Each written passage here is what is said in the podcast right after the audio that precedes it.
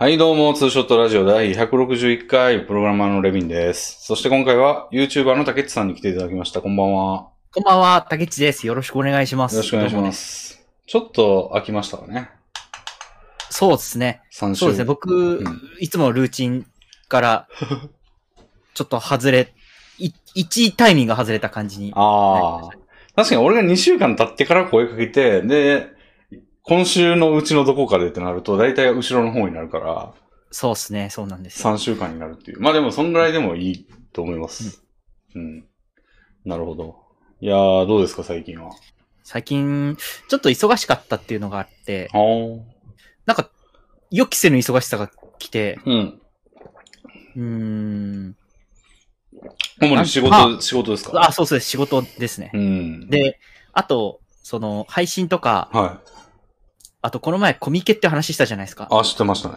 あれをちょっと具体的に、ちょっと人に声をかけたりして。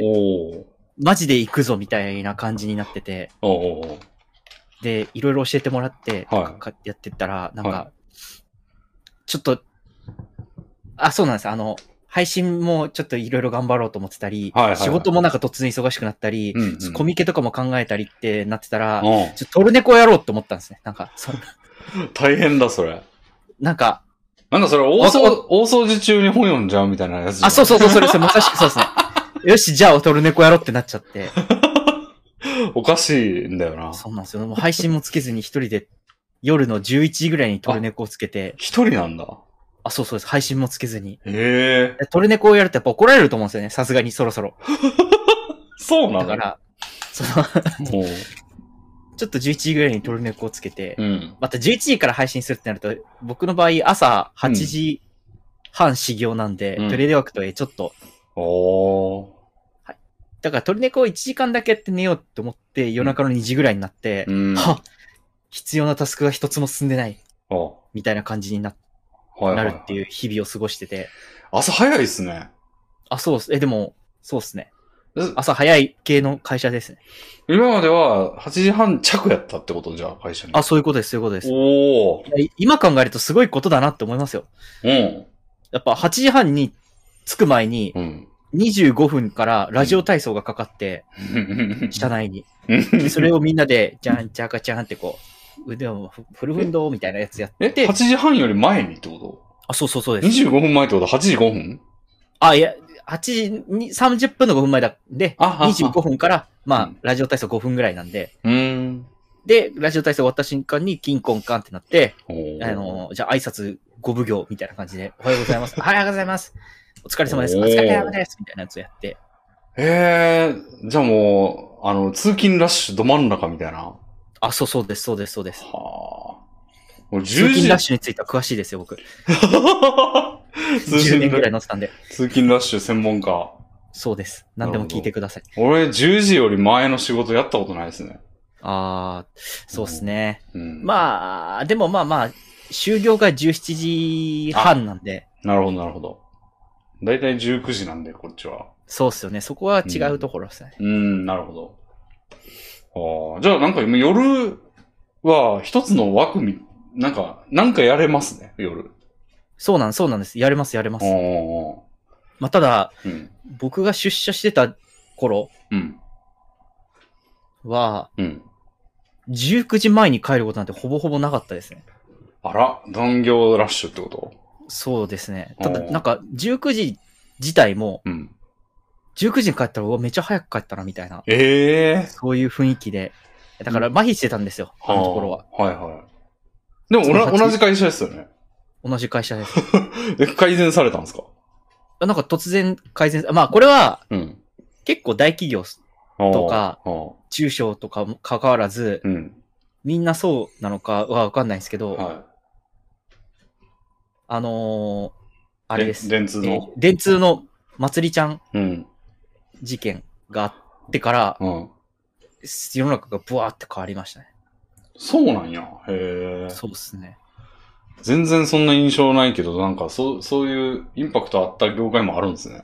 ありますね。働き方改革っていう言葉が流行って。うんうんうんなんか多分、うん。法律も変わってるんだと思いますよ。うん。その、えー、あ、例えば3、4年ぐらい前に、はなんかサブロク協定を破ったら、逮捕みたいなのできました。いや、本当です、本当本当です。あの、上長が逮捕みたいな、ももしくは、罰金みたいなのが、うんうん結構衝撃的なニュースとして書きめ、これ社内とかじゃなくてうん。う、ん。東京とかなんかがもう決めたみたいな感じへで、え。なるほど。ワロスみたいな。そうなんだ。全然、課そうか。課長、課長逮捕じゃないですか。山中さん逮捕されちゃいますよ、ヒヒみたいな こと話した気がする。あ全然その、だから協定のその、聞いたことはあるんですけど、サブロックみたいな。うん全然何のこっちゃわからんなって感じだったんですけど、そういうことだったんですね。そう、そうそうです。関わりがあるところにはもう、いろんなことがあったみたいな。いや、本当です。なんかすごいですよ。そんなに大したことじゃないですよ。45時間うん月の残業を超えれると、うん。まあダメで、うん。で、えーそれが年に3回以上あるとうん。逮捕みたいな。逮捕そんなことってすごいな。そんなことあるだろみたいな。うん。逮捕って 強烈すぎるな。うん、へえ。なるほど、なるほど。そうなんです。うん。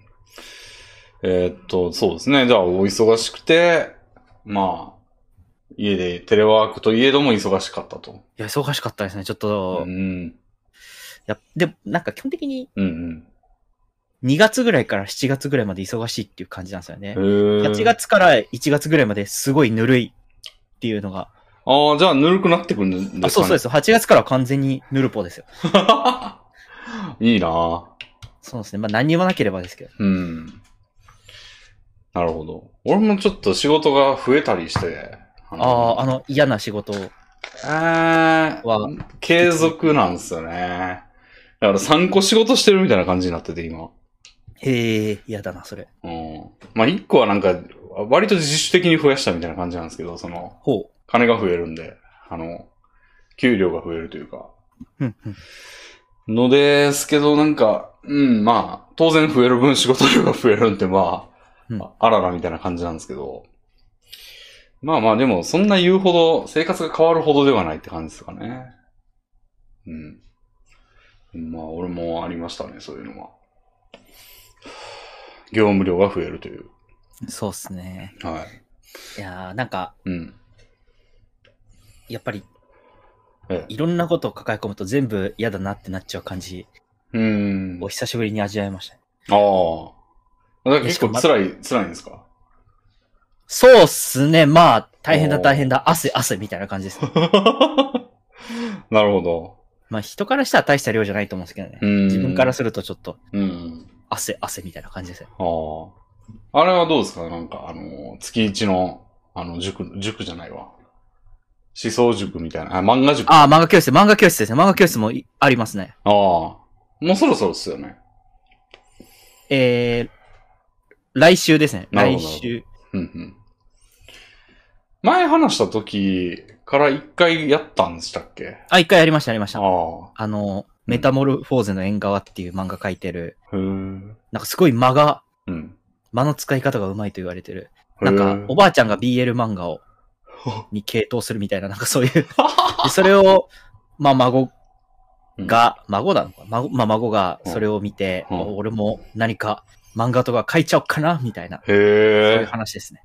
なるほど。面白かったですよ。面白かった、面白かった。まあ、なかなかうん。読んでみようかなって思う激烈なインパクトがある派手な漫画じゃないんですけど、うん。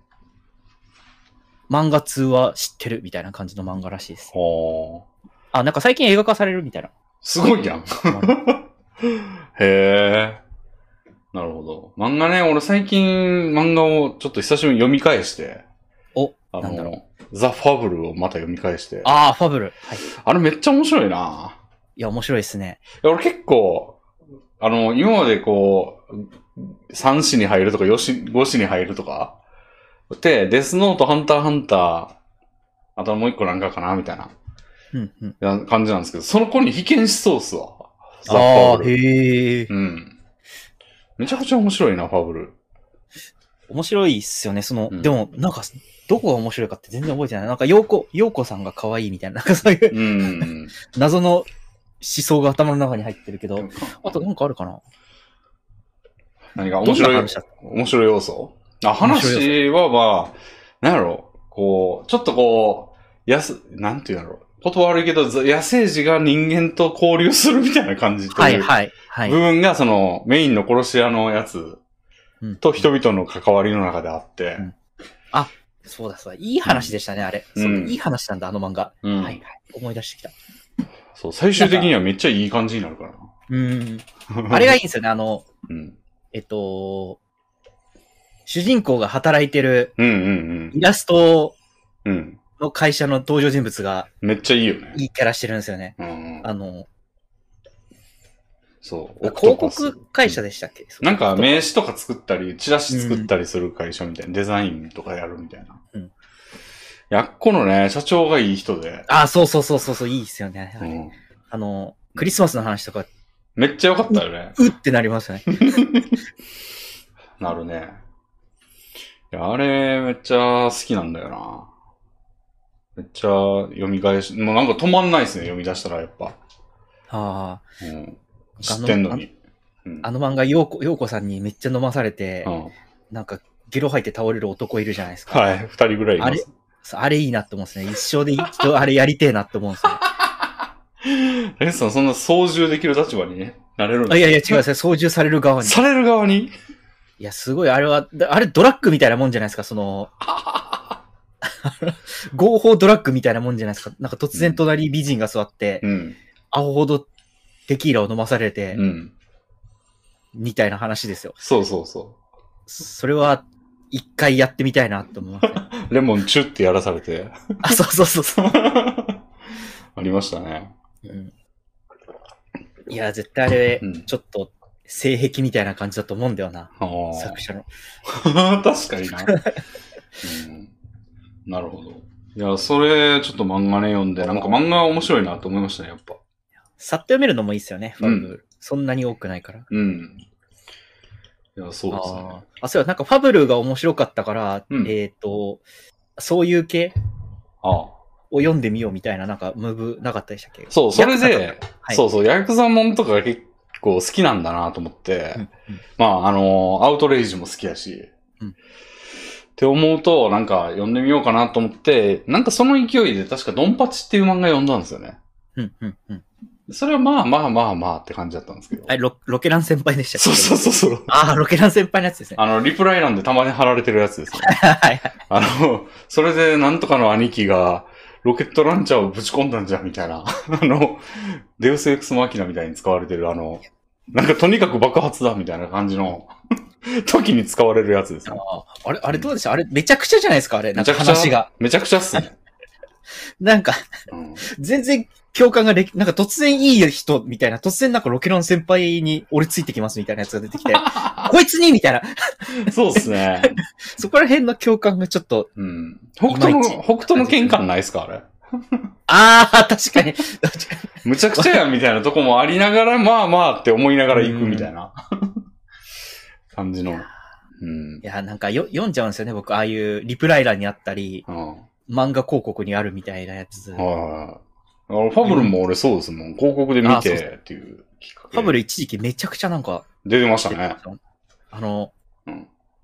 ポニーテールの男みたいなやつが、うん。突然銃を持って家に、陽子の前に現れるみたいな。ああ、ありましたね。めちゃめちゃ華麗に撃退するやつ。あ、そうそうそうそう。あそこめちゃくちゃツイッターに流れてた。うん。ああ、いやーよくね。最なんか、近なんかめっちゃうん。見るやつあるんだけど、あれは惹かれないんだよな。なんかね、やっと殺せるみたいな感じで、おっさんが笑ってるみたいな感じのへえ。画像がめっちゃ見せられるんですよね。うん、そういうのありますよね。あと、ブルーアーカイブっていうソシャゲの広告めちゃくちゃ見せられる俺。ああ、ブルーアーカイブめちゃくちゃ、昔からあるのにめちゃくちゃ見せられますよね。めちゃくちゃ見せてくるんで、ついインストールしちゃいましたね。何？まんまと。まんまとされさせられて、オープニングの途中で閉じましたね。めんどくさと思って。長っと思って。でもなんかあれすごかったのが、なんか、あの、まあ、主人公の名前レビンって入れるじゃないですか、俺の場合。うんうん。じゃあなんか、音声ファイルを生成しましたとか言って、再生したら、レビン先生って言うんですよ。うんうん。え、なんか普通あの、シナリオの中に自分の名前あったらそこ飛ばして読むじゃないですか。ああ、あるあるある。あれをちゃんと読んでくれる準備がされてるなと思って。えー、どうやってんだろう。なんか、うん。レビンなのか、うん。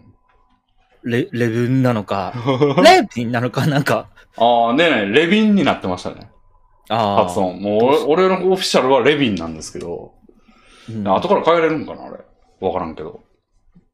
なんで、まあでも、オープニングは、オープニングというかプ、プロローグうん。では、なんかその、あのーあらかじめインストールされてるデータでしかできなくて、あの、ダウンロードめちゃくちゃさせられてからのやつじゃないんで、なんか、その音声ファイルはあんのに、俺の名前はまだ読んでくれないんですけど、多分後々読んでくれるんでしょうね。おー、うん。いいじゃないですか。でそれが活かされる前にちょっと閉じちゃいましたけど、閉じちゃったんですね。うんあら、長いと思ってうん。はい。ブルーアーカイブなんか、見ました。漫画も、うん。アプリは僕、もともとアプリのゲームって全くやってないんで、はい。あれなんですけど、あ、漫画はめちゃくちゃダウンロードしちゃいますね。あれは、うんサバサバしてる女先輩の漫画とか僕全巻持ってます。なんか言ってたな、それ全部買ったって。なんで買っちゃったんだろうとか言ってましたよ。終始ムカつく。読んでて。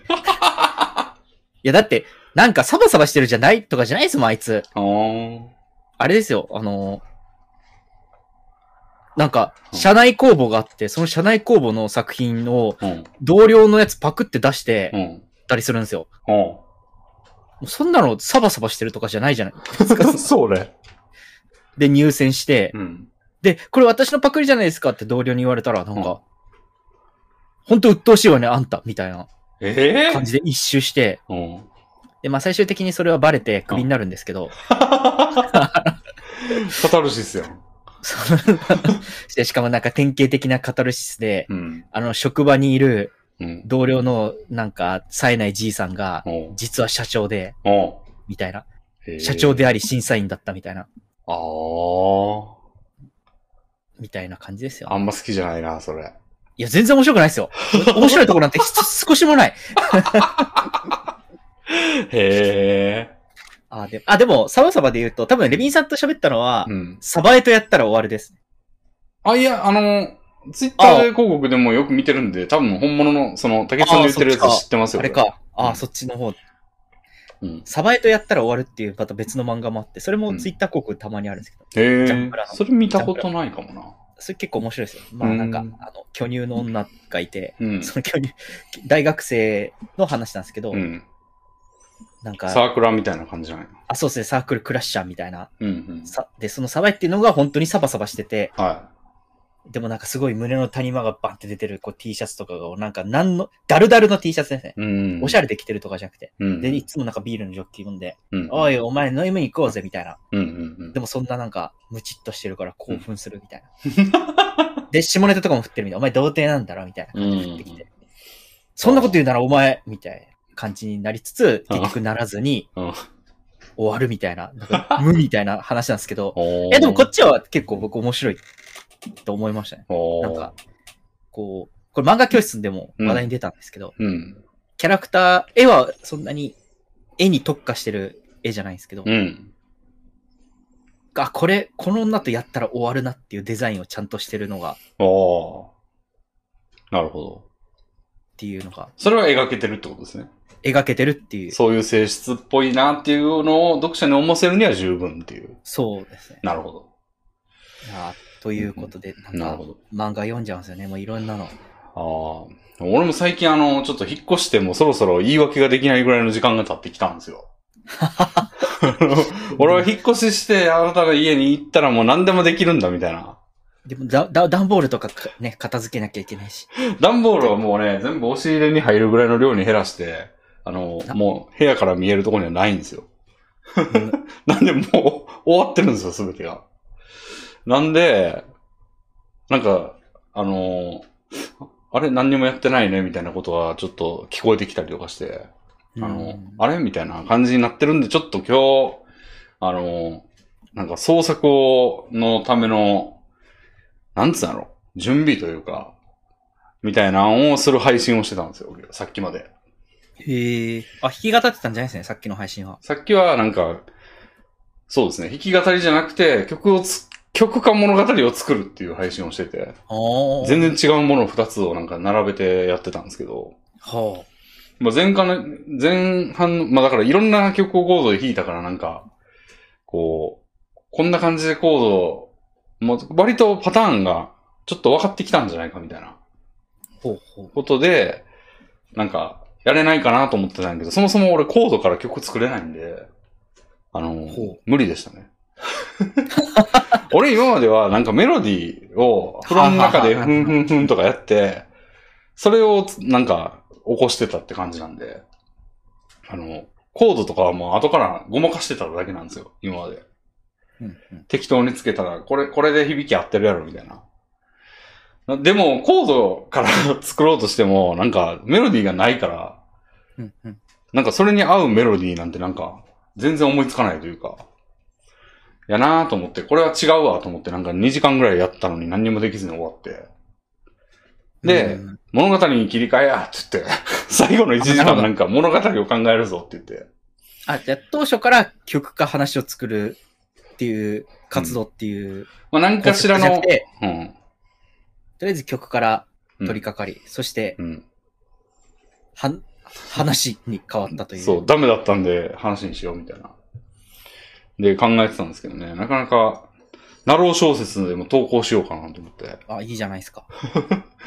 で、いろいろ考えてたんですけど、なかなか、でもなんかちょっといいのがあったんやけど、まあ話にするってなるとできるかなって感じなんですけど、まあ一個、これなんかいいアイデアやなと思ったんですけど、その海探偵推理小説みたいなうん、うん。のを、まあ推理小説の内容は置いとくとして、その、ちゃうわ。ごめん、全然ちゃうわ。あの、精神科医が主人公で、はい。えー、で、カウンセリングをするんですよ、患者に。うん。ただ、そいつはなんか特殊能力を持ってて、ほあの、その、えー、精神科に来たやつは過去に何かがあったせいで、あの、過去に何か良くないことがあったせいでそれを患ってんですよ。う。ほう。つとか。うんで、その原因を、なんか、その特殊能力発動ってやると、そいつからもわもわもわって問題みたいなのが出てきて、うん、うん。あの、そいつに質問できるんですよ。ウミガメのスープみたいに。ああ、なるほど。で、それで特定して、過去の一点だけを改変できるんですよ、その、精神科医は。はあ、はあはあ、で、あなたの、その、心の病気の原因はこれだって言ってんで、その、例えばいじめられてることが原因やったら、いじめを、うんの、あの日あの場所に行かなかったことにするみたいな。っはあ、なるほど。てやるって、それが正解やと、あの、正解というか、それが原因だったら、そのうん、患者、過去がこう、改変されて、こう、鳴らされて、なるほど。精神科に来なかったことになるんですよね。はあ、なるほど。だから、いつでもその精神科は観光鳥っていう。はあ、なるほど、なるほど。いいでしょあ、いいじゃないですか。オチができてていいじゃないですか。いいでしょ今、オチができてることの秀逸さにびっくりしました、今。そうそう。だから、なんか助手、その精神科も助手受付みたいなやつがいて、はいはいはいはい。で、うん先生、いつもこの病院は誰も来ないですねって言ってんねんけど、医者は、そうだね、ごめんねって言うんだけど、うん。まあ、そうしてるからな、みたいな。っはあ、すごい。ていうシリーズ。すごいですね。それいいっすね。いいでしょ？それ、だから、こんな、かっこ、かんこ鳥が泣いてるうん。精神科医なんて優秀なわけないじゃない。やれやれ、私こんなところに来ちゃって大丈夫かしらみたいな、あの、小娘が来るわけですよね。そうそうそうそでも、1話が終わって、小娘はその先生が優秀であることが分かり、う。あ、でも忘れるんですよ、その先生のことは。だって来てないから。患者さんうん。の、なんか、その、お医者さんの、うん。えっと、はい。相方みたいな。まあ、先生が一人で診療するんですよね。ああ、なるほど、なるほど。そう。で、その、だから受付はなんか別に雑用やってるだけみたいな。あ、じゃあ受付も知らないんですね。知ってるのは先生だけってそ、いうう。先生だけ。なるほど。うん。はあ。そうそう。まあ、知っててもいいけどね。どういうか、手伝ってもらうとかでも、二人、二個一の能力にしたら、まあ、気づいてもらえるから。なるほど。いいですね。オチが、オチがある、分かってると、なんかもう、前は前は書きやすそうというか、うん。ぶ、何、誰を登場させても結局、うん。舞台設定をいじる必要がないとか、うん。うん。すごいうまく考えられてるなと思いました。やねんけど、その毎回その、ちょっと、凝った過去を持ってるやつ用意せなあかんやん、毎回。うんそれがめんどくさいなと思って。で、まあなんか、トラウマがなきゃダメってことですもんね。そうそうそう特定の、なんかうん一個でかいトラウマが。で、しかも、ウミガメのスープやから、その、いろいろ質問していくわけですよ。その、あなたは、なんか過去にいじめられたことはありますか？とか。うんうんで、はい、とか。ということはみたいな。で、推理パートがあるわけですよ。はい。で、なんか、その、ウミガメのスープのいいとこって、その、面白いところって、その、一見こうかなと思ったやつが全然違うみたいな。うんうんうん。その、言ってることは確かに問題文としては合ってんだけど、なんか、全然ちょっとこう、裏切るような内容やったりするわけじゃないですか。そこが面白いから、つまりパズル作るようなもんですよね。うん。ちょっとむずいなと思って、あ、そうっすね。これちょっとむずいわって言ってたらなんか、それ使わせてもらっていいですかとか配信で言われて。いや、それ、いや、全然使ってくれみたいな。ええいや、うんなんか、うん。今話を聞いて思ったのは、はい。漫画映えしそうだなって思いましたね。ああ。なんていうか、その、うんうん。文、小説だとうんうん。文章だけなんで、うんうん。はいかいいえでこう、パターン分けしたときに、うん。えっと、はい。まあちょっと味気ないですよね。味気ないですし、うん。え、そうそう、味気ないですね。その、はいだったパターンといいえだったパターンで、うん。違っ、違う方っていうんですかね。うんうん。いいえだったときに、うん。はいだったパターンがこう、パッて消えるわけじゃないですか。はいはい。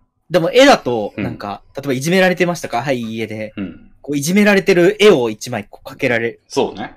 かけるとか、そういう、うん結構見栄えがあるそうですね。と思うんですよ。いろんなシーンかけるね。多少、その、ウミガメのスープの質が薄くても、うんうん。その、はい、いいえが派手だったらごまかせるみたいな確かに。感じが漫画だとして、そうですね。きっと漫画家です。アイディア持ってったのは。ああ、なるほど。なるほどね。これ漫画なら書きやすいのでは？うんうんうん。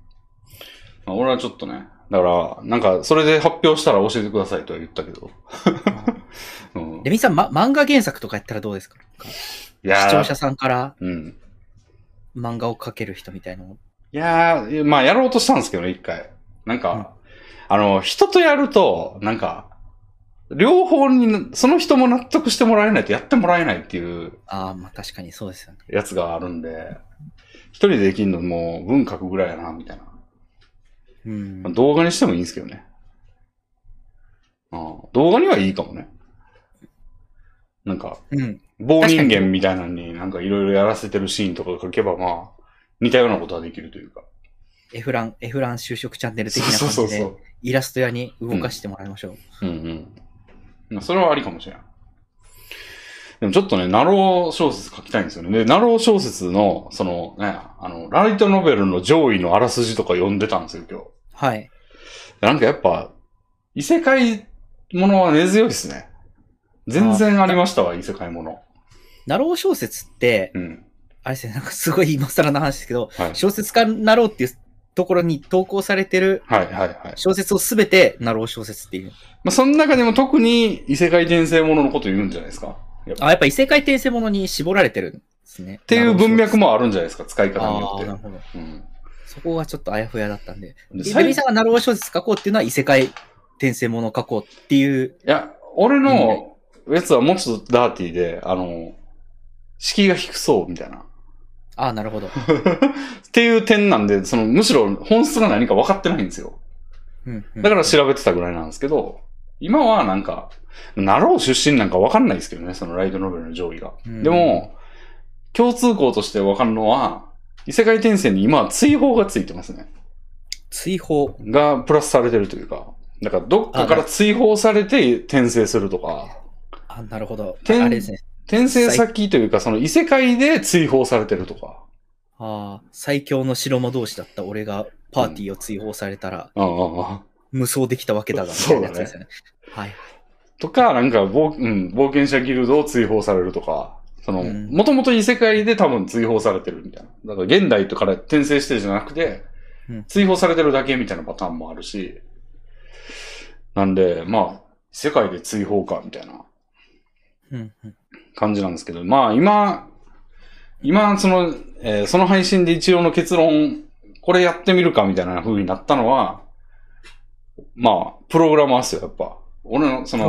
長所というか、その、詳しいジャンルを活かさないと難しいんじゃないみたいな話があって、で俺やったらもう、博士ボットがプログラマーだという。う。で、その、博士ボットで要はそのマイナーな単語をいっぱい集めてるみたいなうん活動を俺日々してるんですけど、あの、それを活かすってなんか、ことわざを能力にするとかそんなんじゃないですか、もう。ああ、まあでも、なくはない感じするけどな。ダサくない？なんか。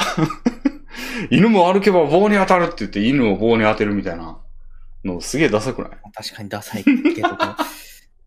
なんでちょっとそっちじゃないなってなって、プログラマーやったらなんか、こう、異世界に転生してプログラマーが。で、あの、バグを見つけて、世界の。うんうん、で、それを利用していろいろチート、チートするみたいな。っはい、はい。うん。ていうのいいんじゃないみたいな。うーん。で、まあ、デバッグの方法とかいろいろあるし、みたいな。っていうのを言ったらもうあるんですって、いっぱいそういうの。ああ、でもなんか、そうですね。うん。ど、どっちかというとことわざの方がまあ、なさそうではある。なさそうっていう。なさそうではあるけど、ない理由が、まあ多分あんま思んないからね。こと、ことわざに限らないわけじゃないですか、あの博士ボットは。はい。うん。難しい用語うん。の難しさがでも強さに直結してる的な。決めのタイミングでトリビア言うやつとか嫌じゃない？なんか。あれやん、なんかミステリという中でやん。なんか、うん。難しいっすね。うん。その、うん。でもロマンはあるなって思いました。なんか、チェーンソーマンっていう漫画あるんですけど、はい、はい。読んだことありますか？一応3話ぐらいまでは。ああ、じゃあ3話までに出てこないんですけど、はいその、まあいいや、完結してる漫画なんで、うん。まあちょっとネタバレ注意と言いつつ、はい。そ、そんなに言わないですけど、はい要はその悪魔が戦う漫画で、はい。で、その悪魔の強さっていうのは、はい。人々がその悪魔に対して抱いてる恐怖の度合いでうーん。強さが決まるんですよ。うん、うん。だから、えっと、鶏の悪魔は全然怖く、鶏怖くないじゃないですか。はだから鶏の悪魔は全然強くなくて、い。はい。戦争の悪魔とかめちゃくちゃ強い。ああ。うん。闇の悪魔とかめっちゃ強いうん、うん、感じなんですよね。うん。うん、だからなんか人々が難しいと思ってることそのものをうん。うん。なんかステータスにしちゃうって、まあこれチェーンソーマンそのまま使ってますけど、も 今やったらチェーンソーマンじゃんってなると思うんですけど。う、うん。あと文豪ストレイドッグスっていう。やつあるじゃないですか。あれなんかその文豪そのものには何の、あ、これは、えっ、と、なんか太宰治とかと、うん。なんか、芥川とか。えー芥川龍之介とかが、うん中島敦とかなんかそういうのが戦うんですけど、うん。まあ、あれも別に文豪そのものにうん。引っ掛けてるのってなんか、僕も全部は見てないんでわかんないですけど、その、うんなんか、なんていう、こう、記号化してうん。強さにしてるっていう点だと、おまあ、ちょっとことわざはちょっと、ことわざすらちょっとあり得るのではって気しますけど。だって、だず、いやでもこれもなんか、文章だけだと難しいのかな？でもちょっと、ナロー小説ってわかんないからな。なんかダセえなと思って。うん自分でパッと考えてみて。なんで、そのバグ利用のやつやったら結構書ける気がするんで、まあ、うんあってももういいかと思って書こうと思ってるんですけど。まあ、確かに。にそうですね。書いてみようかな、みたいな。もう、設定的にはあるのは排除するって言ったらもう何も書けないみたいな。うん。なんならことわざとかもありそうだし。うん探せば うん。なんでちょっとね、取り組んでみようかなって思ったりしてます。そろそろね、もう言い訳が通用しなくなってきたんで。うん。最近、はい。あれですか、お酒は飲んでるんですか、最近。まあまあ飲んでますね。ああ、戻ったんですね。そうですね。でも8月からちょっとやんないとなって感じですね。もう8月いい切れ目なんで、今日は8月31日じゃないですか。あ、じゃあもう、明日からは、いや禁酒。けうーん。うーん。うーん。うん。なん。ですけど、いや、ちょっとそろ、そう、そう、ウームなん。ですけど、ちょっとやん。ないとほん。まにやばいなって感じなああ、は。一旦はい。お酒をやめてから体重の増加は止まったという。いや、まあでも言うて、禁酒をやめる前に、すでにもう110キロぐらいまで行ってたん。ですよ。うん。うん。今121ぐらいで、ああ。だいぶ回復してきてて、うん。回復。ちょっとそろそろ、うん。いや、俺のあるべき姿多分135ぐらいなんですよね、多分。あなるほど。じゃあ今は、あれあるべき姿まだ。まだ留めてる方なんですね。うん。あーいや、順調にいけばもう、そんぐらいなんですよね。多分、俺が好きに生活したら。うん。でも、さすがに良くないなと思って。そうですね。うん135はちょっとさすがの僕でも、うん。ちょっとレビンさんってなりますね。顔から笑みが消えるやつですよね。そうですね。顔からスッ、スッってなる。なりますよね。そうなんですよ。なんで、ちょっとね、自炊を増やしていこうかな。うん。うん。野菜の塊を使いま、した。そう、ホットクックで野菜の塊を作れば、まあ、何らかの野菜の塊を、肉じゃがとか、そうですね。作れば、まあ、なんとかな、減り、減りはするはずなんですよね。それ食ってれば。今、うん家系ラーメンと、あの、米田コーヒーと、マクドナルドのループみたいな感じなんで。ああ、それやばいっすね。米田コーヒーハマってるんですね。まあ、カあの、ツパン。たま、卵サンド食べました？あの、ああ、いや、食ってないですけどい。や、いいっすよ、あれ、みたいな。なんか、俺、ピザの、ピザトーストみたいなやつはちょっと、なんか、うってなっちゃって。あ、そうなんだ。へえ。俺結構なんか、と、あるタイプの卵結構苦手みたいなとこあって。あ、そうなんだ。あ、うんそうなんですね。スクランブルエッグ系があんま好きじゃないかも。あ、じゃあダメですね。うん。まさしくそれだから。うってなっちゃうんで。なんで、カツパンばっか食ってるんですけど。ああ、うまいっすね。カツサンドうまいっすよねうん。わかる。うまい。でかい。うん。そまあ、言うほどでかくないんですけどねう。。うん。あと、カツヤを2杯頼んだりとかしてるんで。ああ、あれですね。あの、2杯頼むやつですよね。うん。もう大盛りとかじゃない2個だみたいな。うん。そう。で、いつも宅配ボックスに入れてってもらってるんですけども、それをパカって開けて、取り出してバクバク、すやーみたいな。そうですね。今今、宅配ボックスの前で食べてるみたいな感じになりましたけど、もう、ドカね、食い気絶部なわけですね。気絶してるんですよ。良くないなと思ってるんで、ちょっと、ちょっと心持ちね、やっていかないとなっていう。うん。うん。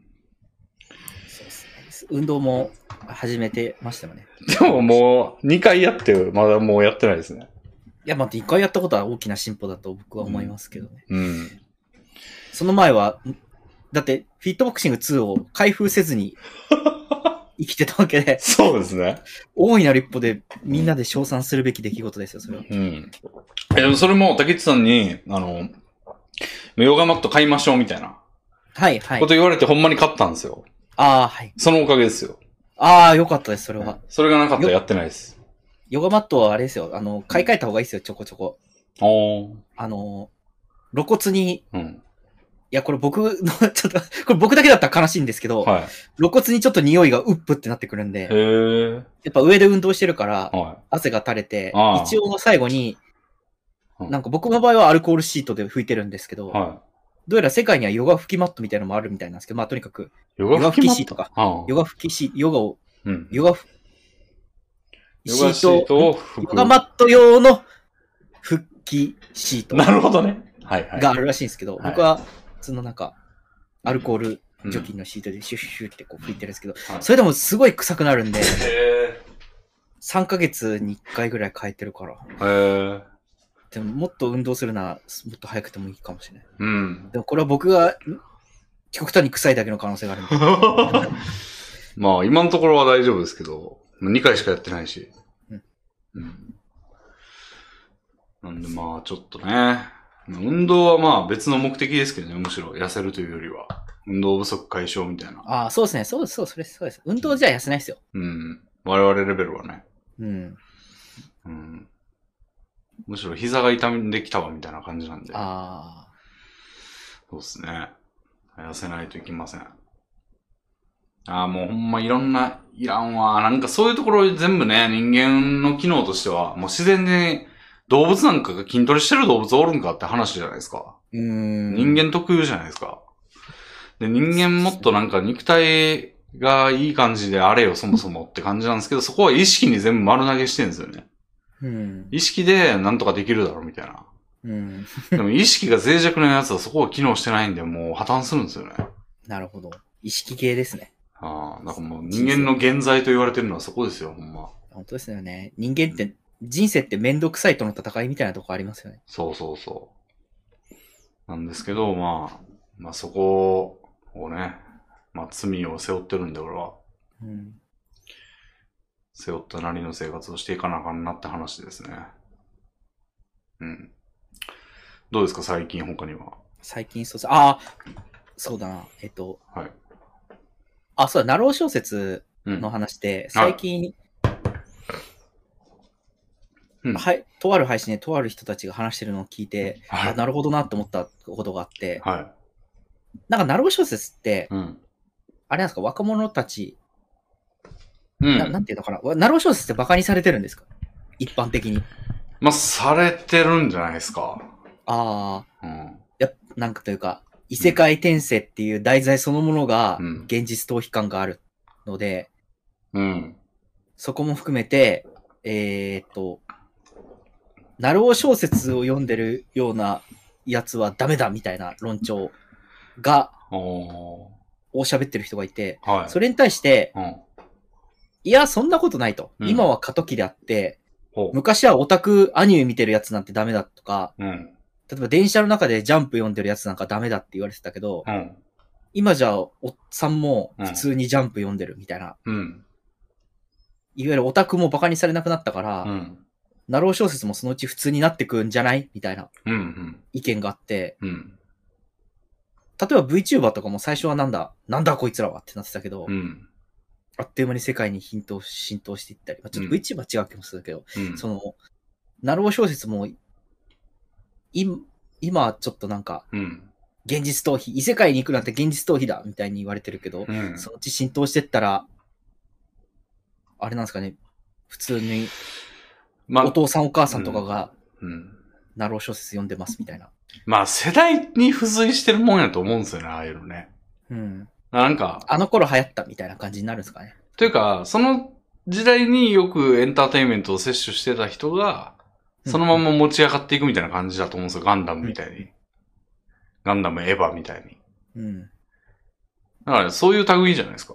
ああ、なるほど。うん。だから、ちょい若めのやつ。でも、真の若者ではない層になってんじゃないですか、もうなろうって。20代前半から後半みたいな。なんか、実は40代が読んでるっていうことが、そその配信では提唱されてて。あ、そうなんだ。要はその、もあ、う、現実社会が見えちゃって、あら。え、要は異世界に転生したい人々は40代なのではみたいな。うーん。未来も見えたな、みたいな。もう、自分自身では未来は変えられないから、異世界行くしかないかってなるのが、20代ではなくおー40代にあるそうなんだ。マジか。いや、わかんないですよ。そいつが言ってただけなんで、その、特定の一人のチャットが言ってただけなんでう、ん。フームみたいな。一理あるみたいな気持ちになっただけで。実際、購買層どうなんですかね？そうそうそう、購買層を調べてみたら、うん。まあだから、受け付けない人は受け付けないっていういつものやつじゃないですか。その、40代がうん読んだら面白くないんですかね、異世界転生って。まあ40代というよりは、だからさっき言ってたような感じじゃないですか？その、現実に不満がある人の方が刺さりやすいっていうのはあるんじゃない、うーん、そうそうそうですね。うん、で、現実に不満があるのってやっぱり、異世界に転生したいほど現実に不満があるから異世界転生読んでるんですか、みんな？まあなんか、そうな？俺、俺は不満、不満、不満、異世界、異世界、異世界っていう意識で思ってるわけじゃないけど、うん。ふわーっとそっちに足が向くことはあるんじゃないですか。ああ、なるほど。うん。まあ確かに俺も全然異世界への思考はないから、なんか、うん。なんでそこでやろうとしてんのっていう感じはあるんですけど。うーん。まあでも俺はさっき言ったように、その、手軽そうっていうか、ハードル低そうっていう、舐めた感じですけうど。ーん。そ、そうですよね。その、え、でも実際低いじゃないですか、その、投稿すればいいわけですから。はい。で、それ、その形で一番注目度が高そうなのがやっぱそういうサイトじゃないですか。うん小説投稿サイト。なんか、賞に送るとかね、ちょっと、しんどいじゃないですか。そわ想像つかないですね。あんまり。だって完成形で出さなあかんやん、まず。うん。賞に送るって。そこまでできる自信ないわ、一人でしこしこ。そうですね。なんかちょろっと書いてちょろっと出してみたいな感じの形式じゃないですか、なろうって。いや、だから1ページめっちゃ少ないですよ、分量。うんうん。でそれが山ほどあるみたいな感じなんですよ、シリーズというか連続してるやつは。それはちょっと見たんですよ、俺も自分で。へえ。実際に。だからめっちゃ細かく分かれてて。なんか1の1とか1の2とか。で、その分量自体はそんなに多くないんで、なんか、いけそうみたいな。うん。確かになんか完成品を出すっていうことが大事だとはよく聞きますもんね。うん。うんまあ、手つけるならその辺かなって言ってんで、まあ、じゃあだったらトレンドにの、一応沿わないとなっていう感じで。うん。いや、読み手が想像できないんですよね。ナロー小説って。そうですね。うん。そんなに僕、現実が嫌だから異世界小説読んでるわけじゃないと思うけどな。うん。どうなんだ？全然想像がつかないんで、妄想ですけど。うん。そうですね。その辺も調べたら出てきそうですけどね。そうですね。調べてないんだよな。うんい。や、ということを、は。まあそんなにフックはいうん。広くなかったですけど、うんナロー小説の話が出たんで。うん。あと、はい。あれですね、ちょ、ちょっとなんかヘビーな話なんですけど、おー、ぜひぜひ。めちゃくちゃヘビーな話ですよ、これ。おー。日本とはみたいな話なんですけど、おでちょっと時間が経ったんで、ちょっと話したいんですけど、ー。はあのー、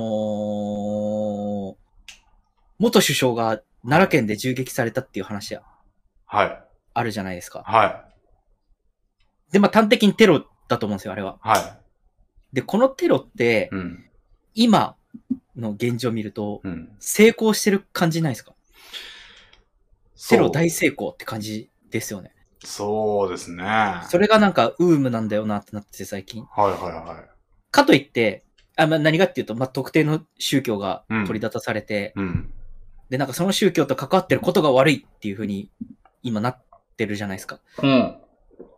うん。それってなんか、銃撃した人のうん。意図通りじゃないですか、全く。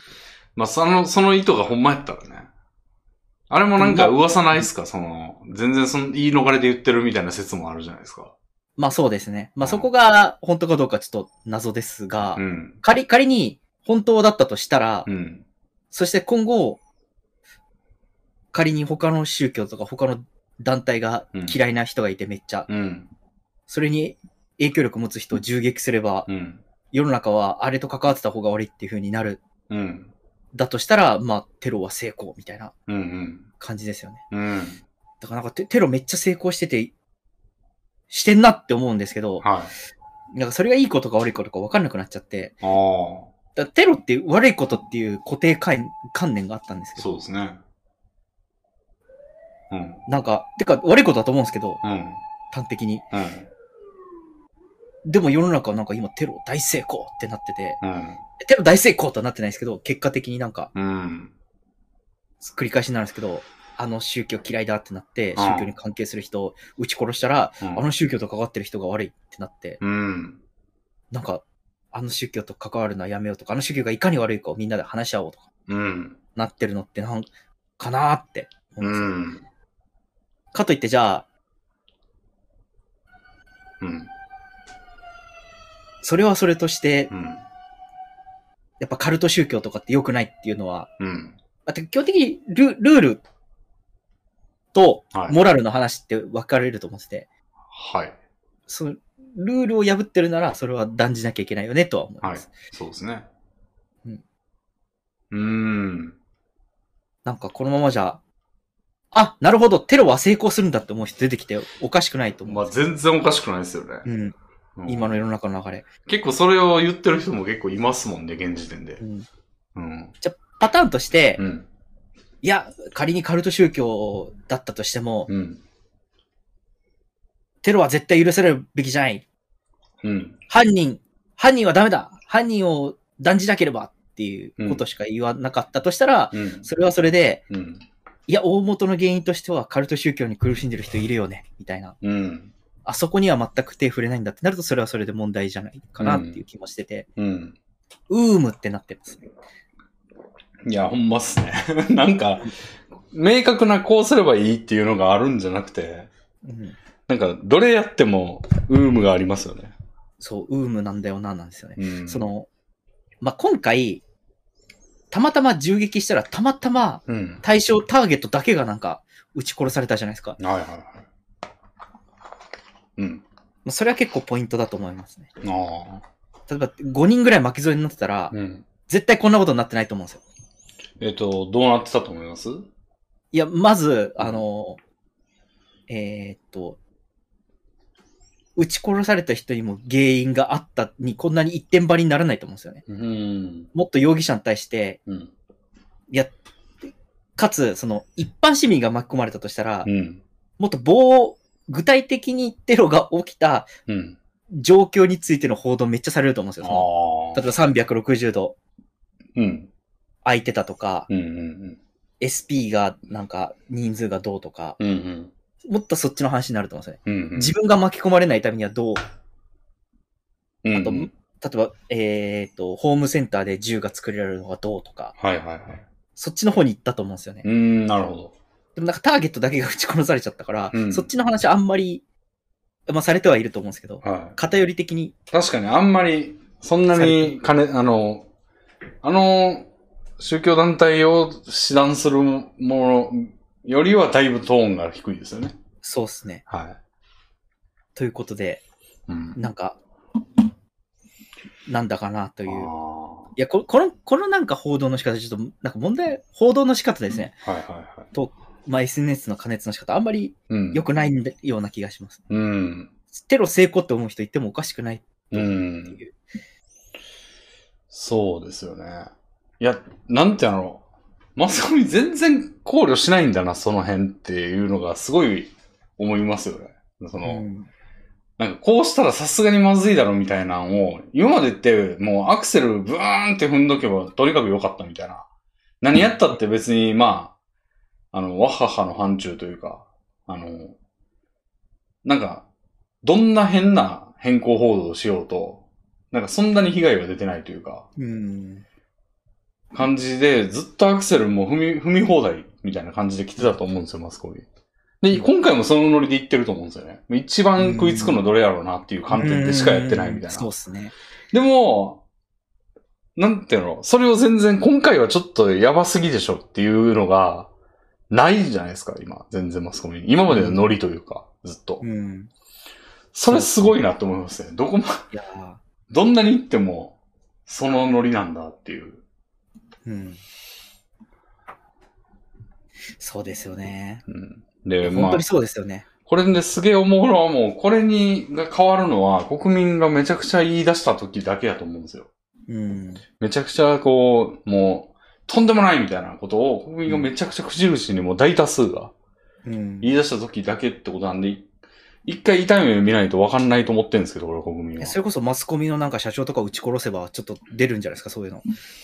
いや、マスコミやったら国民もそんなに、乗ってこないですかね。プリキュア、プリキュア、プリキュアみたいなもんですかね。なんかプリキュアん？を作ってる。いや、ちょっとプリキュアは忘れてください、今。はい。プリキュアのことは一切忘れてください。いいですね。プリキュアのこと忘れましたね。今植え付けられたのに、それを すぐ取らなあかんねや。はい。あのー例えば今日、ちょっと嫌な話ですけど、京アニの事件とかあったじゃないですか。うん。あれで京アニのこと悪いって思わないうん。とかと一緒ですかね。マスコミの社長撃ち殺しても。えー今、正当性があるってなんか言われちゃってるのは、統一教会自体が、うん。まあ、ちょっと擁護できないうん。カルト宗教だということがまろび出てるからであって、うん。マスコミは悪いじゃあマスコミにテロするんごとかっていう、うんうんその、嫌なことがあればテロすればいい論みたいなうん。のが、うんなんかカッポしなければいいなっていうのは。うん。そうっすね。でも変わるって言ったらそれぐらいしか変わる気がしないというか。そうっすね。まあ、アメリカばりにほんま乱射事件みたいなのがいっぱい起こんないと多分国民変わんないと思うんですよね。うん。でも、そんなことが起こったらもうとんでもないじゃないですか。うん。だからもう、結構絶望的というか、なんか難しいっすね。うん。うん。それぐらいの悲劇がなくして、国民は何にも変わんないっていう。いやー、いやー、なんていうか、悲劇なくしては変わらないって、うん、いなや、んかテロを肯定してる感がすごいいや、でもね、出ちゃうんで、結構そのさっき言った現在じゃないですけど、人間の。うんなんかそういうことだと思うんですよね、でも。結局。あの、ヨーロッパって闘争の歴史がすごいじゃないですか。うんもう戦争だらけというか、うん。もう陸で繋がってるから、うん。めちゃくちゃやってきた中で勝ち得た民、なんか民主的方法というか、うん。まああのフランス革命みたいなやつとかに、が大、に象徴されるような。ああれ、あれぐらい、あれでも人死に出まくったし、苦しみまくったと思うんですよ、人々。うんうんその末でようやく勝ち得てるわけじゃないですか、そういうのがいいって。民主的なものがいいって。で、なんか病気でも思うんですけど、これあの、疫学というかパンデミックの部門やとよく言われてるらしいんですけど、人間ってずーっとこう、薬で何とかしてきて、そのものがし淘汰されてない。うんその、薬とかで何とかしてきて、えー、しまうとこう、あの、病原菌レースみたいな、その、免疫獲得レースみたいなんで停滞してるんじゃないですか。強いやつだけが生き残ってるっていう状況じゃないじゃないですか、今。はあ、なるほど。はい。薬で医療が発達しすぎて。うんうん。いや、このまま行くと置いてかれて、その人間がその、免疫的な意味で全然置いてかれてなんか、はあ、なるほど、なるほど。病気の方が進化しまくって、はいはいはい。あしまうか。ら、なんか常にこう、もう人死にまくる何割死ぬみたいなのを繰り返してなんか闘争していかないと、あの、その免疫レースでは置いてかれるみたいななるほど。確かに。のがあるとしたら、それ、人死にまくらんと免疫獲得できないって話じゃないですか。はい。だから、なんか、そうだな。常にこう、そういうのがある前提というか、うんそれを止めると、止めたなりの不都合があるっていう。うん。め、免疫という、うんウイルスの方ははずっと右肩上がりで成長してってるのに、い。は本当は。人間も免疫進化しなきゃいけないのに右肩上がりで。うん。それが薬のせいでうん。別に免疫なやつも子孫を残しちゃってて。うん。うん。はい、なるほど。っていうのがあるから、なんかその、今その、だから、もうテロリズムと戦うとか、テロリズムが実際起こって国民が思い知るみたいなフェーズがないと、変わんないというか、進歩しないなるほど。のだとしたらえげつないことですよね。そうっすね。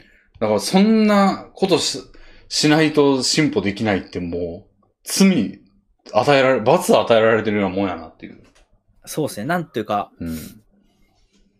そうっすね。いや、なんだ、なんというか、うん。人、人、人とは、その、うん。そういうことがなくても、うん。知性と理性を持ってうん。人類はし戦っていくんだっていううん。話なのかなって。ちょ、ちょっと前までシンギュラリティとか言ってたじゃないですか。うん。AI がなんか全てを解決するみたいな。うん。うーむ。まだ勝てないことがいっぱいあるんごね。うん。AI じゃ。いや、まあ、ほんまにだから、その、なんか人間が、今までは人間そのものがその、淘汰されて、まあなんか生き残るみたいなの科学に肩代わりできたらいいですよ、そら。うーん。その科学の分野が発展することが人間の進化だみたいなうーん。風になればいいけど、そんな順調でもないというか、なるほど。うん。ずっともう、リソースをそこにどこだか投資、投下しまくんないと、同じような成長できないと思うんですよね。うん。でも、渋るじゃないですか、割と。うーん。特に日本はそうですね。だからなんか、お先がちょっと、暗いですよね。そうっすね。なんかうん、急速す、急速すぎるんですかね。なんか、ここ、この100年ぐらいが。でもまあ、パンデミックに関してはまあ定期的に起こってることうん。ですしね。なんか、めちゃくちゃ広い話にするんですけど、なんかうん、この前、うんこの前っていうか最近、に、日本ポンって、日本ポンチャンネルっていう謎のチャンネルがあって、あの、マリサとレームが日本史を教えてくれるゆっくりチャンネルなんですけど、はい。日本ポンチャンネル見てたら衝撃の事実があって、衝撃の事実ってこれ別に小学校で習うと思うんですけど、はあの、縄文時代ってあるじゃないですか。い。はい。縄文時代って1万年あるらしいんですよ。1万年ですよすごくないですか ?1 万年って。なるほど。で、その1万年間はうん、大体同じ、まあ時代でくくられてるんで、うん。大体同じ生活してるらしいんですよ。へえ。そんなことあるって思いません？もう、1万年もあんねや。そうです、そうです。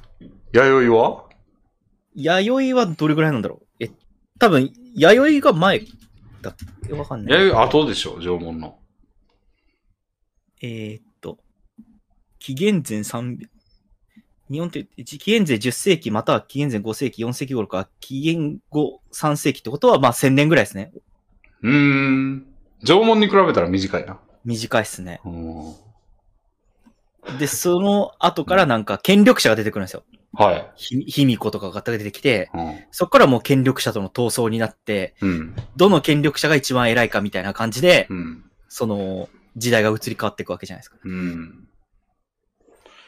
飛鳥、うん平安、室町、はい鎌倉室町、うん。安土桃山みたいな感じでこう続いていくんでうん。すけど、うん。縄文時代1万年続いて、ポピってなっちゃって、いや、つまり、なんか縄文時代ってなんか争いとかなかったらしいんですよね。へえ。なんか縄文時代はウホウホっつってこう、なんか、マンモスとかをか、マンモスはちょっと違うんですけどな、うんとにかく狩猟してて、うん。とにかく協力しなきゃ生きていけないみたいな。うんで。もなんか穀物みたいなのが生まれて、うん。その穀物があると、うん。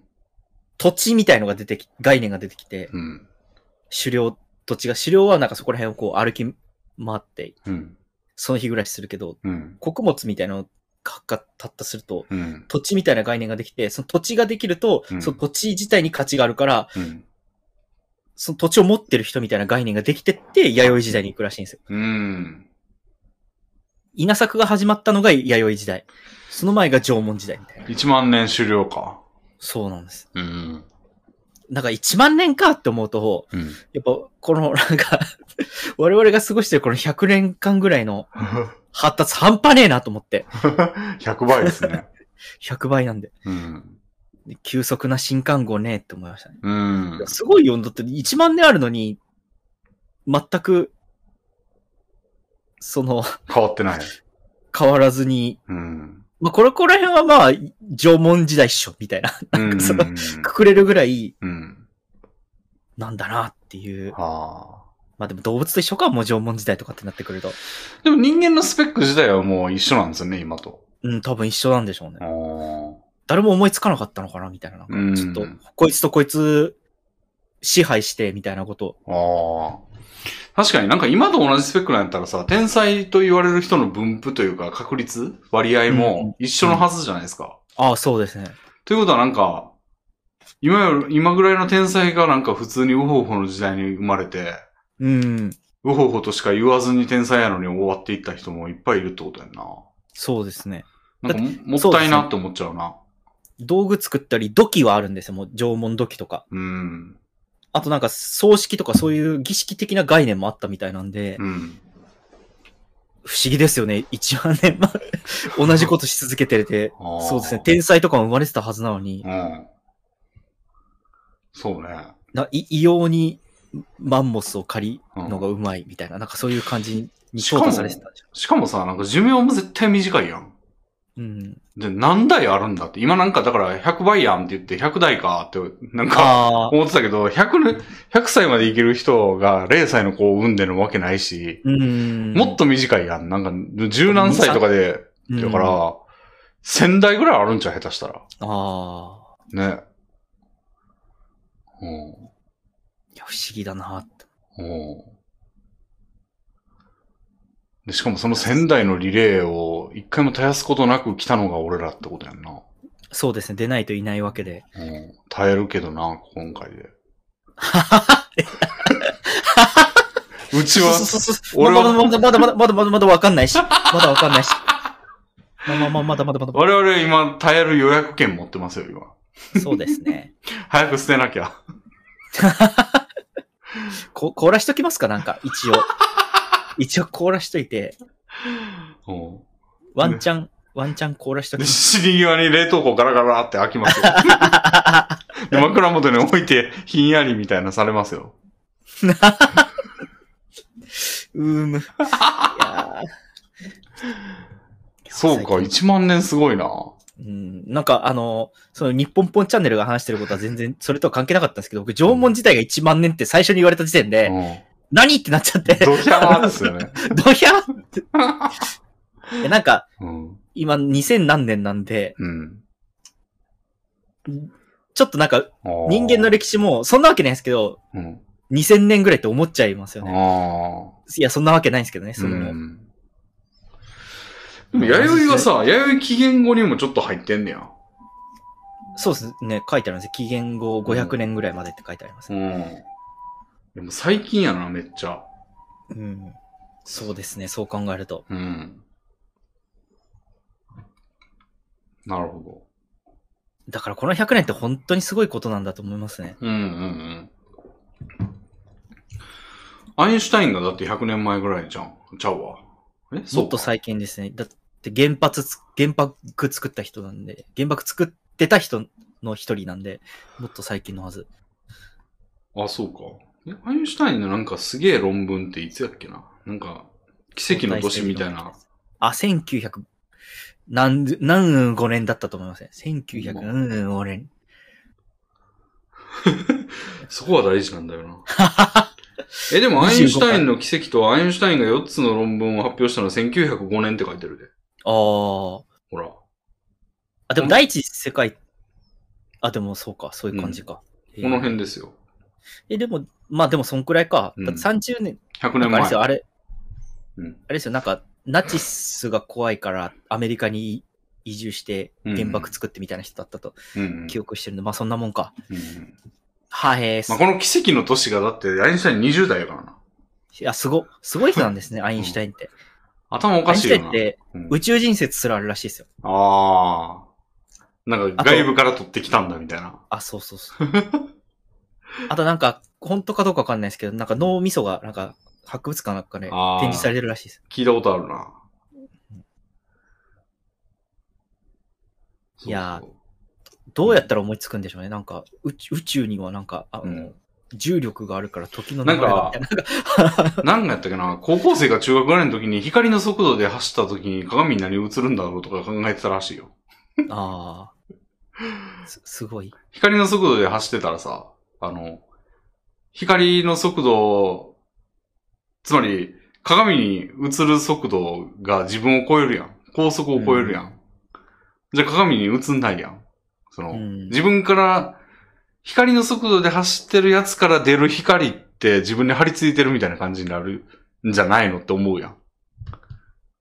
うん、うん、意味わかる？俺が光の速度で進んでるとしますよね。うんうん。じゃあ、俺の今顔から出る光が、鏡に行ってるってことは、高速より速い速度になるやん。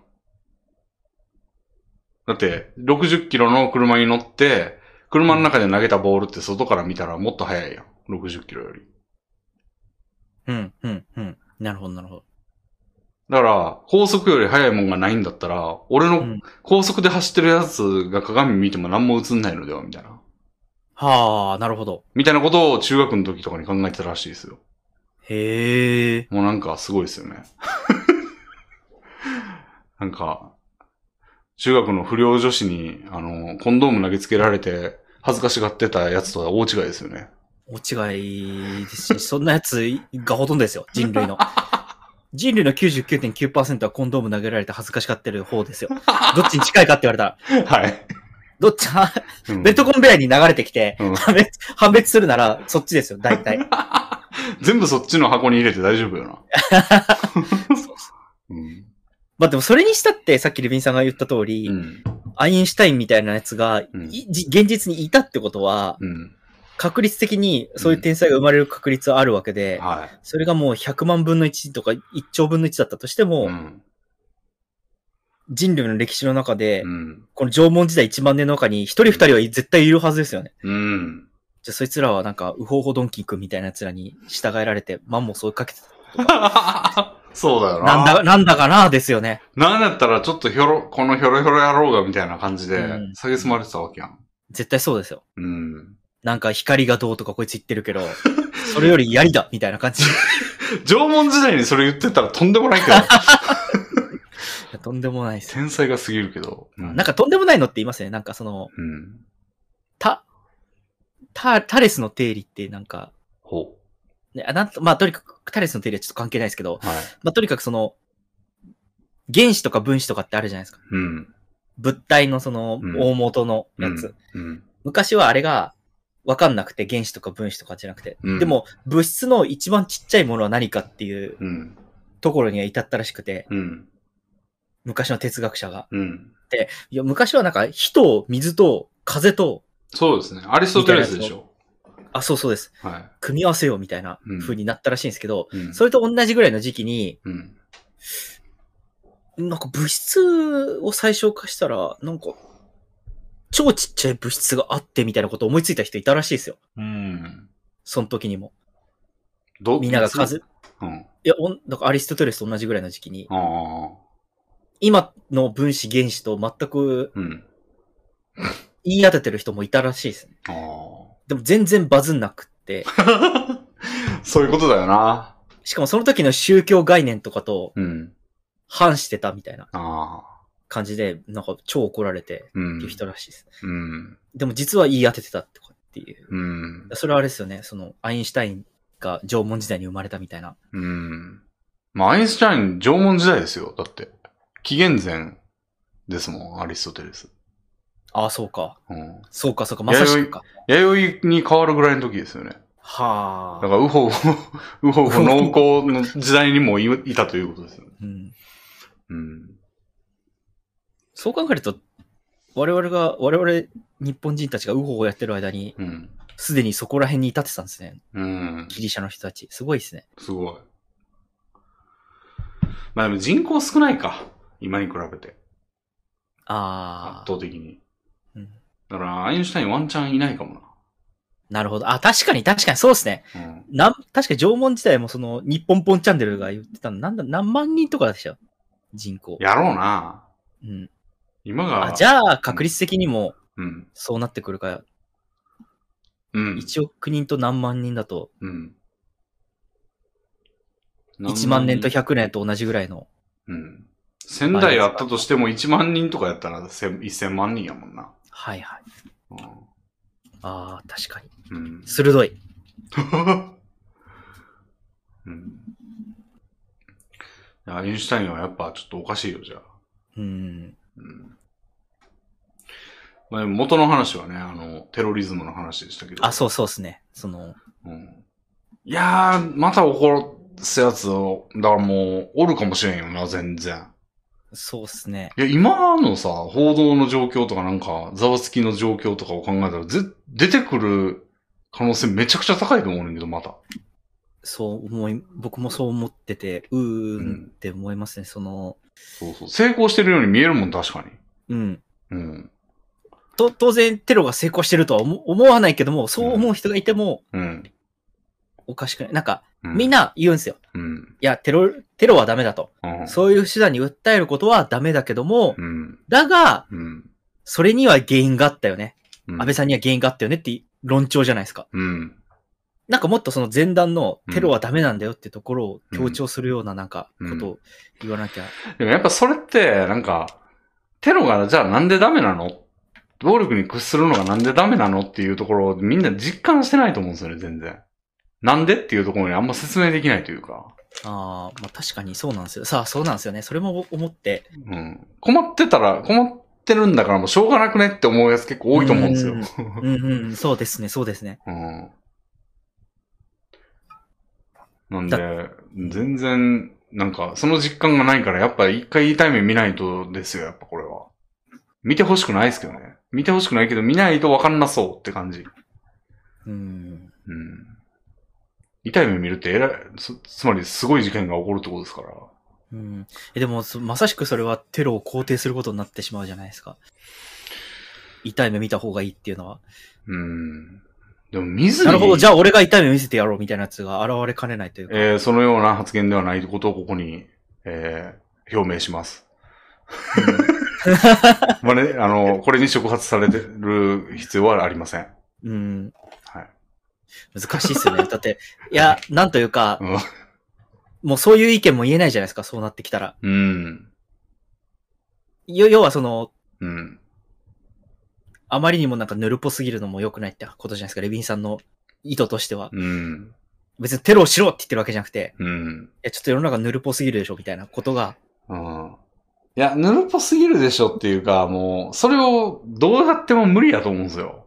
あー直すのは、言葉とかでは。うんなるほいや、もうこれ肯定してるな。いや、でもそんなもうないままい、な、なよなよと言ってほしいんですよ、もう。そんな思い知る必要もなく何も起こらず言ってほしいんですけど。ど。うん。うん。人類の進化は闘争だってそうそうそよく言うじゃないですか。う。うん。マルクス経済学じゃないですか。まさに。あ、そうなんやピヨピヨ速報で見ました。あ、それもまた YouTube です。僕の歴史的な知識はすべて YouTube から来てるんで。な。なんか俺のかん、なんか変な感覚ですけど、なんか悪い友達からなんか吹き込まれたみたいな感じがすんだよな、その。竹内さんがそういう言い方すると。ゆっくりチャンネルかピヨピヨ速報かに限る。僕だって、あれですもん、人生で中学校までしか歴史、いや、その後やな、高1までしか歴史勉強してないですもん。はい。理系なんで。うん なんか、タバコって美味しいらしいよみたいな話をされてるみたいな 感じがちょっとしちゃうんだよな。うんうん。いやーでもほんまそれはな、なんか、今、でも、うん。なんか、テロを肯定してるだろうって、その、カルト宗教の人に、うんカルト宗教はダメだって言ってる人に、うんいや、その雰囲気は、ちょっとテロを成功してることになっちゃうよとか言えないじゃないですか。うんだってそれ自体悪いことじゃないから。うん当然問題がある組織があって、それに問題があるって追求することは、うん。それ自体がうん。間違ってない気がするんで。はい。だからなんか確かにあのなんか脳死でこうテロはダメなんだって理屈なしでみたいなうん。のを言うのって正しいというかある意味。うん。もうそれぐい。らい、とにかく良くないことなんだっていう理屈抜きで思うぐらいじゃないと、あ、そうっすね。ううんん。なんか、そういうところにこう脇道行っちゃいますよ、そのうん。目的を成就するようなこと、方向に行っちゃいますよ。ああ。そうっすね。うん。これってあれじゃないですか？なんか、話してて思ったんですけど、今、うんその、レミンさんがの言ったことを聞いて思ったんですけど、はうんこのラジオの100回ぐらい前に、うん。え、すごい前、あの100回ぐらい前に、うん。なんか、世の中がそうだから、はい。こう、そうしようみたいな考え方は良くないかどうかっていううん。ことで、なんか、レミさんが幸之助くんも同じこと言ったんだけどみたいなフレーズを使って言ってた。はいはいはい。要は、世の中の成り立ちみたいなやつを、うん。ちょっと考えすぎると良くないから、僕としてはうん。考えすぎると良くないから、うんもう世の中そうなってるんだから、そうってことでいいんだはいはい。って考えることも時には重要じゃないかと。うん。でもレミさんはいやいやそうじゃないと。そうなってしまうよりも、ちゃんとどういう成り立ちかを考えるべきだっていう。うん。だけど、やっぱテロはダメみたいなやつは、うん。まさしくなんかもう、あんまり考えすぎるとうん。良くない方向に行く的な話なのかなと思いました。いやでもね、普通に考えれる人やったら考えた方がいいんですよ。ああ、なるほど。はうーん。い。だから、でも、それをみんなに強いるのは無理じゃないですかう。ーん。難しいから。そういう話か。そうそう。だからなんか世の中がそうだからそうでいいで結論するのは常に良くないと思いますけどね、俺は。うん。うんあ。くまでそれはこ、この、この、個人で見ると、そう。はい。ですね。でも、全体がそうなるのは、そうそうそうそう。それをいちいち一個一個説得していくの大変やから、うん。もうとにかくダメっていうことにしとかないと、ちょっと無理だね、みたいな。運用の話ってことですね。うん。なるほど。そうですね。いやー、なんか、かといなんか何もできないですね、これ。じゃあお前何ができんのって言われると、うん。テロ成功は問題があるのではって僕が言ったとしたら、うんそれじゃあお前何ができるのって言わマジマジで何もできないですね。うん。あの、なんか、僕ができるとしたら、なんか政治家の一人とかが、もこれテロ成功してるっぽい感じになってね、みたいなこと言ったら、う。そいつに投票するかみたいなうん。ことぐらいですね。自分に考えが近い人に投票するぐらいしかうん。そやれでもることがない。、それにしても、まあ変わらんからな。そうですね、変わらないです。だから自分に引き寄せるならもうほんま外出ないとかですよね。外に出なければテロに巻き込まれないから。うん。うん。いやー、無理だなーなんかそれは、あ外に出ると車にひかれるみたいな話となんか似たようなもんだから、うん。ちょっとテロを意識しすぎというか、うん。うん。だから大イベントに参加したりとか、なんかそういう、あれコミケ行くんやったっけ？いや、まあ、コミケは大丈夫か、やと思うけど、オリンピックとかですよね。うん。うん。いやー、あんまりテロ怖がるべきじゃないと思うけど、でも、かといって、いや、国葬とかってさ、やれば、やればいいじゃんって僕は思うんですけど、はい。俺もその国葬でテロが起きたらどうすんだみたいなはあ、なるほど意。見もあるじゃないですか。あ、それ初めて聞きましたね。へえ。あ、そうなんですね。結構代表的な意見の3つのうちの1つぐらいにはあると思います。なんか、大体はなんか、血税がっていう意見を見てますけど。あ、そうそう。お金の問題と、うん。あの、もし外国からの要人が来たとしたら、うん。要はテロが起こせるが格好のチャンスではあると。うん。うん。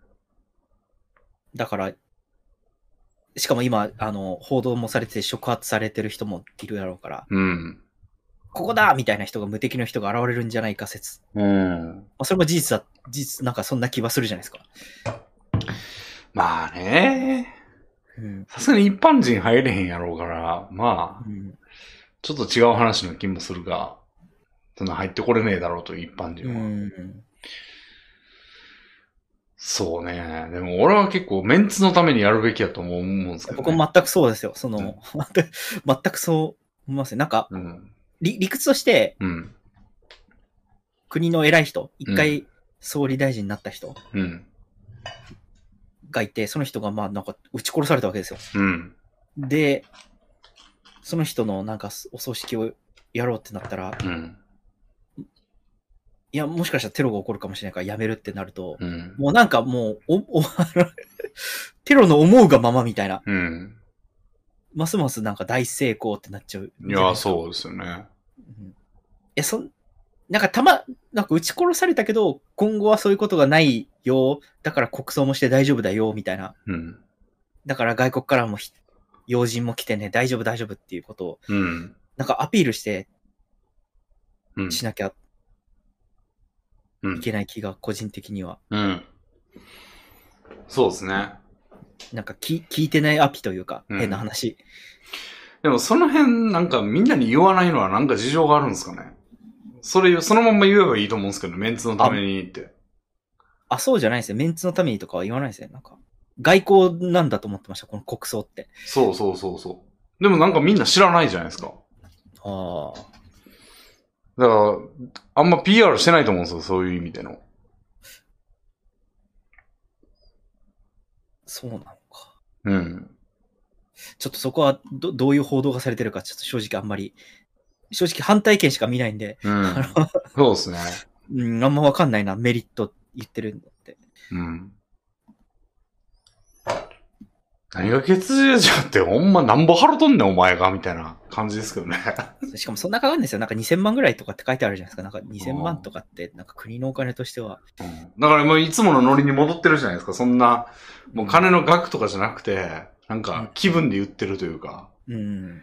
のいつものノリに戻ってるから、おいおい、もういつものノリに戻ってんのかいみたいな。うん。大事件やぞ、みたいな。そうっすね。うん。いやー、びっ、びっくりしましたね。なんかいろんなことをびっくりするうん。案件ですね。その、うん。これを利用して、うん。要はなんか、安倍ガーとかはいなくなるんじゃないかと。うん今までその、ブルドーザーデモとかをしたりする人が出てきたり、うん。ブルドーザーデモっていうのがああるんですけど、わかります、えー、わかんない。あ、要はまああの、安倍死ねみたいなことを言ってた人がいたと。はい安倍さんがし死んじゃう前に。はい。あとなんか、胴体を叩き切ってやるみたいなこと言ってた人とかがいたわけですよ。ですよえー、デモで。。うん。結構有名な人なんですけど。はで、実際なんか殺されちゃった時にい。、はい。なんかテロはしない安倍さんにお悔やみ申し上げるみたいなことを言ったんですよ。はい。はい。安倍晋三は死ぬべきであり、胴体を私の前に現れたら叩き切ってやるみたいなことを言ってた人が普通に、それなりの立場がある人なんで、うん。あの、意見は相違だったけど、うん。ただ、あの、こういう風で形で死んでしまったことは残念だし、絶対あってはならないみたいな。うん。で、それに対してのツイートのリプライで、めちゃくちゃなんか、あの、いや、お前叩き切ってやるって言ってるキャプチャーめっちゃあるけど、みたいな。うん。とか、あと、あと、安倍さんの顔をうん模した覆面をブルドーザーで引くみたいなテロや、テロじゃない、デモをやった人がいて、はい。その人もなんかお悔やみ申し上げますって言ったら、それに対してリプライがなんかめっちゃついてて、うん。いや、お前なんか、ブルドーザーで引かれ、せるっていうデモやってたよな、みたいな。はい。要は、安倍さん叩きのはい、ちょっと過激な人たち。うん。まあわ、本当に死ねと思ってたわけじゃないと思いますよ、当然、その人たちも。はい。でも、ちょっと過激にやっちゃった人たちが、はい。なんか実際に死んじゃったから、うん。それ見たことがと。はあ、お前たちはこんなことやってんだって叩いてるっていう、なんか地獄みたいな、そうですね。あったんですけど、うん。なんでこの話し始めたんだっけ？それを知りたい、俺。そう。うん。なんでその話したんやろと思ってましたけど、俺は。えー、っと、安倍さんが死んじゃったことに対しての、はい。国葬。あ、そうだ、過去、過去、うん過去についての、はなんか、でも、すだからといってその人たちが本当に死ねと思ってたわけじゃないと思うんですよね。い。うん。でも、なんか、ほらほらどんな気持ち本当に死んだけどみたいな、はいはい。お前たちの思い通りになったじゃんみたいなうん。ことを言ってる地獄がある。そう、地獄があるということまがあってあ、、ただの棒扱いしてますよね。叩ける棒。そうそうそうそうそあの事件をね。う。うん。そう、あ、そうだ。だからノリで生きてんな、みたいなうん。こと思ったという話からだ。だから、あれがあって、それやったらもう、だからほんま思い知るしかないでしょ、もうそれ以上のことで。うん。ってなるじゃないですか。そすねそのあれで聞いてないんだったら、うーむ。もうほんまにちょっと、無知で打つかみたいな感じじゃないですか、もうん。う。だから思い知るしかないと思うけど、まあ思い知らずに行きたいですけどね。うん。うん。でもほんまに良くしようと思う、良くしようというか、なんとかしようと思うんだったらもう無知で打つしかないですよ。うん。それ以上のことで。正当な手続きの上でやるそうね。ことができたらいいですね。だからなんか兵役みたいな感じで、あの、ムチ打ちの駅みたいなのを、あの、国民の義務にするとか。うん。なんか、あの、本当のことを教えながら無知で打つみたいなうん。のを国民全員にやってもらうみたいなそうっすね。ことをしない限り、いや、なんかあると思う。なんか、これ、結構冗談抜きで、うん。結構議論に上がってくる、ですかね、そのうち、その、例何を？えば独裁国家ですよ。民主主義とかうん。が良くないんだ、みたいな。うん。ちょ独裁国家なのでは、とか。うん。まあ、独裁国家こそテロ起こってそう独裁国。家というか、あの、うん。独裁国家って言い方が良くないな。その、うん。超天才10人ぐらいにもうやってもらう。うん。で、そいつらは一族でうん。国を経営していくみたいな。まあでも、独裁国家こそテロ起こってそうやけどな。うん。あとはあれですね。いわゆるその、それこそシンギュラリティですよ。AI にやってもらうっていう。うん。その、まあ、落合陽一さんっていう方いらっしゃるじゃないですか。は彼が言ってることを僕なりに解釈するとい。、うん。超、超すごい層みたいなのがいて、人間には。はで、その人超一部のその人たちだけで AI を管理すると。い。うん。で、ほとんどの人は AI の人に管理してもらって生きていくっていう。うん。これってすごい、もう優勢思想だの、そのものだと思うんですけど、うん。に、そっちの方が幸せだっていうふうに言っうん。てて、おなかなか過激な思想だな、みたいな感じだとあると思うんですけど。うん。まあちょっと、ちょ、小さい実験からやんないと、そんないきなりはわかんないですよ。そんな。うんだって、AI がじゃあ、じゃあこの1万人ぐらいちょっと死んだ方がいいっすね、とか言い出したらどうすんねん、みたいな。うーん、うん。言いそうやしな。AI。確かに。う。うんん。だから結構そんな細かい条件によってちょっと変わるんで、そうですよね。なんか雑な、雑な提案というかまうんあ、やと思いますけどね。小さい実験をするべきだと思いますけどね、そんな。うん。うんどうすっぺっかなって感じですね。なんか、今のままだとまずそう。でもうん、変わらなそう。うんじゃあ今の仕組み変えた方がいい、みたいなうん。うん理屈になっていくと。うん。うん。実験ちょっと参加したいですけどね。その AI 国家に住むっていう。まあ、いつでも出れるっていう、あの、条件付きで。で、死ねとか言われたら出ますみたいひーってな。な。そこでまあ、中止。死んだようなもんですからね、国から出てったら。いや、なんか、特別区みたいな、その、ここに移住すれば AI 国家に一応、うん日本国ではあるが、AI 国家ということにして、あの、住んで、あの、生活してもらいますみたいなやったら、俺ちょっと引っ越すかも、そこに。おーまあでも、うん。そうだな。一回やってみたい。ああ。うん。でしないって言われたらすぐピューって出てくるけど。見てみたいとかじゃないですよ。もう、実際住んでみたいと思うんですよね。てか、うん、その中で生活がどんなもんかみたい。あの、や、あーやりたいなる。うん。確かにそれは入り込まないと。うん。それで幸せやったらもう、これがいいわって言いたい。うん。うん。AI。AI か。うんあ、AI の他にあと、うんなんか、くじ引き選挙みたいなのもあ考え方としてあるらしくて、あ。ああ。なんかこれ結構、うん。やってるとこあるらしいんですよ。ああ。なんかフランスのパリの市民選挙はくじ引き選挙でやってるみたいなことを聞いて、ええいや、なんか、パリの多分どっかの市議会、超一部のとこで、うん。えー、テスト的にやってるらしくて、うーん。とにかくなんかくじ引き引いて、お、俺が議会の員なのみたいな。裁判員制度みたいな。あ、そうそう、そういうことです。うん。で、まあ、ローテーションしていくっていう。うーん。町、町長、町会みたいな。あ 町内会もそう。町内会みたいな。うん。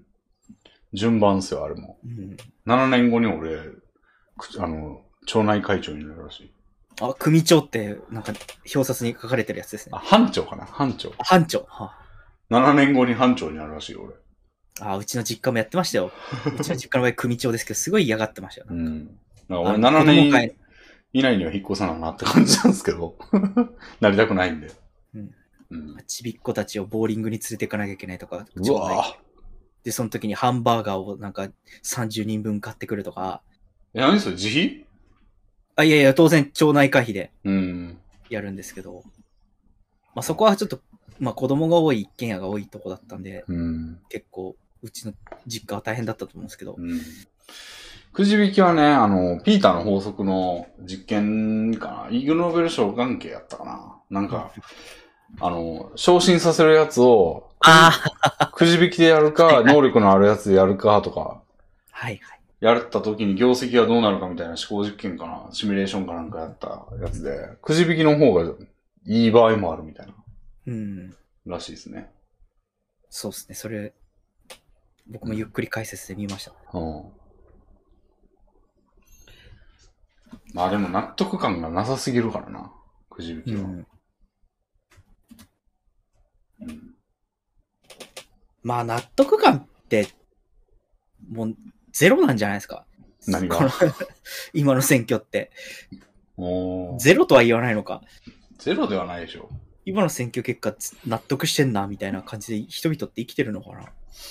でもまあ、集計はされて一票、一人一票なわけやし、まあ、そうか。まあ、ゼロではないんじゃないですか。うん。うん。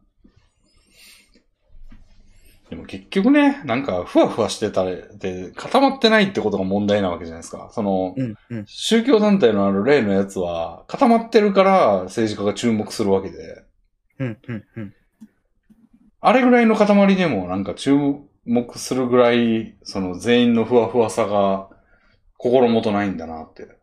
そうですねねそうですね。だって、なんか、ものすごいでかい組織みたいに言われてますけど、うん。1、2万人ぐらいのうん。団体らしいんですね。うん。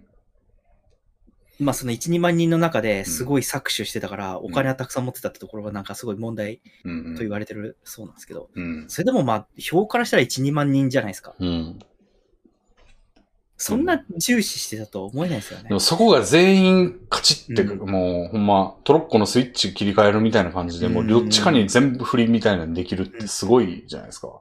そうですね。しかもなんか、分配もできるわけでしょ組織内やから。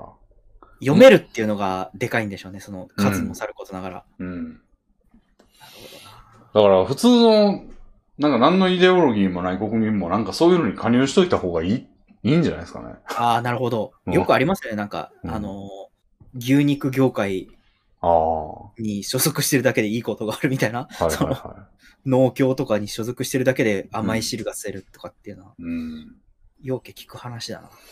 みんながそのね、なんか一つの元に集まってないっていう状況がすごい弱いってことですよね。ああ、うん。どっかに加入した方がいいんかもね。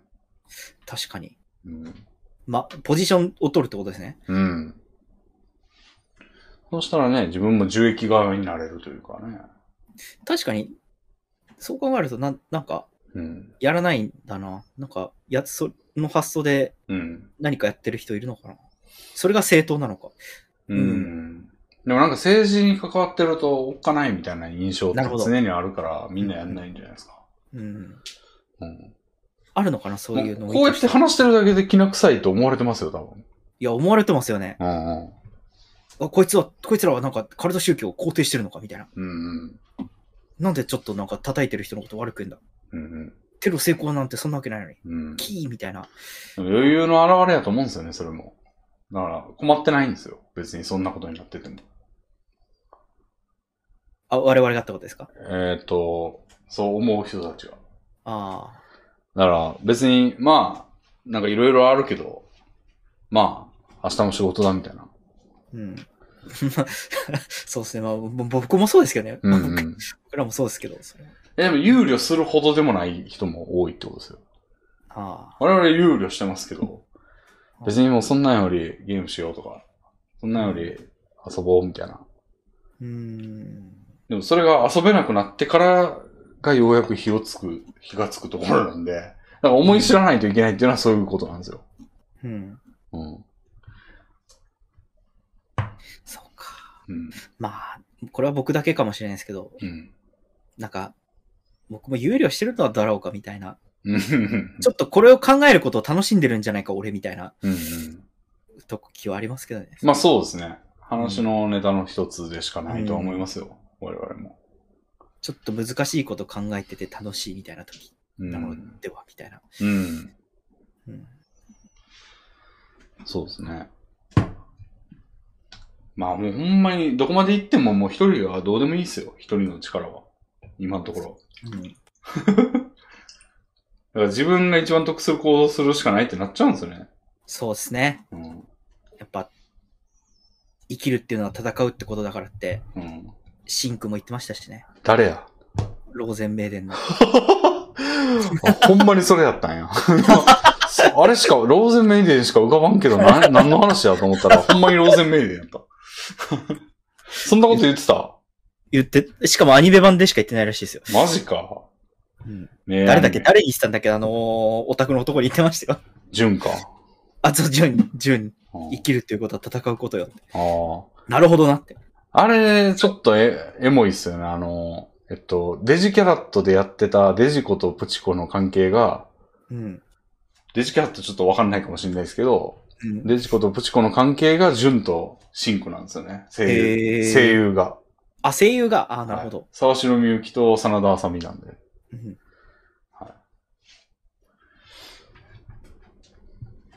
うん。あんなお気楽な関係やったのになんか、バラ戦争みたいな。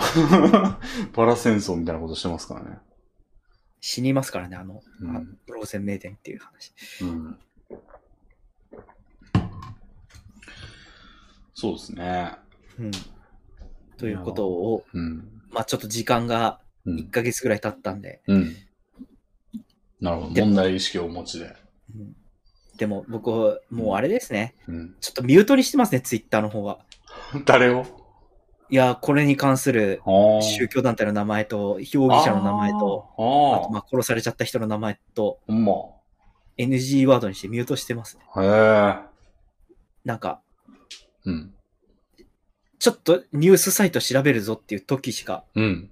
少なくともツイッターでは見たくないなっていう。ヤフーニュースとかでパッて目に入って、あ、これ調べようって時だけうん。個別に調べる感じで。うん。なん、か、うん。オピニオンを聞きたくない。その人々の。なるほど。うん。俺はもう池田の坊しか言ってないですね。タイムラインでは。あ、ほんまに。はいそうか。そうなんだ。おなんか、今まで政治の話とかしなかった人でさえうん。してるという、ま？僕の中の観測範囲にあります。全然してないわ、みんな。あなんかめっちゃ来ますよ。なんかう、ん竹っち、日本、日本はなんかカルト宗教とズブズブだったんだ、信じられないみたいな感じで。え？竹内さんに直接？そうそうそうそうそうそう。竹内さんちょっと普段付き合っている相手が、そういう熱意の人が多いってことなんですかね。あ、でもそうだと思います。うん。なんか僕がこういうやつなんで。は あ、その、いはい。いや、その人たちが悪いっていうよりは、うん。そうですね。うん。いや、でもちょっと今回事件がでかすぎて、ちょっとあんまりこう、うん。なんか、すごい悲しい気持ちになる。うん。不思議ですよね。なんで悲しい気持ちになるか、ちょっと僕も不思議なんですよ。別に支持してたわけでもなく、関係ないし。うん。僕、声優が死んだ時とか特に何も思ってなかったんですけど、はなんか、安倍さんが撃たれて死んだってなった時、すごい、どんよりした気持ちになってい。い、や、まあ、おかしくないと思いますけどね、結構2別に。日3日立ち直れなかったぐらい、あ、そんなに？ん多分これは、うん。なんか、この人が死んで悲しいを超えて、うん。なこんな国になっちゃったんだ、みたいな。うーん。まあ、おうん、俺そこは思ってないですね。もう一人の行動ですからね。うん。一人の行動でなんか、だからレッテルが入れ替わっただけというか、そうですよね。ほうんん、本当にその通りだと思うんですけど、な、なんか、うん。しょんぼりってしちゃう。ああ。アメリカの銃乱射事件が日本でも起きたみたいな感じのしょんぼりぐらい。うんうんでも今はまあなんか、その人となりも見えてきて犯人の。うん。うん。これがなんか何発も勃発してきたら、うん。と、そのなんかリアクション、だからリアクションの方がきついかな、俺。その、ああ、なるほどなるほど。皆さんの。うーん。うん。あれ？ま、まだやってる？みたいな。まだ同じノリや、みたいな。うん方が、マジかこいつらどうすんねん、もう、みたいな。うんつける薬ないぞ、みたいな。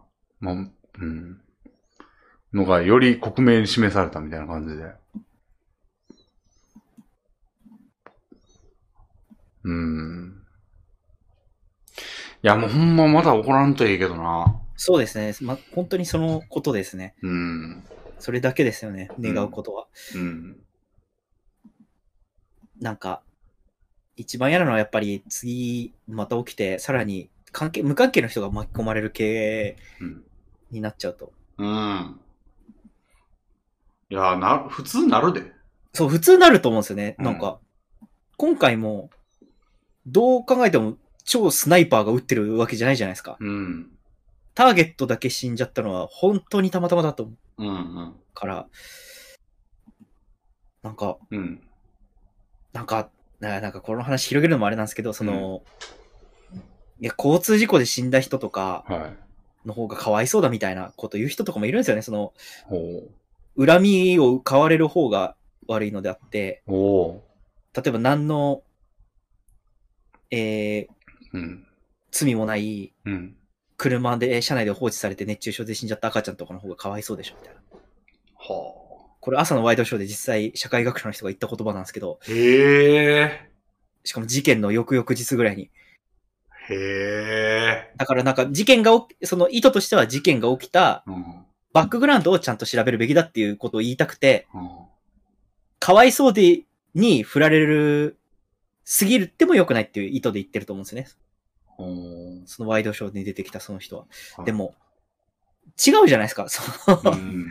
他の人も撃ち殺された可能性があるわけじゃないですか。そうね。だから、車内放置の赤ちゃんとかとなんか一緒にするべきじゃないと思うし、なんか、そもそも性質自体が全く違ううん。のになとか、なんか、いや、うんまあこの話はいいんですけどね、なんか明らかになんか違うって話だとうん。分かってもらえると思うんで、うん。うん。はあ。だから、恨まれ、殺されたということは、うん。殺される理由があるはずだみたいなふうにうん。思わない方がいいですよね。うん。いわゆるあれですね、こう、こう、こう、こう、なんちゃらかんちゃら、こう、なんちゃらかんちゃら、こう。罪を憎んで人を憎まず。じゃなくて、えっ、と、それをやられたということは理由があるはずだ。煙の、み火のないところに煙が立たない？のことを、なんていうんだっけ、レビンさんから教えてもらったんだよな。なんだろお、公っていう漢字を使うんですよね。こう。なんやろ何の話だっけ？う、えっと、あ、え、あれですね。あこういうことを、うん。この言葉で表せるっていう。こういうことって何やっけ？で、そのこういうことっていうのが、はい。えー、殺されたということは、そのはい殺された人にはい。原因があるってつい思っちゃう。思考。あー、あれか。語尾のやつ？あのー、そうですね。なんとか説なんだよな。こう、え？公明世界、こう、公明世界仮説？あ、そうだ、公明、公正かな？公正世界仮説か。あ、そうそうそうそう、公正世界仮説的な。あー。そうね。うん。はいはいはい。まさしくなんか、社内放置赤ちゃんと比べちゃうのとか、それだと思うんですよね。あそっちの方がかわいそうであって、ーうん。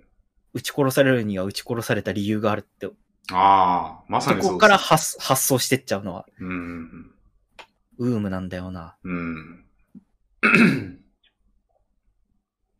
まあ公正世界仮説は多分間違ってると思うんで、うん間違ってるっていうのは、その、その概念自体が、あの、そ、そんなことないと思うんで、あ、そうなんですか？え、え、そうなんだ。へえ、え、なんか僕の中ではなんか、すもうなんか、検証されて、えいや、公正世界仮説は思想みたいなもんですよ。あ、そうそうですよね。だから、思想というかその、心情みたいなもんですよ。うん。だから、あれって、だから、いいことしてたら、自分に返ってくるとか、なんかそういう話ですからね、あれ。ああ、ごめんなさい、そういうことですね。うんじゃあ、公正世界仮説という概念がはい。人の心にあることそのものを間違ってるってこと言ったのかなと思って今。みんなの心の中にあるとは限らないですよ。あ、まあまあそうですね。うん。あ、だからあれだな。なんか、ちょっと勘違いしました、今。うん。うん。すでになんでか、、それは多分間違ってるんですよ。あの、間違ってるっていうのは正しくない仮説なんで、うーん、そうですね。そんなことないんで、多分。そんなことないですよね。うんあの、一回話したかもしれないですけど、なんか、はいそれが真になっちゃうと、うん。努力は裏切らないうん。が、あ、うんこれごめんなさい。全然違う話でした。忘れてください。プリキュア、プリキュア、プリキュア案件だ、プリキュア案件。いろいろこう付け替えないといけないんだよな。すぐ忘れたり。いや、そうですよ。構成、火星、構成世界仮説は。うんだって理不尽に何か起きることなんて、全然あるからね。人生で身をもって、うん。うん。うん、そうですよ。何か嫌なことが起きたら、うん。それには原因があるはずだなんて、うん。ねえうん。そんなことないこといっぱいあるもんな、生きてて。そう。いろいろ、その辺を否定する概念はいろいろあるんでね。アドホックな仮説とかね。そのこれ、ゆる言語学ラジオで言ってたんですけど、うんうん。なんか、後出しでいろいろ、それがもう正しいっていう結論がすでにあるから、それを否定するようなやつが出てきても、いや、でも実はそれはねっていう、いろいろ付け足して、うんうん。なんとかしようってするっていう、その、いろいろごちゃごちゃ言うやつがアドホックの仮説って言って、まあ、うん恣意的な仮説、あの、恣意的な、そうしたいから言ってるこうじゃないかっていう可能性の提示です。ああ、なるほど、なるほど。はい。だから、竹内さんが、なんやろ、太ってるのは、え？違うな。ちょっと忘れてもらいましょうか。はい。プリキュア、プリキュア。とか、なんかね、ラッセルのティーポットっていうのもあって、うん。ラッセルさんが言ったんかな？なんかティーポットが宇宙に飛んでるみたいな。宇宙空間には地球、太陽の周りをティーポットが飛んでるんだって言って、うん。それ確認できないじゃないですか、誰も。で、うん。確認できないからといって、それを信じるように言うのは、まあ、誤ってるよっていうああ、なるほど、なるほど。はい概念なんですけど。はい。悪魔の証明みたいなもんか。それを言うんだったら、飛んでるという証明をしないといけないっていう。うんうんその言った側に証明の義務があるんだっていう考え方を、まあ、ラッセルのティーポットって言うんですけど、うん。うんまあ、そういうのと、まあ、あるんで、その構成世界仮説だって言うんだったら、その、証明をしないとね。うん、うん、うん。うん。アドホックな仮説をいっぱい足してそういうことにするんじゃなくて。はい。はい。頭良さそうでしょ？うん。頭良さそう。博士ボットをね、フォローすれば皆さんこういうのがね、購読できるんで。いや、そういいうのをなんか。対決させてったら面白い気がしてきたけどな。どラッセルのティーポット対、はい。その、なんだっけ、えっと、ウッホウホ、ウッホ、ウッホ、えアドホックだ、アドホックの仮説。こうこうって覚えてる。あいつはアドホックの仮説みたいな。うんうん。で、ちょっとなんか、もうん。説明するやつがいて、うん。で、バトルするみたいな。その、うん。ラッセルのティーポットが。うんうん。や、でもなんか漫画っぽいな、これも。なるほど小説にできるかな？うん。いや、でも受ける気がする。漫画とか動動画、動画作品とかだったら。ちょっとなんかあ頭良さそう感も出るし。うんうんうん。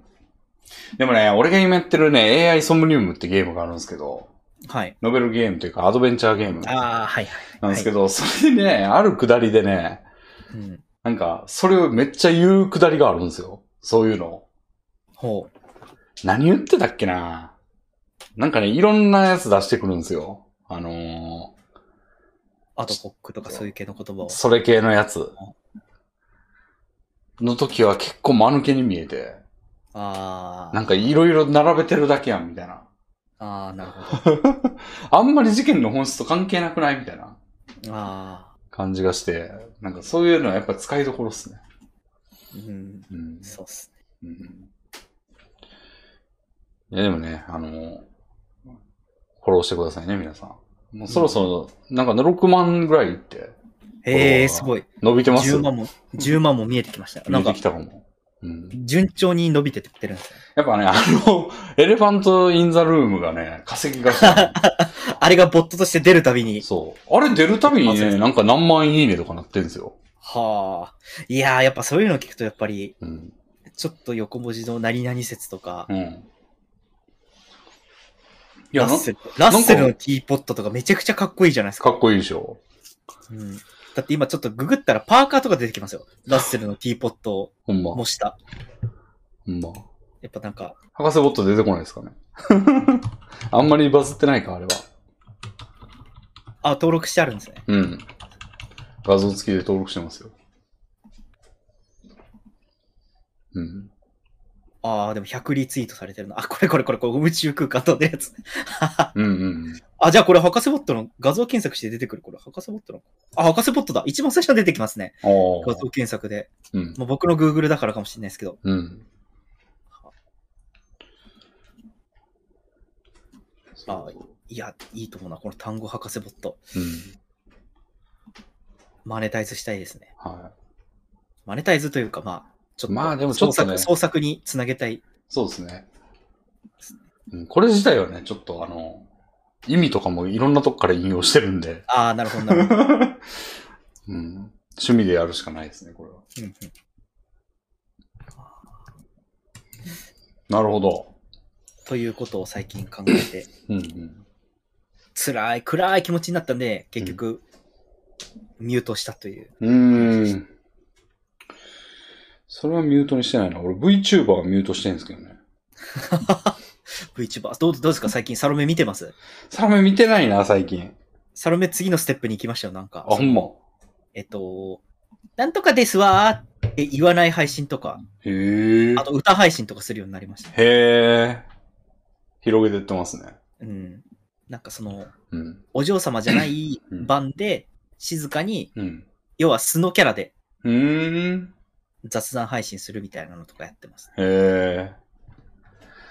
最近ね、ちょっとあの配信は濃度がすごいんで、あの、うんあんま流し見したくないなっていう感じがあるんですけど、どうせ見ないなら流し見した方がいいんですよね。うん。うん。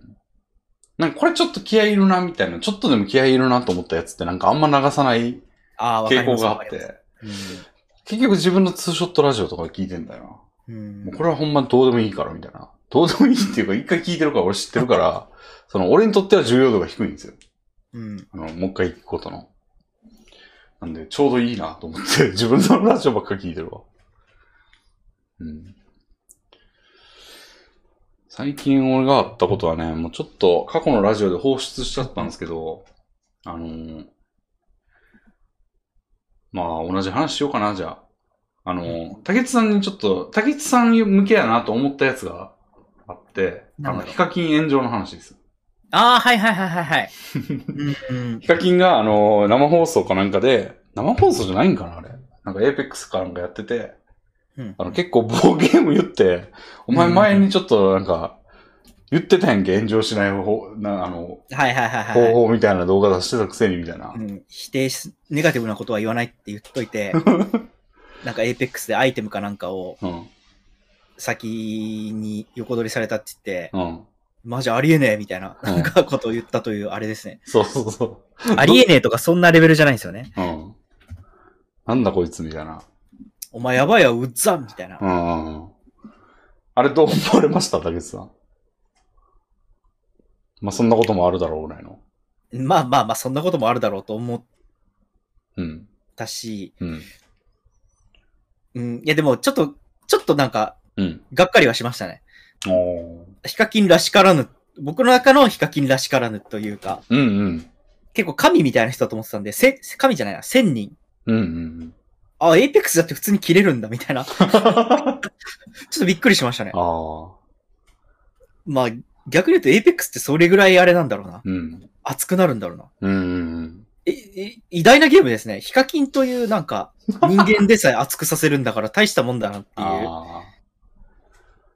そう、だから対人ゲームの恐ろしさみたいな話をしたんですよ、前回は。ああ、じゃあそれ、その話。うん。対人ゲームは人をもうほんまに抵抗できないところで刺激してくんな、みたいな。ああ、なるほど、なるほど。う。うんん。俺もとん、麻雀やっててマウス投げたことありますからね。ああ、わまあ、麻雀はあるでしょうなう。ん。うん。うん。なんか最近竹内さんはあの、麻雀はちょっと人がややるべきでないゲームみたいなことをおっしゃってると。あ、そうですね。聞いたんですけど麻雀。いや、人がやるべきじゃないというか、うーん。あまりそんなにやる。うん。修羅の道ですね。麻雀を上手くなるってのは。どういう意味で？まあ、や、なんというか、うん。えー、いや、わかんないな。なんであれムカつくんだろうな、あんなに。あ、ムカつくっていう意味で？その、司法試験ぐらい難しいとかそういう意味じゃなくて。あ、そう、難しいってのもあると思います。その、はあ、はえー、実力差は出るじゃないですか。うん。要はその、結局、僕あのゲームって統計だと思うんですよね。うん。だ、パターンが限られてるから。うん。自分の目に見える相手の捨て牌と自分に引かれてる牌うん。で一番確率が高いやつをうん。時間内に選択していくっていうゲームじゃないですか。うん。だから、あのパターンがうん。整理できる人の方が強いうん。うん。ってすごい簡単に言い表せるって、と思うんですよ。だからあれ勉強したらするほど強くなるはず。うん。うん。でも、うん。運の要素もあるじゃないですか。うん。だからあんなに勉強したのに、うん。突然運の要素で負けるとかってあるうん。じゃないですか。うん。それが怒りなのかなっていう。うん。うん。しかもなんか、取った取られたじゃないですか。その、うん。自分が出したやつが、のせいで相手の得点になるとか、うん。相手が出さないとか、うん。あの、自分はパターンが整理されてるけど、うんあと4人いるから1対1じゃなくて、うん。自分はパターンが整理されてるから絶対出さないって思ったものを、うん。4人のうち1人が出しちゃって、うん自分以外のやつが上がっちゃって、あなぜか俺が負けるみたいな こととかあるじゃないですあ。あか。りますね。いやもうなんかち超ムカつくと思うんですよね、それって。ああ、確かに決着のつき方が人の神経逆なでること多いですね。そうそうそうそうそう。それが、あの、でも、強くなるためには勉強しなきゃいけないっていう。ああんなに頑張ったのに感があるんですよね。あんなに頑っ張ったのにここでそれみたいな。最近僕の友達が麻雀大会に出たんですよ。なんか VTuber の。うん。本当になんか、えっ、と、公開されてるんで4人の牌が見えた状態でうん。観戦できるんですよ。うん。タイジャンタマアプリ内で。うん。で、みんなで応援するって配信やったんですけど、うん。なんか上手い人が見てもうん特に悪いところがなかったけど、単に引きが悪いから負けてったんですよ。いいところなく。なるほど。で、その人もなんか2週間ぐらい前からうん。予選があって、うん。600人ぐらいの中からうん。8人、おー。上位得点が多かった8人がうん。決勝ラウンドに上がって、うん。A ブロック4人、B ブロック4人でうん。上位2名が上がって決す勝戦。ごいやん。人みたいな600人から。うん。すごいですよ。うん。で、その VTuber も何、1万人ぐらいいるのかな？何千人ぐらい登録者がいるうん。大手麻雀 VTuber みたいな人が、うん。まあ、とにかくやってて、それで決勝に上がったぞっつって、うん一生懸命練習して、なんか食いたんなしっていう、あまあ、特殊ルールだったんですけど、は普段ジャンタマはそれでやってないから、い。うんうん一生懸命練習したけど、うん。で単に引きが悪くて、うんなすすべなく負けてって、うん。なんか、なんか、あすごいショック受けてて、あちょっと笑っちゃったんですけど、すごいショック受けてるぐらいに。でもなんかあの、なんかちょっと触れちゃいけないぐらいショックを受けてて、あ、麻雀は修羅だなって思いました。そうだね。うん。一回の結果なんかほんま運やからな。うん。うん。いや、M リ M リーグっていう麻雀リーグ、うん。アベマうん。TV でやってる。うん。いや、よくあんなに感情出さずに打ってるなって思いますね。なんか、突石東北さんという麻雀研究家の、なんか研究によると、確かですけど、うん。なんか一番上手いレベルの人、トンプー層とかで、と一番下手な人がやった時でも、勝率40%もいかないらしいんですよね。あ1位になれる確率あ。がう。ん。なんかそんなもんですよね。そうっすね。なんか、うん。限りなく、1位から4位までの確率、そのジャンタマっていう麻雀アプリで見れるんですけど、うん。25%でもそう。誰の見ても大体25%。1位まあ25%、2位25%、3位25%、まあそれが普通ですからね。4位25%で。うん。で、ちょっと4位と、うん。それ以外に偏りがあれば、うんうまいって感じそうです。そうそうそ4位が19%とかだとうまいな、みたう。いうな。ん。平均順位がもう2.1とかに行くことほぼないからね。うん。うん。でも2.2勉強、うん。でも勉強が必要なんですよ。麻雀はたゆまぬ。あそれが辛いゲームだなと思います。修羅ですよ、修羅。あれよく、なんか、いや、あれに特化できる人ってすごいと思いますね。ーうん。努努力に対してのこう、うん。見返りが少ないうん。けど、うん。でも、わかる。あれが面白いっていう気持ちはわかるんですよ。だから、あれこれ以上やりたくないっていう。そうですね。だから、もう打てるようになったらいいと思うんですよね、あれ。うん。もう打てるようになったら、あとはもう、なんか、誘われた時にできますよって言えるぐらいのカードが一番、まあ、資格としてのコスパは一番そこがいい。じゃ、じゃ、まあでもコスパとかじゃないですからね、遊びって。まあまあまあ。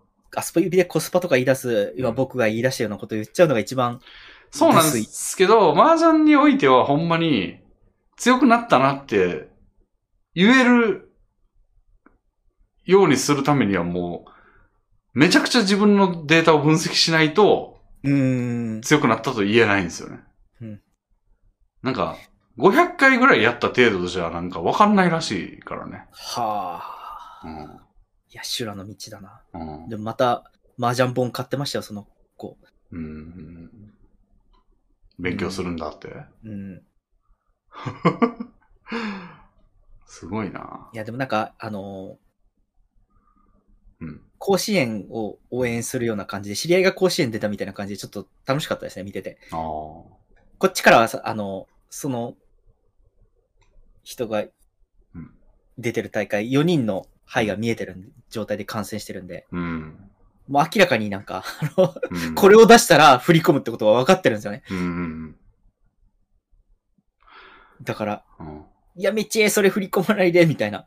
うん。ストレスでないで、みたいな感じで見れるんで、ああ、ドキドキし、て楽しかったです。それ系のね、観戦でちょっと思い出したんですけど、うんうん。将棋もね、俺よくやるんですけど、うん。将棋を見てる、まあ、あの、公式にほんま新聞社の YouTube チャンネルとかで、うん。時々あの、対局が、あの、中継されてることがあって、うんで、そこではよくね、AI が表示されてるんですよ。AI が言う最善手とかが。ああ、次の手これっすよ、みたいな。そう。で、どっちがどれぐらい有利っていうのも出てるんですよ、上に。うんじゃそうすると、もうそれはもうちょっと正直プロ棋士よりはるかに強いんですよ、もう AI は。うん今現状で。もう、だいぶ強いんですよ、もう AI の方が。もう、どれぐらいかというと、トップ棋士が AI に角落ちで勝てるかな、みたいな。うん、うん、うん。角がないんですよ、一個。それでもう勝てるかなレベルなんですよ。はあ、そんぐらい差がついちゃってても。そうなんですね。だと、で、まあ、つまりもう人間にはもう到達できないレベルになってるんですよね。だから、しょ人間の中で強い人と AI を比べちゃダメなんですよ、もう。車とマラソン選手を比べてるみたいな。はい、はい。やのに、その、なんつうんですかね。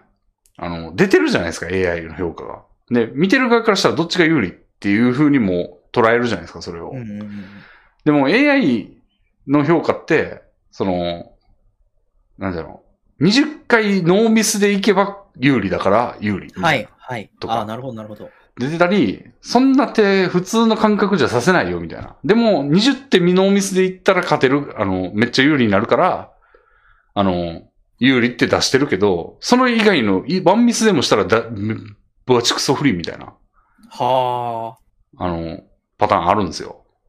でも、そういうのを出出しちゃうんですね、AI は。だってもう AI はできるから、それが。なるほど。で、それを見て、なんか、で、あの、プロの騎士が指して、指した手が全然違う手で、その、うん。先手の方が600有利って出たのに一気に逆転してマイナス200とかなったりするんですよ。はあ。でそれで、ああ、間違っちゃったとか、うん。言ってんすよ、見てるやつが。うん、うん、うん。これだからこいつは、みたいな。うん、うん。ここが甘いんだよな、みたいなこと言ってるやついるんですよ。まあ、そいつは結構あの、そのチャットの中でもなんか、黙れとか言われてましたけど、はいはいはい。言われてましたけど、結構いるんですよ、そういうやつが2、3う人。ん。でも、それ見てるとムカムカしてくるんですよね。もう、うんお前が、お前はここに出てる数字の上下で言ってるだけでそれを。うん。この人たちは何にも見ずに、人間の感覚で、で、しかもその AI がそういう性質だってことは当然熟知してて、うん。あの、ノーミスではいけないから、絶対どっかでミスるから、あえて事前手を指すとかも当然やってんですよ、その人は分かりながら。ここなんかあるんだろうなとかよく言うんですよ、プロ、プロ棋士。はい。もう、その人たちに向かってもう数字の上下を見てるだけのカスが、なんか間違っちゃったとか抜かしてんのもう、うわーってなるんですよね。うんそうですね。全くすそうですね。その、え、その AI 自体表示いるんですか？そうなってくると。で、まあやっぱ今どっちが有利に、なんでまあ、ほんまのトッププロは結構 AI の評価通りに行くんですよね。ああ。もうほんま、ちょっとしかグラフ動いてないみたいな。なんか、うん。ちょっと話ずれちゃうかもしれないけど、結構無粋な感じするけどな、AI が表示されてたら。でもやっぱだそういうやつが出てきちゃうし、その、でね、それが正解になっちゃうみたいな。で、それを表示してない配信というか、もうあるんですよ。うん。そうすると、表示する配信っていうのを始めるやつがいるんですよ。へえ。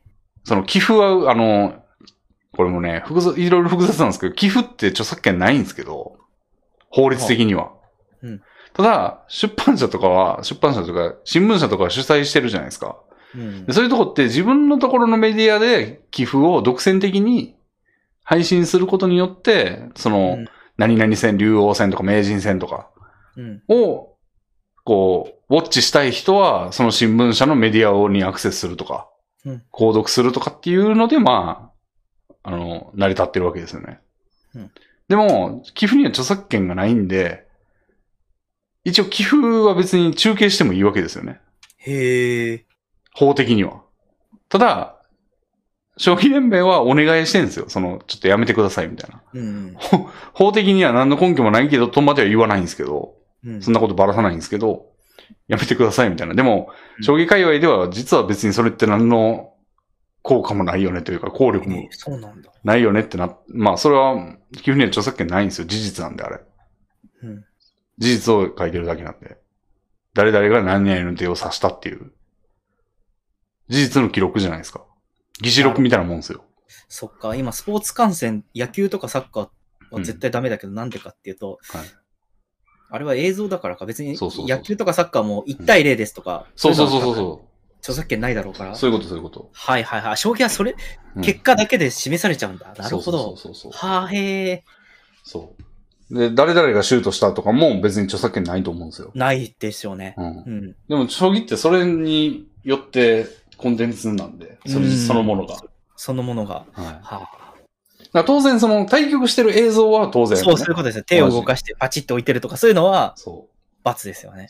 でも、結果、今、寄付がこうなってるっていうのは、うん。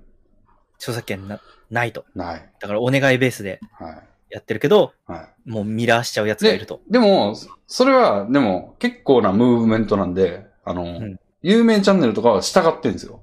うんだから局面を映さずに評価値だけで出すんですよ。はあ、なるほど。どっちがプラスとか。で、今までのグラフの推移みたいな。うーんで、。次の最善手これも未来のことなんで、著作権当然ないし、お願いの範囲にも含まれないうん。はずだということで、最善手と評価値だけ出してるんですよね。うんうんで、それ見に行くんですよ、結局みんな。まあ確かにな。うなんか、現、実公式にそれがなかったら、ん。うん。そっち行くよな。そう。うん。だから苦渋の選択だと思いますよ。出したくないと思うんですよね、多分。うん。な出さずに楽しく見てくれるんだったら出さないと思いますね。るほただど。結局チャットに貼るやつとかが現れて、それを。はいはいはい。もうどうせそうなるんですよね。今、えー、何々、何々九段マイナス600だよとかはあ。言うんですよ、結局。だからそんな横やりのやつに踊らされるぐらいなら公式で出そうっていう感じなんでしょうね。うん。嘘を言ってる可能性もありますからね。嘘言ってたり、AI によって評価が違ったりするんで。いや、うん。そう、だからめちゃくちゃ面白い話ですね、それ。なんかオーバーテクノロジうんーって感じしてますね。うんそうか。で俺はもうその、とにかくその数字だけ見て、騎士の、そのいろんな事柄を全然組まないやつにイライラするんですよね。うん。うん。人間と人間が戦ってるわけですからね。人間対 AI とかだったら、そう。まだ、その数値通りになるだろうけど。だからなんかいろんな例えが出てきますけど、なんか試験問題を、入試問題を解いてるやつに答え見ながら、あ、間違ったとか言ってるようなもんですよ。うん。とか。そうっすね。はあじゃないですか。お前解けんのかいみたいな。そう、お前のようなものがって感じですよね。そうそうまさしそう。ほんまに。そうそうそう。くいやうん。ー、えー将棋みたいなうん。知的ゲームの界隈でもそん、まあいるか、そりゃ。うん。そりゃいるような、どこにでも。うん。プロもね、AI なしではやっていけないんで、今もう。もう AI で研究してるらしいですよ、みんな。うん。うん。あれ、AI って、ところでちょっと話がずれちゃうんですけど、はい。その将棋の AI って、はい。あれなんですね、そさっき言った感じだと、うん。見せることなく最善手を先々までうん。行った場合こうですみたいな感じで出してくるんですね。次の手みたいな感じで出してる。はあ、なんか、うん。僕の将棋 AI の知識ってうん数年前で止まってるんですけど、うん。あらゆる戦歴をババババババババってインプットさせて、ああ。この次の、統計的に、このはいはい次の手の勝率が高いみたいなうんうんうん。風に出してるかと思ってました。なんか、その先々まで読んでるんじゃなくて。まあ、独自に読んでますもう多分、き騎士のデータとか入ってないと思いますね、今は。あ、そうなんだ。へえ、もううん。次のステップに行ったんですね。うん。はあ。そうなんですよ。それね、最初はね、騎士のデータで学習させてみたいな感じだったんですけど、うんもう今、教師データゼロでうんやってますし、へえ。いろんな AI ありますね。なんか、盤面を画像として認識して、なんか、その、だから、コマの動きとかじゃなくて、もう、うん。画像的になんか、その、美しい画像みたいな観点で 判定してる AI とかもあるんですよ、マジで。これどういうことかよくわかんないんですけど、いや、なんかそうですね。わかんないけど、なんとなくわからんでもない感じがありますね。この、うん。この画像の配置の場合は、なんか勝ちやすそうみたいな。勝ちやすいみたいなのがあるんだろうな。そうそうそう。で、その実際の勝敗みたいなのを、まあ自分で生み出すこともできるし、自分で勝手に対戦して。うん。うん。へえ、すごいな。そうそうそう。すごいんですよね、今。いろんな方法がある。あれすごいですよ。今ね、あの、屋根裏さんって知ってます？わかんないっす。あのね、BM98 ってわかります？えあのー全然わかんない。あ、わかんないフリーゲームなんですけど、あの、BM、ビートマニアあるじゃないですか。はい。ビートマニアを昔、その、パソコンゲームとして BM98 っていうその、クローンソフトじゃないですけど、その、ああ、わかったわかったわかった。ああ、わかりましたわかりました。あ、はいビートマニアみたいな。なゲーム画面で、はい、で、はい。誰、誰でも作れるみたいな、その譜面とか、音音楽とかを。はい、はい。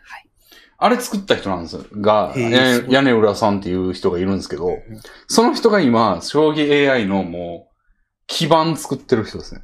へえ、やっぱできるやつは何でもできるんだな。屋根裏王っていう、屋根裏王様の王って書いて、屋根裏王っていうソフトがあっいて、かにも当時のハンドルネームっぽい感じがいいですね。その人がね、あの、まあ、なんていうの、今、今というか2、3年前、もう上位を席巻してる、上位のソフトは全部屋根裏をベースみたいな感じで、だったんですよね。あこんなツイッターのアカウントが美少女のこの人がそんなすごい人なのか。うん。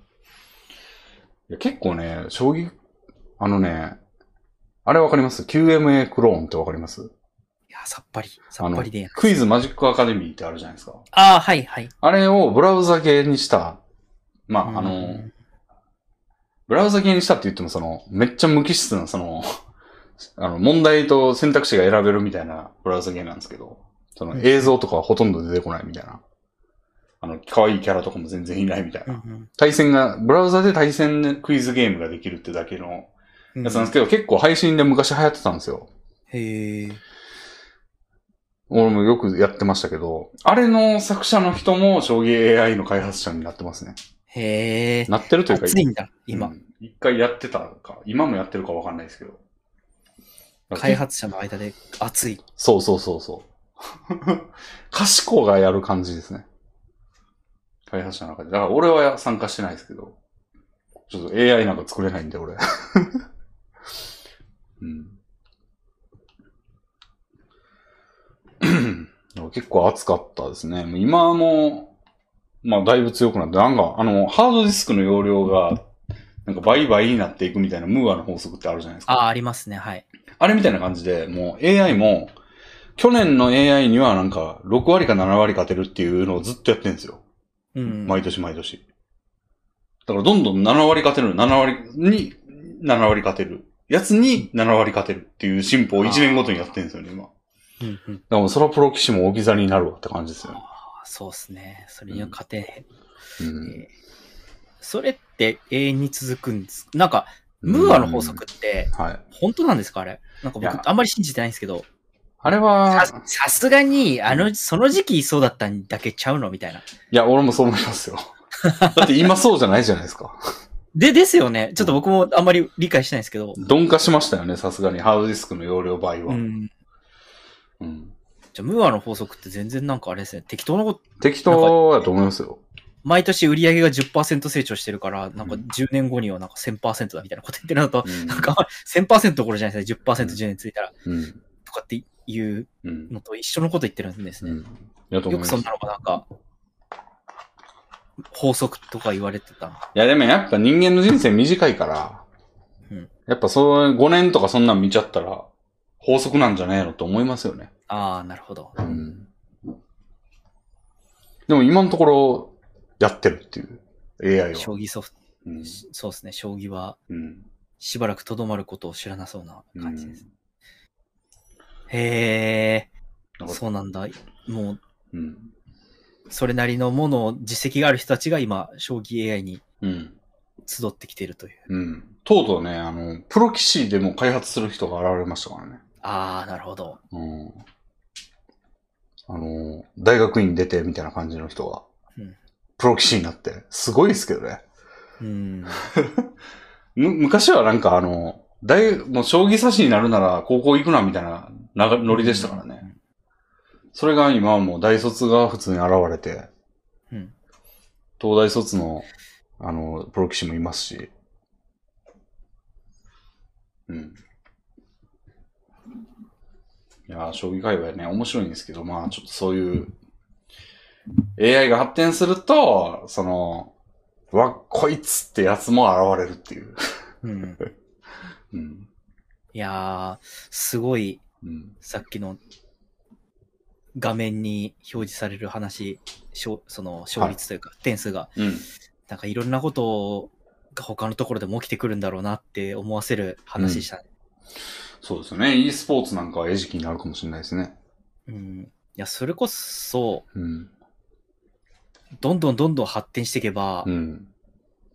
全然蓋然性とかがなさそうなうん野球とかサッカーとかでも起こり得ますよね。うん。まあ、いいように作用してる例も結構多いんですけどね。あの、まあまあそうですよね。ポーカーとかもね、うんあのーもうハンド配られたら勝率出ますもんね。へえ。あの、海外のポーカー番組とかやと、あのーまあ、普通に賞金がかかった大会とかやと、もう下が、テーブルがガラス張りになってて、うん。下からカメラでもうん、カードがわかるんですよ。で、あの、配られた時点で勝率何パーセント出て、やっぱそれ、それはね、見てたら、その、パッと見てどっちが強いんだっけって、その、初心者とかやと、わかんないんですよね。なんか、うんうんうんジャック・ジャックと、エースクイーンってどっちが強いんだっけ？みたいな。うん。わかんないけど、もう57%対43%とか出ると、あ、ちょっと有利、みたいな。が確かにポーカーは僕が知らないからか、将棋よ、なんか僕が知らないかもかもしれないですけど、出てた方がありがたい感じします。うん。あ、なんんかそれをひっくり返したとか、そう引きでひっくり返したとか。とか、なんか、あの、こけ脅しで勝ったとか、うーん。っていうのを、なんか、この勝率で勝ったかみたいなのが、はい、はい。そうか、そうか。そんなの、うん。ポーカーならいくらでもありそうだもん。あ、降りたとか、なんか、うんうん。レイズしたから降りたみたいな、なんかそういう感じですよね。そうそうそはい。う。だから、この9%やのに勝率勝ったみたいなんで、おーってああ、なるほど。なったりするから、なんか、あれはあった方がいいなっていう。うんうんそうですね。こんうん、頭脳スポーツというか、は結構変わってくるかもしれないですね、やっぱコンピューターで。うん。うん。ちょっとヒカキンの話に戻るんですけど、はいはい。なんか、やっぱり僕はこの事件に対して思う、事件っていうかまあ、ちょっとしたプチ炎上ですよね。はい思うのは。そうですね、ゲームは熱くなるなっていうところに戻っていって、うん。昔、うんひろゆきがうん。ニコ生配信者とうん。人狼したことがあるんですよ。へえ。うんまあ昔のひろゆきってもっとヌルポで、うんホリエモンとかも、うん。どんぐらい昔？いやもう相当昔で20、ニコニコ生放送黎明期だから、うん。僕が、12、3年前。前すぎるな。ああ。はいはい。まあ、本当に、石川の之とか。と多分やってたんですよ、人狼とか。うん。うん。いや、違うかな。もっとなんか、ニコロンダンみたいな人だったかな。まあまあ、まあ、とにかく、とにかく、ひろゆきっていう、まあでも、ひろゆきは当時からひろゆきで、うん。あの、それ、なんか、データとかあるんですかみたいな、そういうやつだったんですよ。あその頃あ。から。うん。だからね、なんか、ひょうひょうとしてて、うん。なんか、ひろゆきは論破論破みたいな感じだったんですけど、うん。その人狼でう、ん。すごい足を引っ張ってる評論家のおじさんがいて。そのおじさんにう、ん。すごい怒ってて。ルールわからないなら、ちょっとい出て行ってもらっていいですかみたいな。みんななんか、あ、そう、酔っ払ってたんだ、一人。あ酔っ払ってやってて、うん僕人狼ですとか言っちゃう感じのおっさんがいたんですよ。うんニコニコ生ってカオスだから。あ。うんなんか、公式でやってる、なんか有名配信者人狼大会とかでひろゆき出て、うん酔っ払ってるおっさんに対して、もう、ルールとか覚える気ないんだ、出て行ってもらえますか？と。うん。ででみんなはなんか、酔っ払って言っちゃダメですよ、キャッキャウフフってやってるのにひろゆきだけ、うんなんか、あの、めちゃくちゃキレてて、ああ、なんか、ゲームって怖いなって、あその12、3年前に思った記憶があるんですよね。あ。なるほどね。あと、ひろゆきってちょっと、いいやつなのかもしれないみたいな。なんかあの、人間間味があるやつなのかもしれないって当時僕に思わせてくれてたんですけど、うんまあ、今はそんなことは一切なくなったわけだが。なんか人間味があって面白いやつだなって時思ったんだけど。ひろゆきは怒ったら前終わりやもんな、芸風的に今。そうそうそうそうそうそうそう。と当時からそうだったんですよ。ひょうひょうとしてて、むしろ人を怒らせるみたいな、うんうん。だったのに、うん。人狼ゲームで怒ってて、ああ。なんか、ああ、なんかゲームって怖いなって。怖いですね。ヒカキンが怒るってそう、相当やな。エイペックスですよ。だから我々、多分、多分あれですよ。エイペックスをやったことはないですけど、うん。ジャンタマで怒るのと、そんなに怒りの方向性変わらない。う感じん。そうですね。だから、うん。ゲームなんかやらない方がいい。うんなんか、若干その人の人間性とあんま関係ないまであるよな。うん。まあ、関係なくはないけど、そんなに関係ないよね。怒るかどうかって。うん、ないのじゃない。いや、どうなんだろうな。なくはないと思うんですけど、ああ、どうだろうな。なんかまあ確かに。だいぶ範囲広いというか、その、うん。だから、それで怒ってたからといって怒りやすい人っていうわけでもないと思うんですよね。普通の人かもしんないっていう。うん。そうそうそうそうですね。そうですね。うんあの、十十分条件とか必要条件とかそういう感じの話だっけ、うん。怒ってるからといって、うん。〇〇ではないみたいうな。ん。うん、単純だ。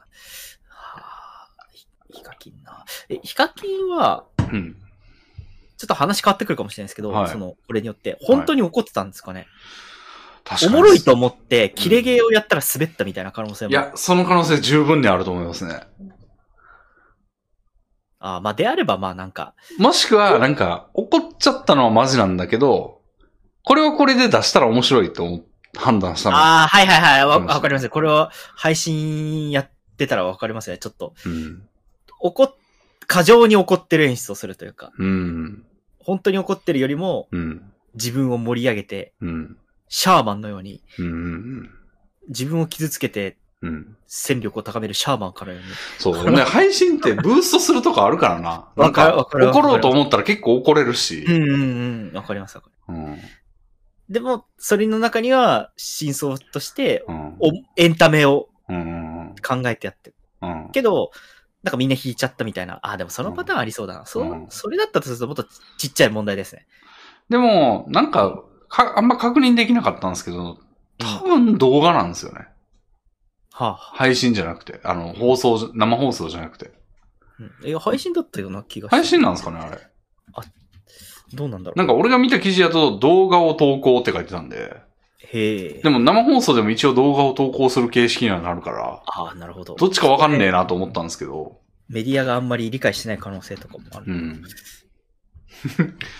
俺前も言いましたけど、なんかあの、ツイッターになんか書き込むことを、記事ではよくツイッターを更新って書く書いてるけど、あなんか違和感があるんですよね。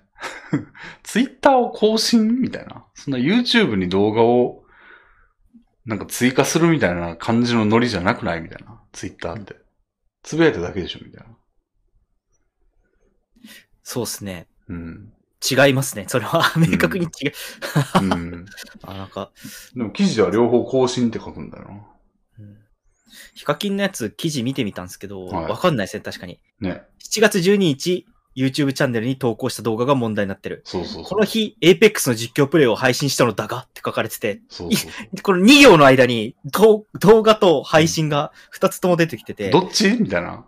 これ実際見てみないとわかんないですね。うん。はでもし編集したやつやったらもう、これはこれでおもろやん。あ、あーそうですね。まあ、間違いなくそうですね。思っていや、やったらしかないですよね。なんか投稿をやめなかったっうん。ていう可能性もあるから。うん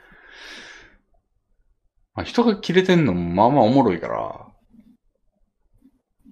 そうですね。そう判断した可能性はあるがわかんないですね。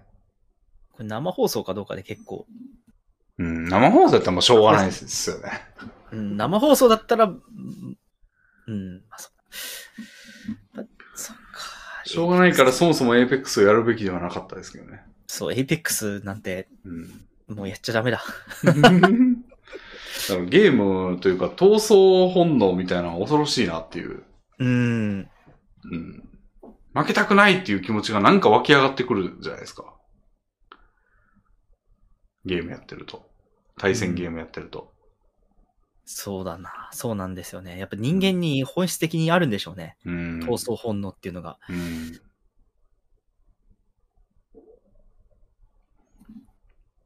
そりゃそうだよな。うん生物だもんな。うん。はあ、そうか。うん。まあ、いまあまあまあまあまあ、なんていうか。うん。そうだな。うん。残念だな。千人じゃなかったんだ、ヒカキンさんは。まあね。滝の水を飲んだらそれが先になって。千人じゃなかったんだな。まあ、そうですね。まあまあ、そういう事件があったり。うん。あとは、うん。これもね、前回言ったんですけどね。うんなん。かうちの隣の家のじじいが、なんか施設に連れて行かれてるのを見たっていう。えー、施設。はい。なんかね、まあ同じ話するんですけど、あの、俺がチャリでブーンって帰ってきてたら、うんうん。隣の家に、なんて言うんだあれ、バン車はあ。があって、数人の人と警察官がいたんですよ。へえ、あ、で、えガサ入れだ。なんだなんだと思って。で、なんか、わーわー言ってんすよ。はいはい。おじいとおばあが。うんおばあというかおばちゃんみたいな人と、おじいが。で、さすがに隣の家やから、なんか、き 気になって、そうっすね。関係者ですよ、もうレビンさん。もうね、隣の家なんだもん。だって一軒家の隣の家ですよね。そう。ああで、なんか、警察官にかけ、あの、うん行って、あの、うんすいません、なんかあったんですか？って聞いたんですよ。うん。でなんか、その、おじいさんが二人で住んでんのかな？そこ。うんなんで、なんか兄弟なんかな？で、うんその方がちょっと施設に入所するっていうことになったんで、へえ。あの、ちょっと立ち会ってるんですって。変、話してくれるんですね、そんなこと。うん。突だからうん。事件とかじゃないです、みたいな。ああ、なるほど。うん。で、なんか、ああ、そうですか、って言って、ちょっと後で伺っていいですかって言われたんですよ。で、それ、聞いて。あ、事情聴取だ。そじう。で、まあ一回家帰って、ピンポンって来て、あ、それ隣の家だからってことか。そうですね。話伺っていいですかはいはと突然なんか歩いてきて、うん野獣馬的な人には聞かないもんな。い。まあはいだって俺警察官に話しかけてるから。うん。まあ、ちょっとすみません、後で伺っていいですかって言われて来て、で、なんか言ったら、なんか隣の方がちょっと、あの、いろいろあるみたいなんですけど、なんか変わったこととかありましたかって聞かれえて。そんなこと言われてもみたいな感じですね。でも俺一個知ってんすよ。え？俺、いつも前通るとき思ってたんですけど、うん家のドアが、まあなんか、なんやろな、取っ手、縦長の取っ手みたいな感じのああ、はい、はい。ドアなんですよ、持つとこが。はい。うんうん。で、それと、横にあるなんか水道管みたいなポール？なんか棒が、15個ぐらいのチェーンで結ばれてたんですよね。ええあの、自転車の鍵、自転車のチェーンあるじゃないですか。タイヤにつけるような。うんあの輪っか状のチェーンが15個ぐらいえ？それどうやって中から出るんですか？ついてて、わかんない。え、怖っ怖っ怖っ怖っえ、それ、レビンさんもともとそうだったってことですよね？んなん前通るたびに見てますよ、それを。え、怖っ怖っ怖っ怖っ怖い。何？換気して、だって、中から開けれないようにしてるってこと、ああ、確かに。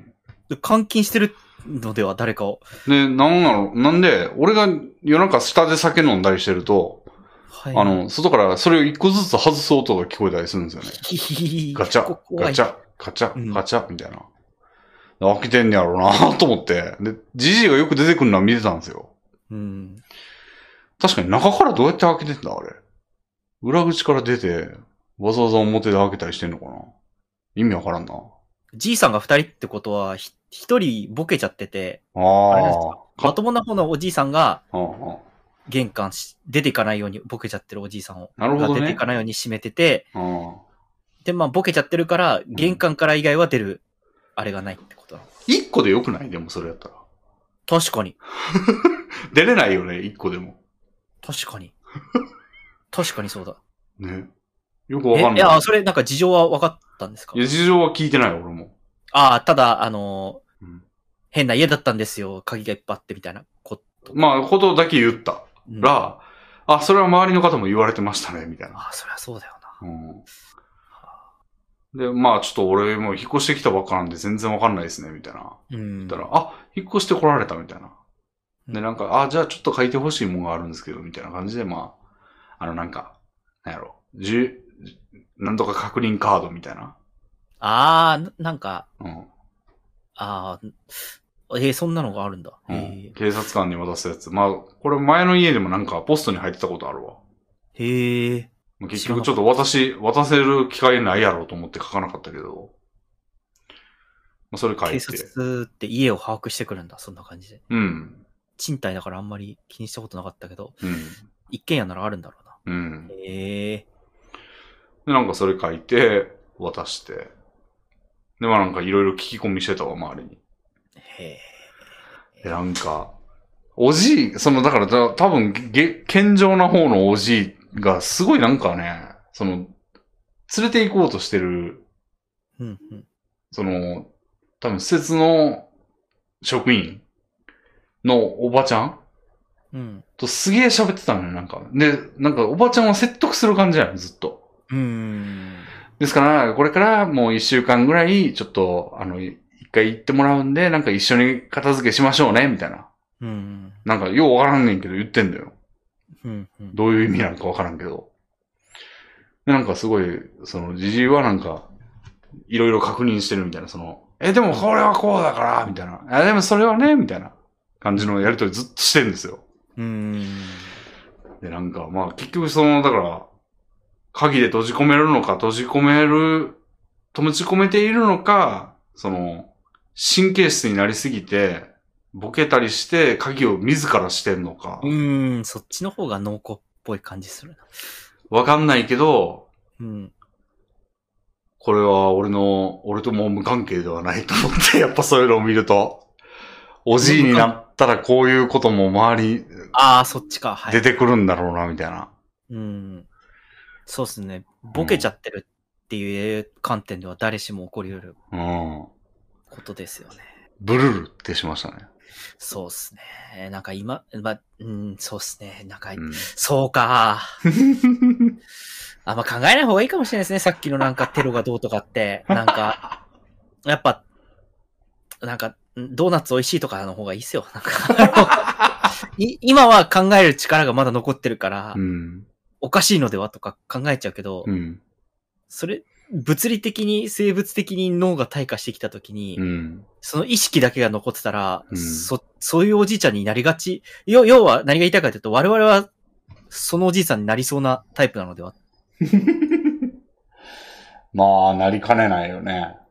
うん。なんかワイドショーとか見て、ドーナツ食べながら、うん。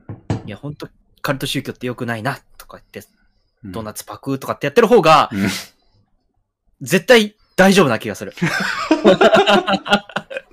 なんだろう、この、どういうブームなんだよなとか言ってる方が、関係なくない？でも、ウームなんだよなって言ってたら鍵閉めるわけじゃないですよ、別に。そうかなな、なんかうまく説明できないんですけど、その、あ、でもなんかこういろんな。合ってるのは、合ってるのは俺だ人々は間違ってるみたいな、なんか、ことだけ残っちゃう。なんか、あれ、はいはいはいはいはい。お風呂で、あの、おしっこする癖がある人は、うんボケた時に、あの、どこでもおしっこしていいって思っちゃうみたいななるほど。感じで、その、猜疑心だけが残って、あ、そうそうそうそう、そういうことです。鍵閉めちゃうん。あるあるあるある。いや、確かに賢い人ほどそうな、なんか、これ専門家の人に聞いてみたいな。う。うん。賢い人とか、なんていうか、その、社会的が地位ある人ほどボケた時に、そういう、えー、なんか、警戒心だけ残っちゃうみたいな、な。とか、なんかある気がする。俺ね、あの、映画でね、ヘビイチゴって映画があるんですけど、はい。俺が好きな。うんそれね、ボケたじいちゃんが出てくるんですけど、そのボケたじいちゃんのせいで家族が疲弊してるみたいなシーンがあるんですけど、うん。そのじいちゃんなんかなんかね、もう、飯食いながらめちゃくちゃよだれかけにもうボロボロこぼして、うん。で、それをその父親というかそのおじいちゃんの息子か、うん。うん。の夫妻が、なんかその、夫ももう50歳ぐらいなんですよ。で、うんもう結構いいおじじいで、でなんかその汚い様子を朝から見せられて、そのうん出勤しようっていうのに、ね、あい、もう片付けろみたいなこと言ってんですよ。でも、うんまだ食べてるから、みたいな。で、なんか、もう取っちゃえばいいだろみたいなこと言ってんですけど、うん。やめてもそういうの分かるの？みたいなこと言ってんですよ。で、はあ。で、そのじじ、あの、50歳が、猜疑心ばっかり強くなりやがって、みたいなこと言うんですよ。は猜疑心残るんですよ。怖いよ。怖い。もうそのね、その、あの、平泉、ひえ？誰だっけ？平泉聖なんですけど、その50歳。うん。言い方が怖いんですよね。へえ、なんか、いい映画だな。猜疑心ばっかり強くなりやがって、みたいな こと言ってるシーンめっちゃ怖くて。わ回かるの、そういうのやめて、みたいなこと言ってんですよね。そうね、そのセリフもいいですね。わかるの、そういうの、もうやめてっていうの。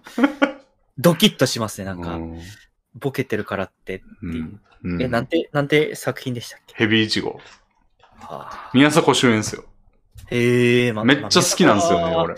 宮迫は、あれ、いい役、役者だと思いいます。や、宮迫演技うまいっすよね。うん、いや、めっちゃいい役してますよ、うん。宮迫。宮迫、結構いろんなドラマ出てくるけど。いやー、あれ思い出すわ。その、竹内さんの今言った話。いやーなんか、あのー、ね、熱湯浴になりやすいタイプとかでもよく出てくるんですよね。その、おう。ちゃんと自分で考えるタイプほど、うん。おじいちゃんになった時に、ネトウヨになりやすいおと主張する、いや別にこれデータがあるとかじゃなくて、うん。そういうコラムがあるんですよね。うん。年に一回ぐらい僕読み返すんですけど、亡き父は晩年なぜネット欲になってしまったのかっていう名文があるんですけどね。一回ツイッターでバズったかなんかでう、ん。僕に衝撃を与えたんで、なんか、うん。えー、一年に一回ぐらい読み返してる。まあ要はその、うん。まあ、お、父親が死にそうになった、ちなんか、えー、父親の遺品を、死んじゃったから遺品を整理したら、うん。もうネット右翼的なうん。本ばっか出てきたり、うんうてか右翼的な本ばっか出てきてて、うん。で思い返せば、もうなんか、えー、なんか、所詮女はとか。なんかダメなことをしてる、道端でなんかゴミとかを捨てたり、なんかあとはだらしない服装してる人がいると、あれは中国人だとか言ったりする、なっちゃってて、お父さんが。うん。すごく嫌だったと。自分は、なんか若い頃から父親をなんか、気は合わなかったけど、うん。しっかり考えてる人だって思ってたから、うん。晩年、そういう風になっちゃってて、うん。辛かったと。で、うん死んじゃって遺品整理して、パソコンの中身見たら、うんもうとんでもないサイトばっかだったっていうところで、あ、確かにこんなのばっか見てたらネトウヨになるわって思ってう、ん。すごい悲しい気持ちになったみたいなことが綴られてる記事なんですけど、あそこにも書かれてました。もともと、あの、自分でちゃんと調べるが心情だった父親だったみたいあ。な。ひひひひーひひ だって、置いてボケるのはもう不可避じゃないですか。ああ。その時猜疑心だけ残ってる可能性は高いと思いますよ。いややっぱ、あれでしょ、やっぱなんか、美味しいご飯の話とか、ー。ヘラヘラ。面白いお笑い芸人の話とかの方が、うん。ヘラヘラだってなんか、ヘラヘラ生きた方がいいんすかね。うん、やっぱ我々が今の立場でいいおじいちゃんとかって思うのって、ボケてるけどいいおじいちゃんだなとかって思うのって、なんかやっぱり、なんだろう、うん。三振とかを弾いて、沖縄民謡とか歌ってる、なんか、ナンクルナイサーみたいな、そして、うん、あと畑仕事をしてたり、うん。庭し、庭をきれいにするのが好きなんだよね、みたいなこと言ってるうん。おじいちゃんだと思うんですよね。うん。やっぱ、か体を動かすことだな、そう考えると。うん。いや、音楽とかめっちゃいいと思いますよ。う三振にちょっと近いもんね。ん、うん、そうそうそう。ギターとかめっちゃいいと思うな。いや、ダメだな、やっぱり。なんか、うん？何が？ツイッターとかばっか見てたら。竹内さんの遺品が、ちょっとね、なんか、女は所詮みたいなやつやったんだ。あれは中国人だとか、なんかそんなこと言ってるツイートがいっぱい残ってて、おしまいですよ、もう。すべてにウームなんだよなって書いてたらもう終わりですよ。はあ。いやー、恐ろしいね。うん。そんな遠くないしな。そうですよ。もう、幼稚園児とかよりそっちのボケてるじいさんの方が、なんか、絶対シンパシー強いはずでだ。って俺、年齢倍になったら76っすからね、俺あは。あうん76なんてもう全然ボケててもおかしくないもん。20引くと16で、20足すと56か。うんやっぱ、やっぱ近いのは56な感じしますね。僕もうん50代の気持ちの方がわかる気がしますね。10代の人より。うん。うん。いやー。恐ろしいですよ。恐ろしいですね。そっか。いや、ちょっと、そうですね。うん自戒を込めましょう、その鍵おじいちゃんを。まあ、抵抗できるんかな、でも。いや、そそれにしても、レビンさんはあれですね、ちょっと話変わるんですけど、はい あの、下見の時に、うんと、隣の家とか見なかったんですか？見なかった。ああ。静かやな、ぐらい。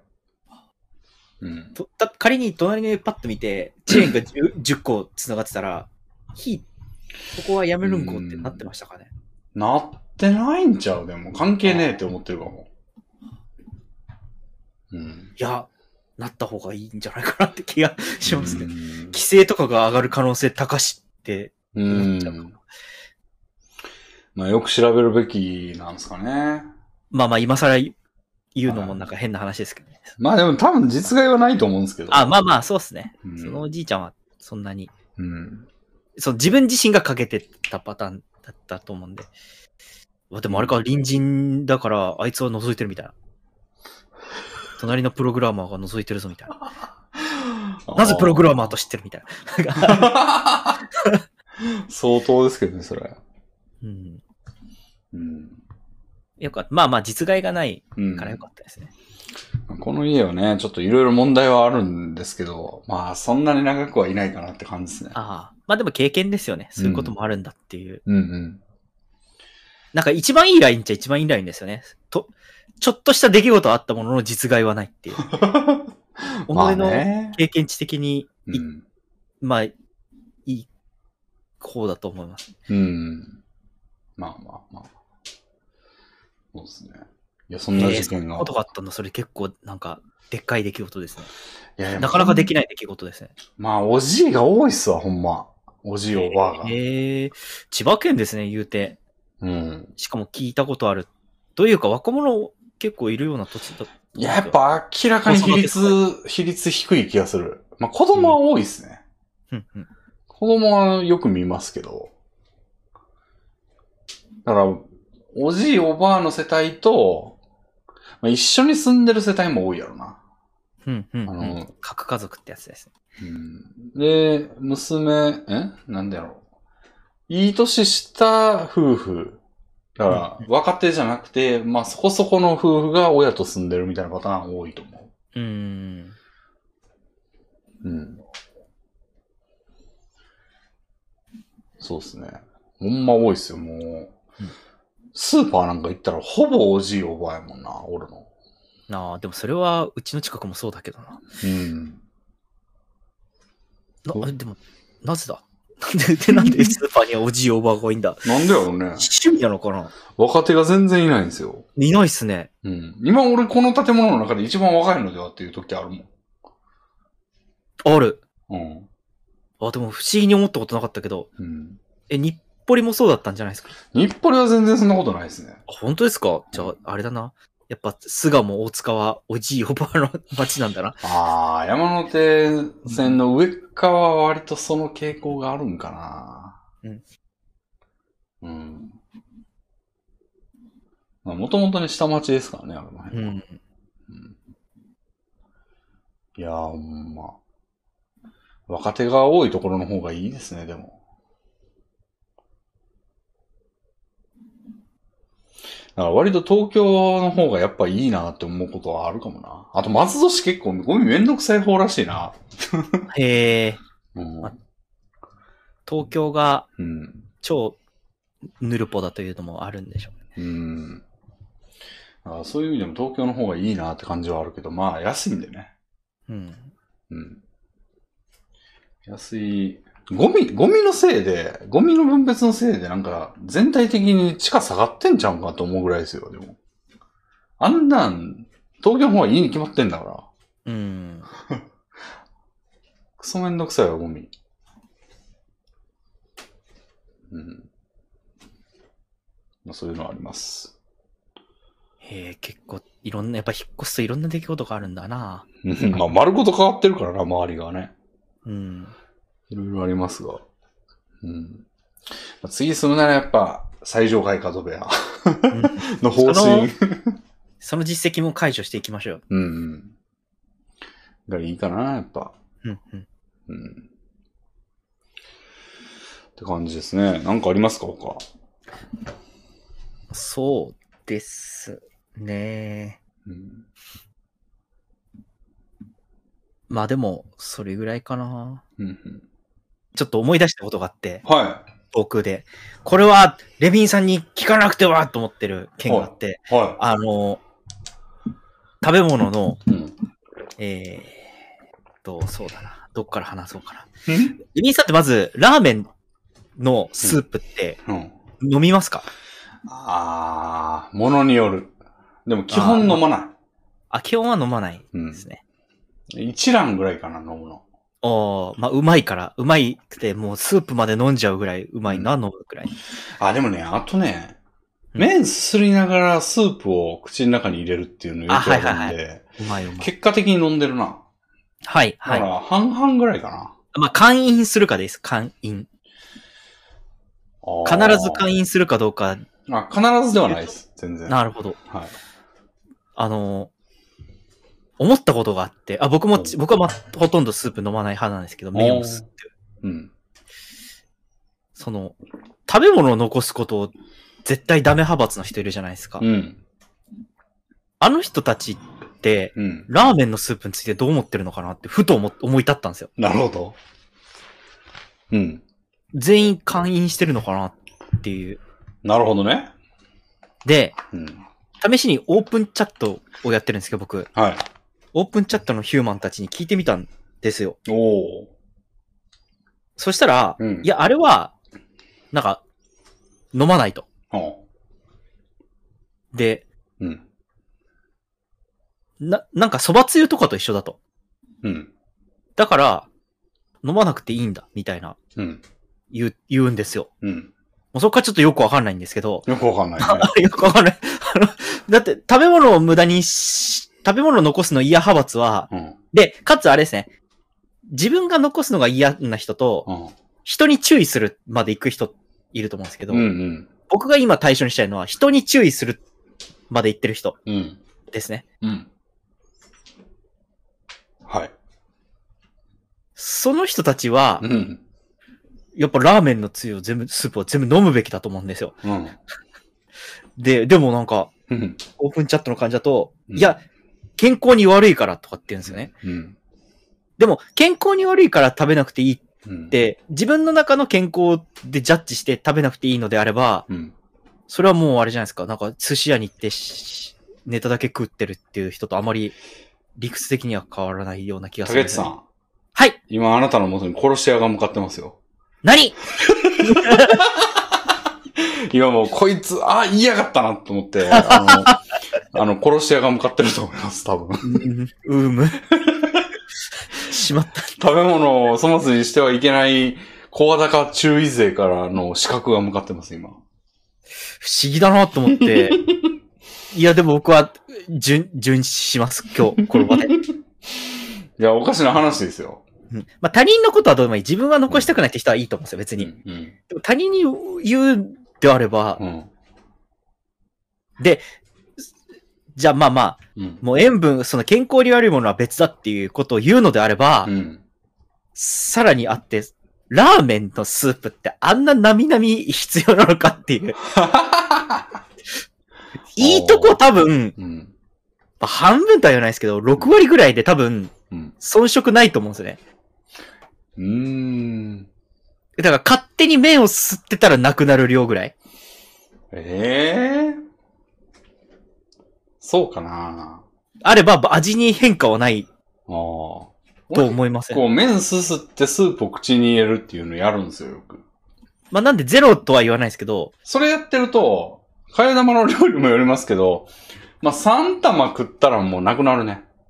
まあそうですね。まあレビンさんの場合は、ちょっとレ、あの、なんつうか、なんまあちょっと言葉は難しい、選ぶの難しいですけど、うーむ。なんかあの、うんまあ特殊事例というか、はい。まあ、いっぱいやったら絶対なくならんな。ごくごく飲まないとなくならないわ。そうそうそうそうそう。なみなみ、でも、その、食べ物を残すのうん。ダメ派閥うん。は、うん。ラーメンのスープをうん。2割減とか訴えるべきだと思うんですよね。ああ。フードロスを考えると。うん。あんなになみなみ注がれてる必要多分ない。うん。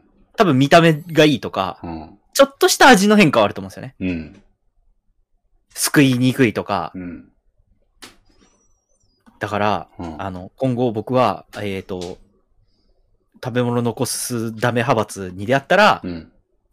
共にラーメンのスープを2割減する活動をしましょうって言っていや、選択制にしてほしい、そんな。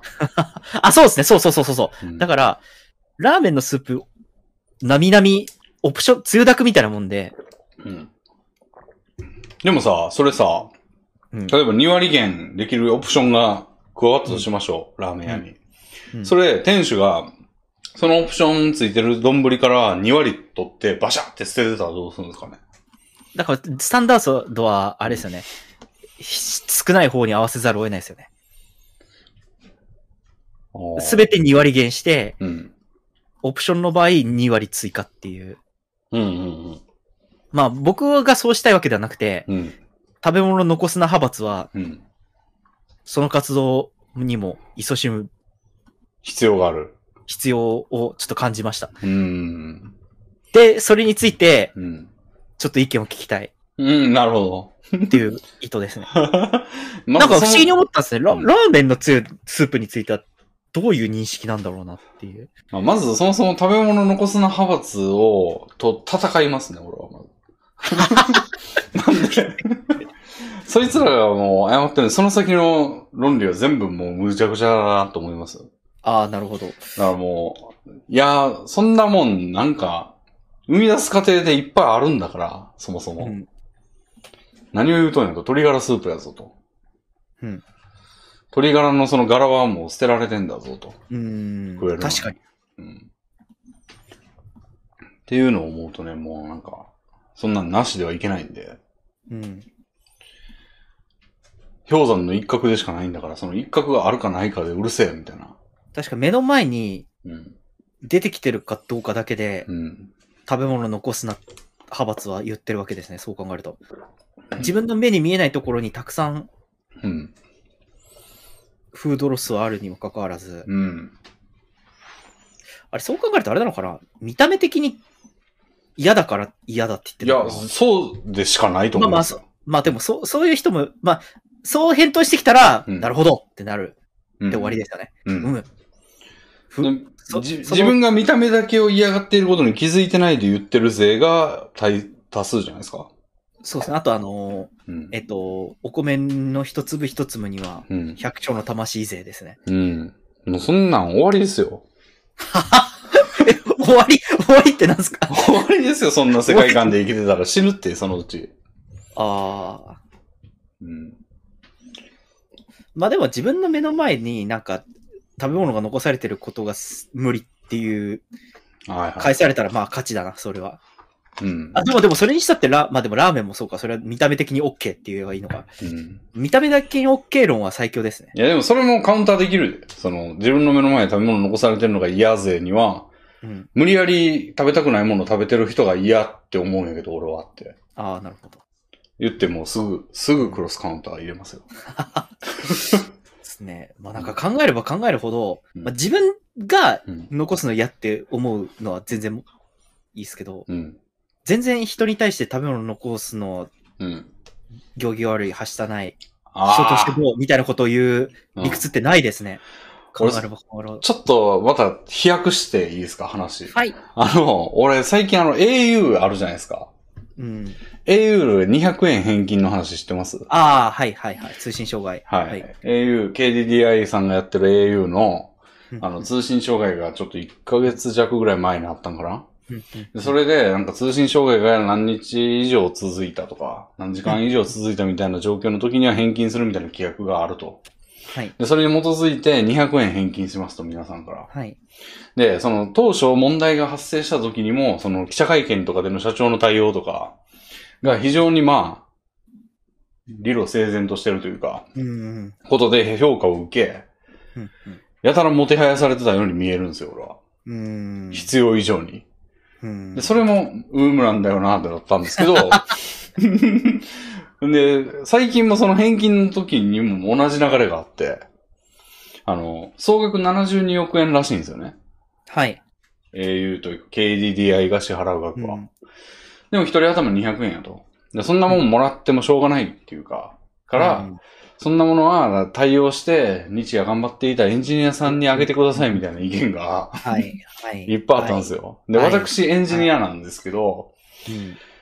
何を言うとんやと。うん。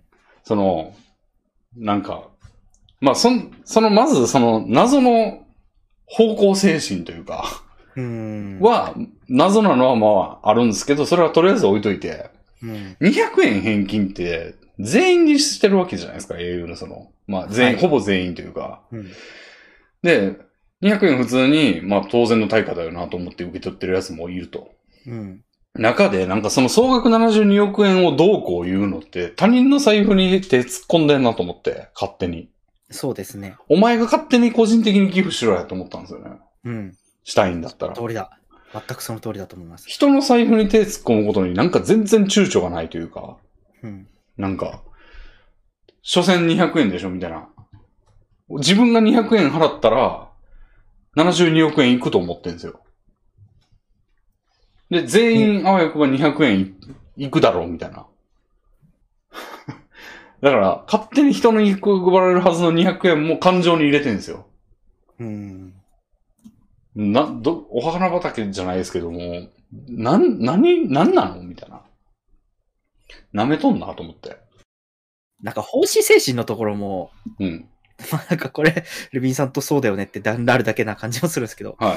おかしな話ですよね。なんか、その、えっ、と、要は頑張ってる、うん。叩いてないで、うん。頑張ってるうん。KDDA の社員さんがいるんだから、みたいなうんやつ。うん。いや、そういう仕事なんだけど、みたいな。いや、そうなんだよな。うん。普通に通信障害で困った人も結構多いと思うんだよ、あれ。うん。そこ起こんないで、じゃあ、どこ起こるんだろうって感じですよね。うん。あらゆることは起こらないってことであればいいけど。うん。まあ今までの奴らが結構、お、おふざけかなみたいな対応してる会社が結構多かったから、今まで。うん。あの、なんやろ。どこやっけ？えっと、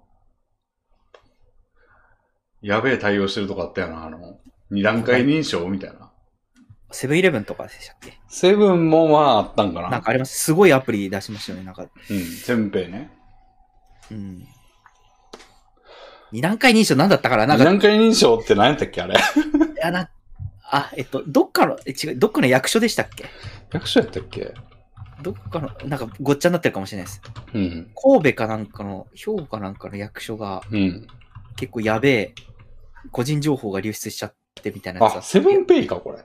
あ、セブンペイか。セブンペイで緊急記者会見、二段階認証を知らないっていうぎツギャ、うんツギャッターが出てきますけど。うん。のがあって、まあ、その、あれに比べたら相当ね、まともに見えたでしょうから。そうっすね。まあ、そういうのもあるんでしょうけどね。そうっすね。なんか、でも、あれなんでしょうかね。インフラ企業ってやっぱり感謝されること少ないから、うん。そういう気持ちになるんですかね。人、うんでもな、そんな感謝されない企業なんていくらでもあるというか、B2B は大体そうだから、うん。なんか不思議な話ですよね。なんか、うん。普段支えてくれてる人たちなんだから、ここで叩いたってしょうがないっうん。ていうの。まあ、叩いたってしょうがないのはそうなのかもしれないけども、はい。でもなんか、個人の、の感情を押さえつけることなんて意味があるんだろうかみたいな。ていうか、上げてくださいはおかしいやろ。うんまあまあ、そうですね。最、最悪そこですよね。うん。うんほんまに。はあそうだ。うん。あ、そうだ、ちょっと、セブンペイの話になって、うん。ちょっと話またずれちゃうんですけど、うん。IT って、日本の IT って弱いんですか？やっぱりあ。一般的にどどうなんですか？ーいやー、あんま比較してわかんないですけど、まあ、だいぶ、はっていうあとところはありますね。そうですね。日本、それ以外ってなると、なんか、なんだろう。うん。まあ、ちょっと今、あれだ、アフリカの国とかを言いそうになって、社会的に正しくないと思って、とどめたんですけど、はいえっと、アメリカとか中国とか、うん。そういう先進国の間で、うん。かなり低いレベルなんですか？いや、ちょっとレベルはわかんねえけど。企業は出てきてないですよね。なんか、うん超 IT。でもソフトバンクとか、うん。まあ、かい、デベロッパーってことでしょ？開発する人。あ、そうそうそうですね。いや、やっうーん。いや、レベルはちょっと正直わかんないんですけど、ああの、日本語はちょっと日本語圏なんで、日本は。うん。だから、なんか壁に守られてるところはあって、日本のベンダーがその日本語以外でやり取りするの無理やから、うん。うん。基本的に。だから日本語のエンジニアがまあ生きていけてるというか、うん。うんで海外やったら多分安くて、質がいいか、質がそんなにやけど、え？質、安くて質、そこそこの質か、うんまあ高くて結構いい質のやつは、日本やったら競争力はあんまないと思いますね。へえ。うん。なんか、じゃあ、インドがやばいですよ、多分インドインド。が。はい。アッコ IT にめちゃくちゃ力入れてるんで。ああ。やっぱ人口も多いしてる予算に比例するのかな、そういうの。うん。人口も多いし。I、IT リテラシーみたいなやつは、うん。でもレミさんわかんないか、そこまでは。その、まあ、詳しくはわかんないけど、噂には聞きますよ。あ例えばセブンペイのうんと。かいう、でかい、超でか会社のうん記者会見をするようなうん。おじさんが、うん。二段階認証って何っていうのって、うん。んまあ日本でもないか、そんなことは。まあね。その、そんぐらいは知っとけよって感じですね。うん。うん。いや、何が言いたいかっていうと、うん。なんかめちゃくちゃ言われるじゃないですか、日本のうんお。じさん。うん。特にデジタル層とか、うん。政治的な、はい。なんか、うん。めちゃくちゃ叩かれるじゃないですか。例えばその、うん。メタバース選挙みたいなはい。やつとかをやってたりするんですよ。はい。で、なんか、で、僕どっちかっていうと、うん割と、日本の中ではうん。自民党って結構なんか、ノリでやっちゃう、はい。メタバースとかやっちゃうみたいな。はい。なんかそこは結構、いや僕は支持者ではないけど、うん。まあ、すいいんじゃねえのって思ってるタイプなんですよ。うんメ。タバース選挙いいんじゃねえのみたいな。うん。なんかあ、あまりにもあんまりじゃないですかっていうのは僕の、その、会社のおじちゃんとか、おうんばちゃんとかを考えると、うんそれに比べたら、なんかメタバース選挙とかやってる方がまだマシなのではとか。思うけど、うん。でも、レビンさんからすると、結局、もそれを実現できる、できるような状態にしてないと思いますね。や、予算がまず絶対安いし、そんなんやああ、なるほど。やっぱそこ、そこか。なんか、やっぱ予算配分ですよね。うん。うん。そうか、なるほど。うん。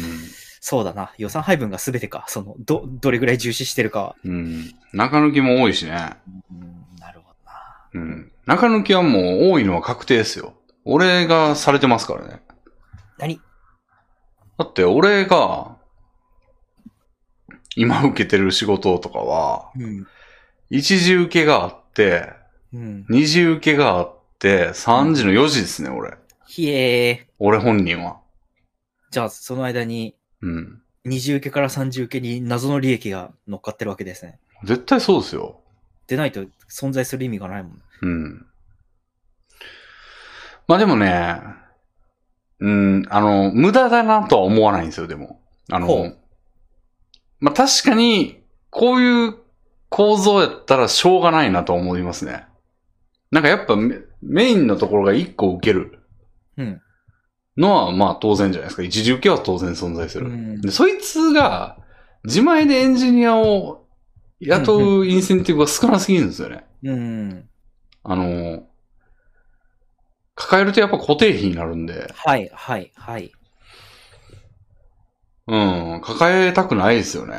はい。うん、あ、なるほど。うん、それが2時も3時もなってるってことなんそうですね。あ、いわゆる代理店というか、うん。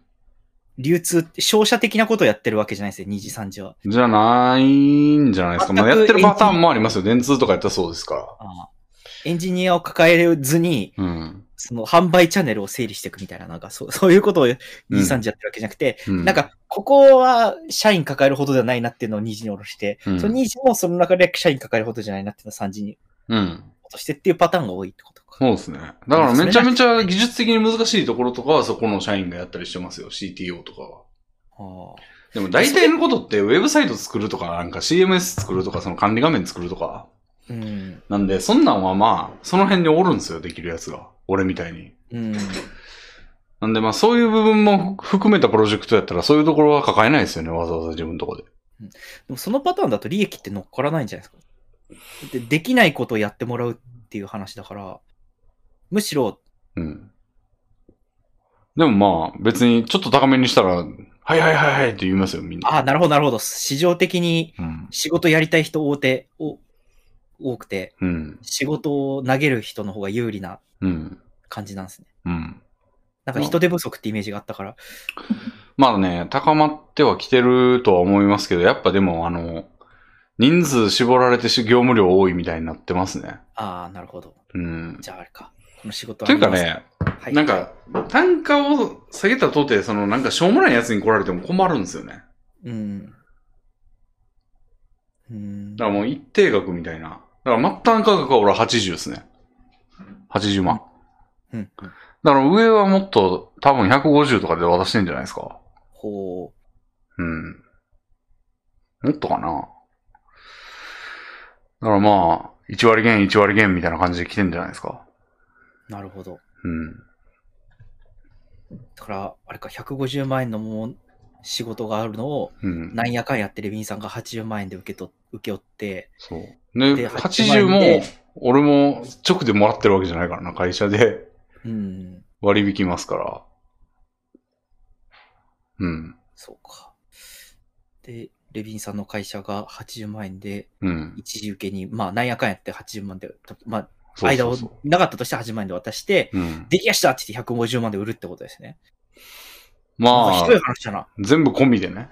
全部込みで。うん。でもその全部込みにするのが大変なんでね。その、成果物として向こうに納品するのは大変なんで、こっちはやってりゃあ確か80もらえるけど。まあ確かになんか、お前できた？うんえ、できてないの？みたいな。うんうんマジ？みたいなこともあるわけですからね。やっぱうん人が介在すればすればするほど。うん。ううんん。順位人やし、俺なんかは。時間やってりゃいいってだけなんで、成果に対して責任持ってないんで。じゃあこれは別にはい。日本の問題だけじゃないってことですね。どこも。仕事っていうのはそういうもんだって。でも海外は多分、解雇しやすいんで、ああ、なるほど、なるほど。なるほど、なるほど。そこで人材の流動性みたいなのが出てく。るのか。だから一時受けとかが簡単に人雇うんですよ、多分。ああ、なるほど。あ、じゃあ、何か作ろうってなった時に、うん。一斉にわって雇って、うん終わった、うわ、さよならみたいな。そうそうそうそうそう そう。だったら中受けとかがない。正社員っていう概念がなければ、うん。なるほどな。うん。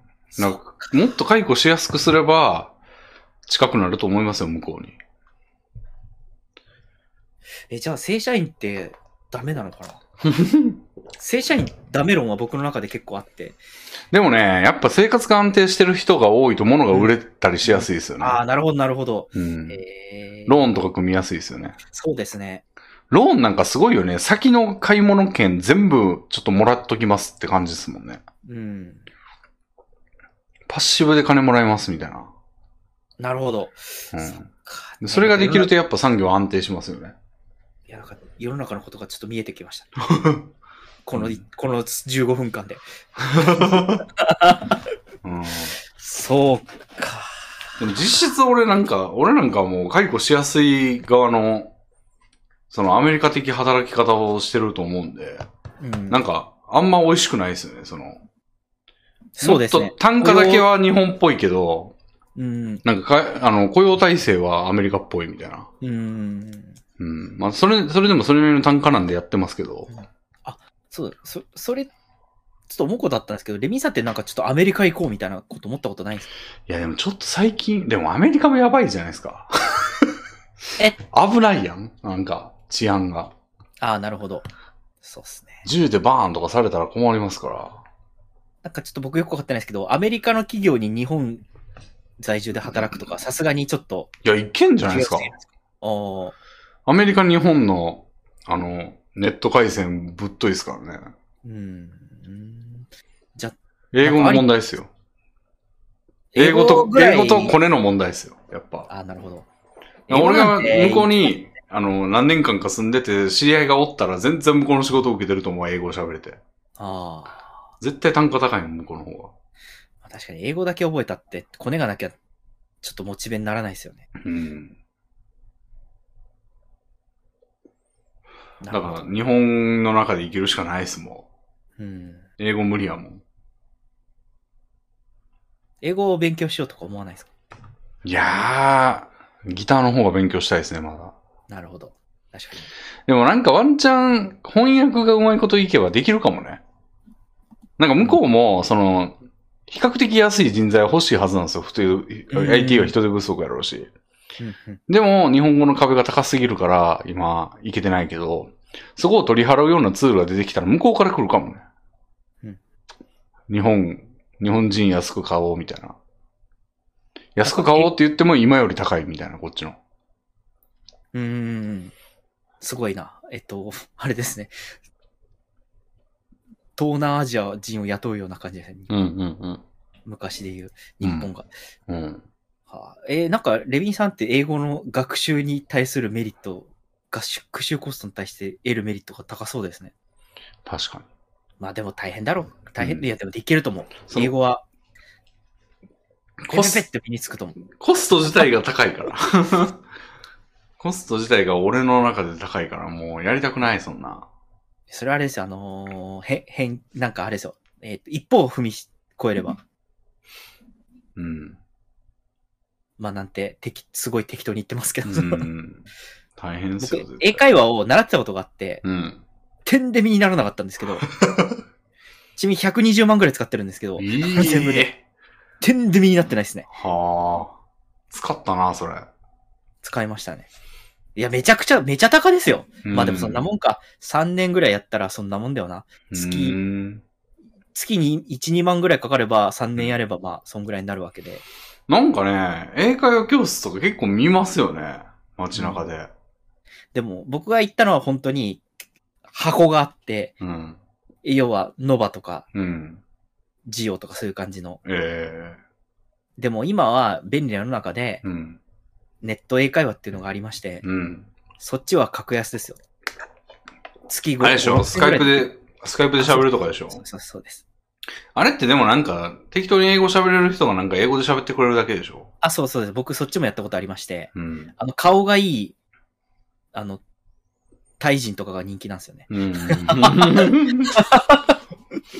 いや、見たことありますよ、そういうやってる様を。人が。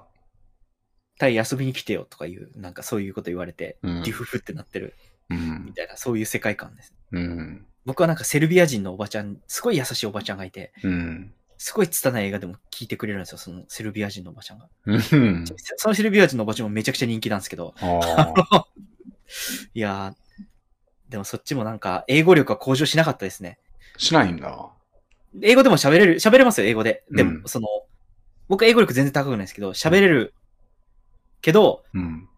英語力は向上しない。へえ。なんでか、なんだろうな、そのセルビア人のおばちゃんだから喋れるんですよ、あくまで。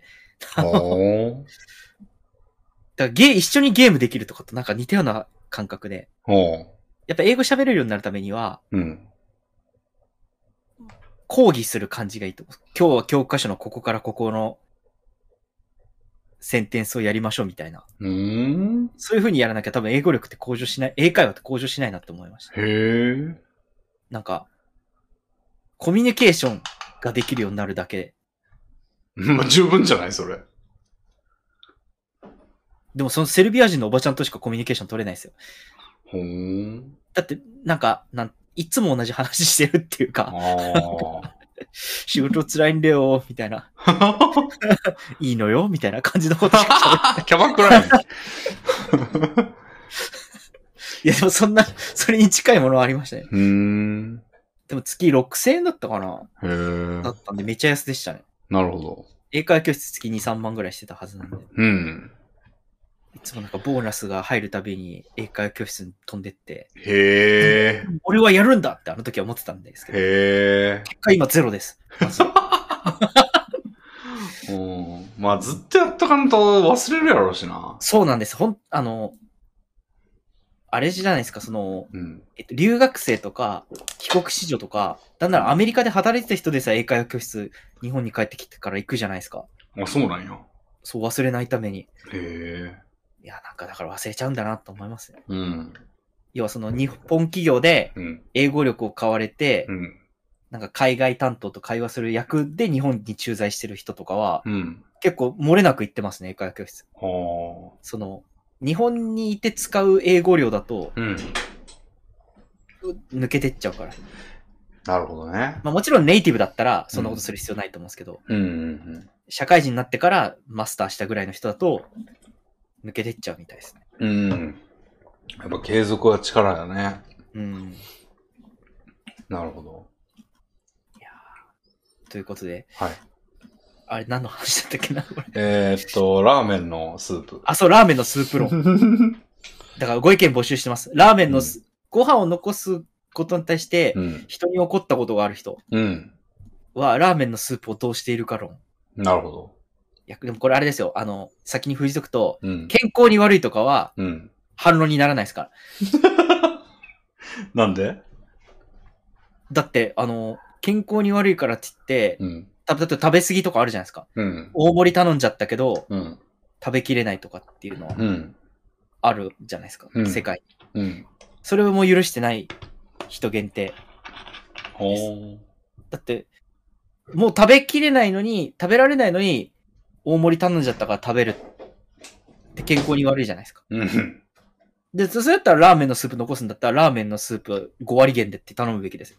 なるほどね。うん。そうじゃないですか。ん？でもその人は大盛り頼んで残したことないんかもしれんね。うん、その人はないとしても、ラーメンのスープは残したことを、だったらラーメンのスープも会員するべきああべきということです。なるほいや、これ、あの、煽ってるわけじゃなくて、ど。うん。本当になんかふと思い立って発明だと思って、自分の中で。いや、なんか天下取れるとそれは思ってます、これで。これちょっとバズるんじゃないかみたいな。うまいことを整理してツイッターでつぶやいて、うん。なんならその人たちを先導してラーメンのスープをうん。減る活動とかしたら、うん。なんか戦うラーメンマンみたいな名前でアカウント作って、ラーメンのスープ2割減しましょう、フードロスですとか言ったら、なんか変な人たちがなんか進行してくれるのではみたいな。なるほど。いや、そんなことに何の意味があるんだ、果たして。俺そんなことしたいのか、本当に。ああで。も思いついちゃったんです。なるほど。なんか、うん親みたいな。あれ？みたいな。これ、どんな論理でも反論できないみたいな。そうそうそうそう。俺の中に何もないみたいな。うん、反論材料が。そう。そうそうそうです、そうです。うんなるほど。じゃあ、竹内さんを倒してくれる人を募集ということそうですね。うん。あるいは一緒にラーメンのスープを減らす、適切、適正量を探す活動に参加してくれる人。なるほど、竹内確かに今まで発想がなかっただけでそうだな、みたいな。ラーメンのスープをあんなになみなみ注がれてるべきではないって思ってくれる人がいたら、なるほど。ぜひ、あの、コメントください。はい。なるほど。いやじゃあ、お便りいきますか。はいはい、よろしくお願いします。はい。えー、じゃあ、こちら。えーザップさんからいただきました。はい。レミンさん、竹内さん、お疲れ様です。突然ですが、マラソン中継の楽しみ方がわかりません。僕は他の競技に比べて圧倒的に面白くないと思っています。はい。まずゲーム性が少ないうん。球技をはじめ、他のスポーツにはもっとゲーム性があり、そこは見ていて面白さがわかります。しかし、マラソンは選手の順位を競ってはいるものの、本質は記録を競うもので、個人またはチームで完結していますうん。というと、他の陸上競技や水泳などもゲーム性がないと言われると思いますが、それらは1試合が短い。1試合が短いなら、視聴者側で簡単に区切って見ることができます。が、マラソン中継は数時間という競技のくせにゲーム性がありません。えー応援している個人、特定の個人でもいるのでなければ、途中をつまみ見したところで何も面白くありません。24時間テレビのマラソンは、まずそのタレントのファンだったら見られるかもしれませんが、泣きながらゴールして、ほら感動しろと言われても、もともと自分が始めた苦行でマッチポンプだろうとしか思えません。世の中の人はどうやってマラソン中継を楽しんでいるのでしょうか何かお二人が面白さを理解できない物事などはありますか？という、なかなか攻めたお便りですね。うん。そうですね。うんうん、難しい話ですよね。自分が面白いと思ってないものに対して、うん。面白くない理由を並べても、うん。なかなか面白いと思ってる人の、うん。ひなんていうか、ことを動かせないというか。そうだよ。うんいや、ほんまそれやと思うわ、今、これは。これに関しては。うんまあ、俺も全然見てて面白くないと思いますよ。でも俺は、もともと、うんそういうのあんま好きじゃないタイプなんで、あんま参考になんねえというか、他のスポーツ観戦があまり好きでないようにマラソンも別に見ないだけなんで、俺も。うんうん。竹内さんはまあ、ある種の、あの、スポーツ観戦は楽しんでると思うんですけど。そうですね。僕は、マラソンは、そうだないや、でも面白いと思う気持ちわかるって感じです。うんまあ、面白いランキングみたいな、個人的面白いランキングつけたら結構下の方ですけど、うん。まあ、なん、なんかでもこの意見って結構多くて、マラソンって思んなくねみたいな。うん。でまさしくここに書かれてる通りのことってうん。言われるんですけど、うん。面白いうん。の、まあやっぱりあれですね、このゲーム性が少ないからこそ面白いとかっていうことになっちゃうからな。要はただただ走るだけ、長く走るだけっていううん。肉体を存分に使ってるうん。究極の競技だとかって言われたら、うん。まあ面白いと思ってる人はそうじゃないみたいな。なんあか、ー そういう話になっちゃうから、そうですね。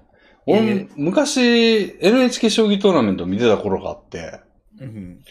であれ、最近全然見てないんですけど、あの、あれってね、見たことあると思うんですよね、竹内さんとかも。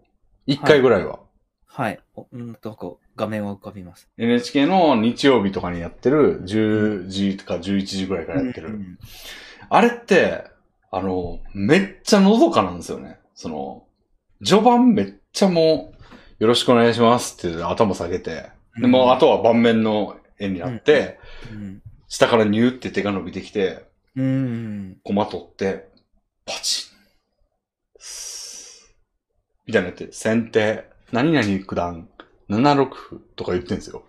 もう間延びしの極みというか。うん。で、あれ見てると、ほわーってこう、時間、せせこまし、せ、せ、せわしく生きてる中で、これをほわーっと見てると、なんかこう、ほわーって気持ちになるんですよね。うんでそれが楽しいみたいなとこもあったんで、あれへえ。なんか、なんて時間の使い方だみたいな。あ、あれ考えてる側はね、めちゃくちゃ考えてるから、そんな時間あっても、何ぼあっても足りひんのですけど、うん見てる側からしたらなんか何にも起こってないだけなんで、そのうん考えてる時間って。ほわーってなってて、その感じが好きっていう見方はあると思うんですよ。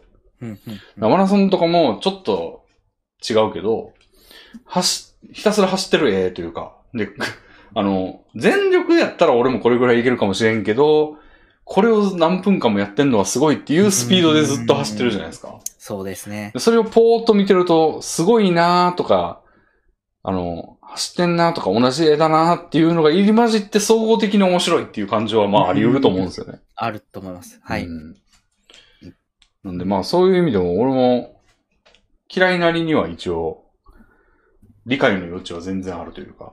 うん。うん。なんでまあ、そういうことなんじゃないかなと思いますけどね。そうですね。うん。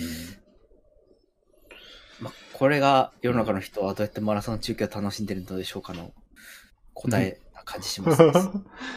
で、なんか、お二人は面白さを理解できない物事はありますかと。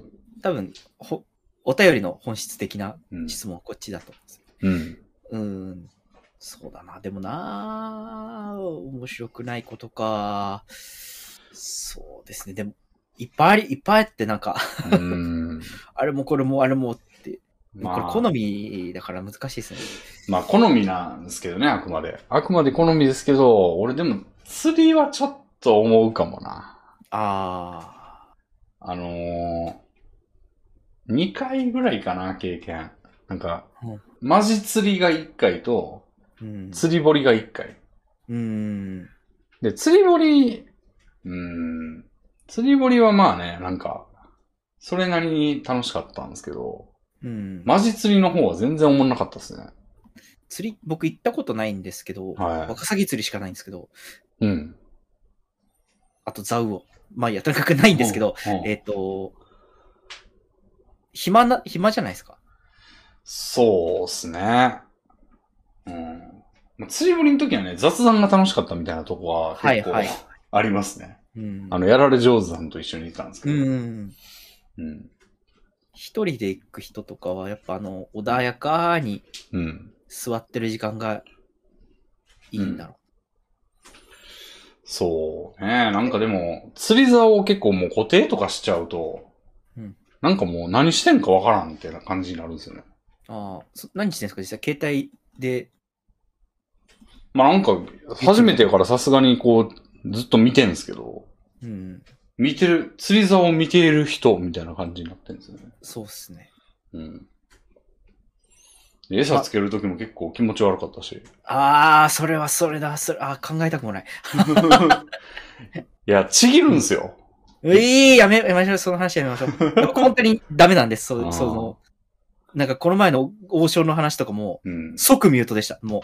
何を王将の話で。あ、じゃあいいです。あの、あの、何やろ？ちょっとした、あの、まあ、ググれば大丈夫です。王将でニュース検索したら、秒で出てくると思うんで。はえ、でも、レビンさんを不幸にしたかもしれない、今。いよいよ飲食店でちょっと不あ。潔な事件があったんです。なるほど。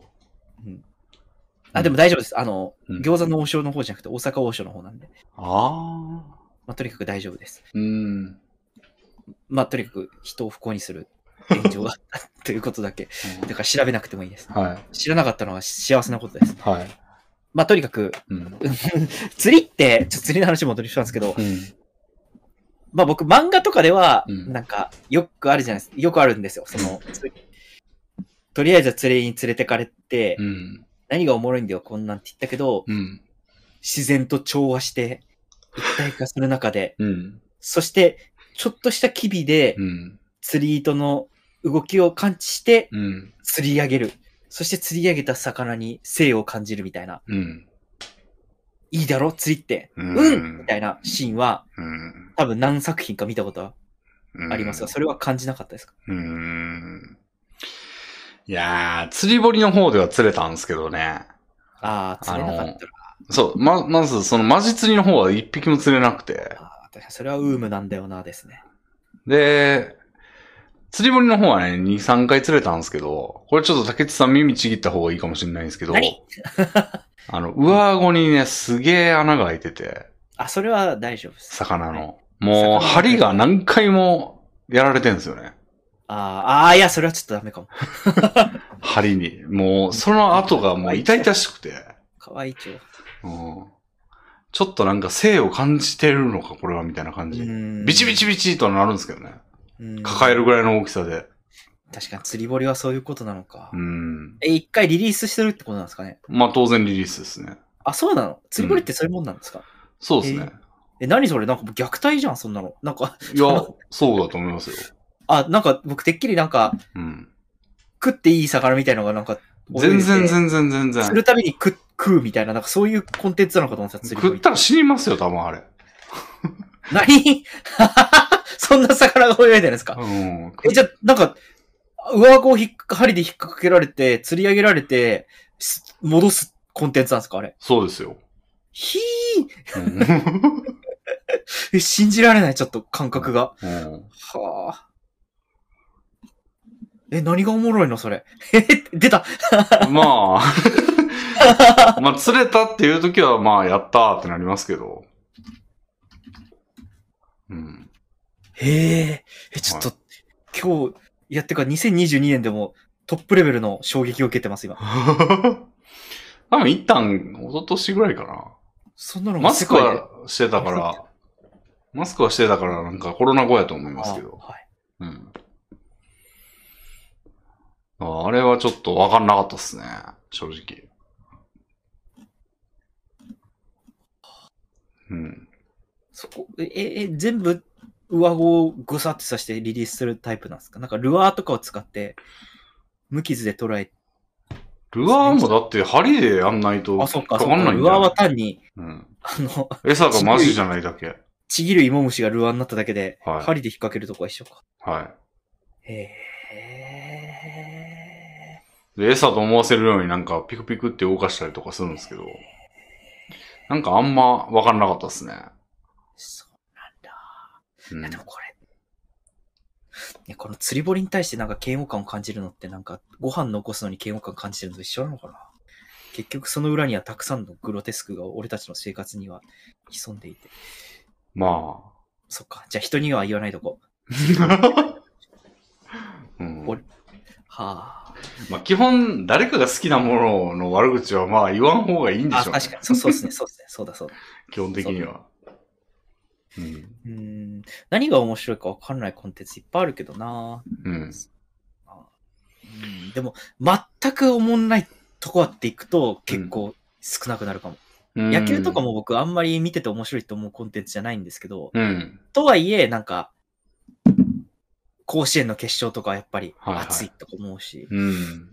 全くないって言ったらなんだろまあ。う。ですよ。とかになってくるけど。ですよ何？えで、お笑い芸人で、ですよの最近は、みたいな。全然おもんないと思う芸人か。いや、でもそれはちょっと違うと思うんだよな、この話。うん。しかも、だからですよは最近ちょっと一周回って面白いみたいな雰囲気もすらあるというか、うん。うーん、なんだろうな。うん面白さを理解できない物事がいいよな。趣味がいいよな。うんうん。うん。まあやってないやつはちょっと除外するとして。その、うん例えば俺ボルダリングとか絶対おもんないやろうなと思ってるけど、やったことないんで、やったらおもろいと思う可能性はあるんで。うん。やったことある中で言うとやっぱ釣り、僕も釣りは多分ピンとこないと思う。うん。趣味一覧で探してみよう。パッと出てこないんだな。うん。やんないからこそ出てこないっていうところはあるけども。ええうん。いや、ないな。どどれかし、どれも、うん。ずま全くと言われると、イインドアのやつはまあまあやってるからな、俺。うん。パチンコとかは？いや竹内さんにとってパチンコは、あ、そっか、やってるわ。そう、エヴァを、エヴァ、エヴァとのつながりを作ってくれた、大事な、いや、一般的にはさ、何がおもろいかわからんってよく言われるから、言ってみたけど、竹内さんやる人やった？わ。あ、じゃあ、ギャンブル系、うーん、ギャンブル系なんだろうなそないか。なんだろう、このマラソンに対する熱ぐらい欲しいんですよね。競馬は？競艇。いや、わ、まあ、ギャンブル系はなんとなくわかるんですよね。わかる当たったら嬉しいっていうのが、うん。行ったことはないけど、行ったら、俺、でも競艇は結構このノリやわ、俺。へえ。競艇はわかんねえな。だって、まあ、あの、乗ってる人が全然よくわかんないやん。背景とかが。その、乗ってる人のことを全然知らんから、全員同じに見えるというか、うん。その人らの誰が勝ってもなんかよくわからないというか、うん、うん。まあ確かにな。うん競馬はまあわかるんですよ。でも競馬も一緒じゃないですか。それは競馬の知識があるからってこと？まあだからそういうことですね。ああうん。でもそうすると、この。でも言うて知識ないい。ですけどね、別に競馬。馬が走ってる方がまだ、うん。なんか見た目とかでも、馬の見た目と、こうなんか、こういう感じかなっていう予想が立つじゃないですか。だから、あ、なんかちっちゃいのにめっちゃ速いなとか、うん、うん、うん、うん。いうので、まあ楽しめたりするかもしれんけど、ボートレースってなんか、全員同じような機械に乗ってるわけでしょ。ああ、で、中に乗ってる人のこともよくわからないってどういうことみたいな。確かに。あれ、うんマシンの性能ってあるんだろうかな。どうなんですかね？勝手な改造はできないと思うけどな。うん、僕の知ってる競艇、いや、実は競艇やったことあるんですけど、あ、そうなんや。僕がなんか工場うん。で、うん。あの、バイトした時に、はい。超昔に、うん。そこにいる、あまり歯が生えてないおじさんにうん誘われて、うんあの、なんか、競艇場で、あの、いわゆる、現地じゃなくて、はい。テレビが映ってる謎の、テレビと買うところだけある謎の施設に連れてかれて、ライブビューイングみたいな。あ、そうそうそうそう、そこでやって、はいはいい。その時おしいろいろ教えてもらったような記憶があるけど忘れたんですけど、とにかくうん覚えてるのは、うんえー、人気1位のやつがうんほぼほぼ1位になるっていう。へえ。というか、レースが1番レーンから6番レーンまであって、うん。一番内側のレーンにいるやつが勝つんですよ、ほぼ。50%ぐらい。へえ。え？って感じじゃないですか。要は内回りだと走ってる距離が少ないから。うん。で、なんかあるとい、そいつじゃないやつになるみたいな。なんか、おもんないなって思った記憶ありますね、確かに。なんだその仕組みはって。なるほど。うん。そうだよね。なんかあの、スタートもなんか、一定位置からじゃないじゃないですか。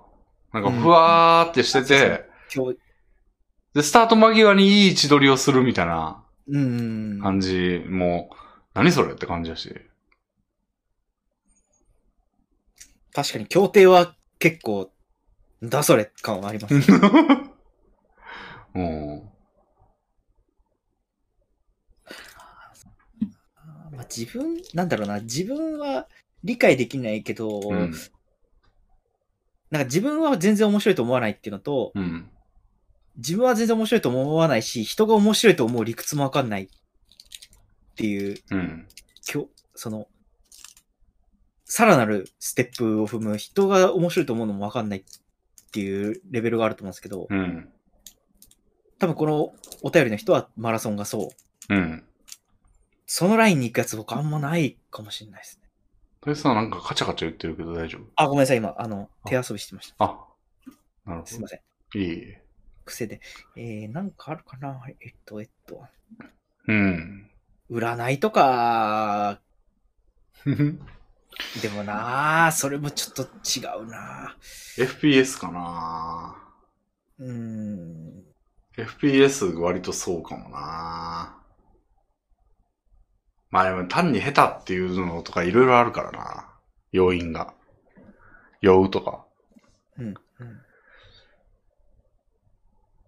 うん。うん。FPS も上手かったら絶対好きになってるしな。そうですね。うん。何々巡り系はどうですか？旅行とか、博物館とか。あ自社仏閣あー。巡り。わからんな。わからんわ。うん。楽しめない、全然。なんか多分すぐ次、すすぐ次行っちゃうと思うわ。やってても。うん。うー多んって分。うん。じ自社仏閣巡りは、うん。スタンプラリーって、ちょっとこれ、僕の、あの、いや、でも、一つ一つになんか、うん。ありがたみを感じてるのかな。いや、わざわざ言ってる人知ってますけど、うん。いや、わからんなって思いながら、なんか写真とか見てますよ。あー、あれなんすかね。うん。寺、寺は、代表的なとこ以外なんか行く意味を感じ、代表的なとこでも俺、あんま感じないな。まあでもあれ、じゃないですか、その、やっぱ歴史が好きで、うん。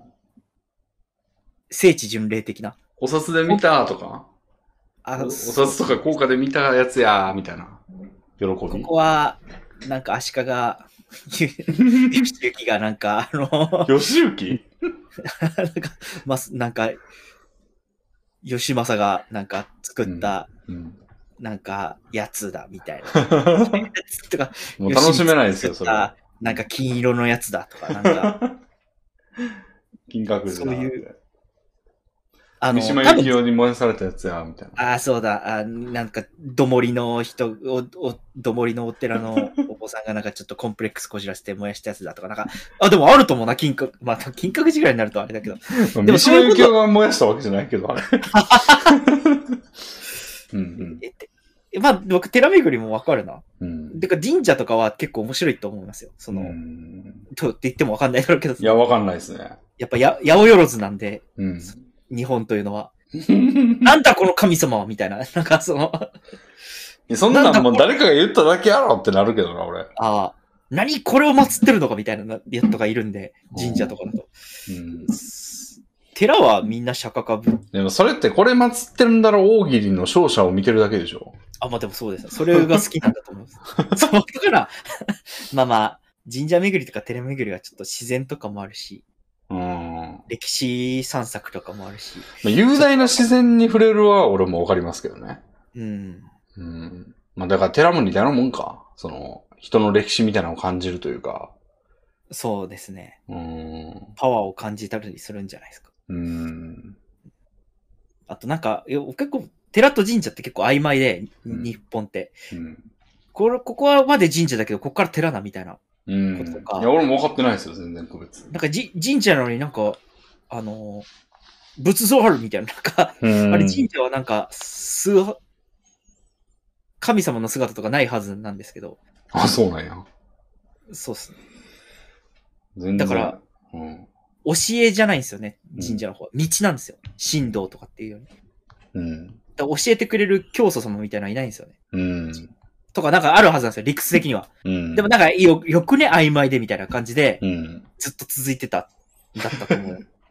だ からそこら辺が曖昧なのが日本の文化で、だよね、みたいなとこが、うん結構だからカオスなんですよ。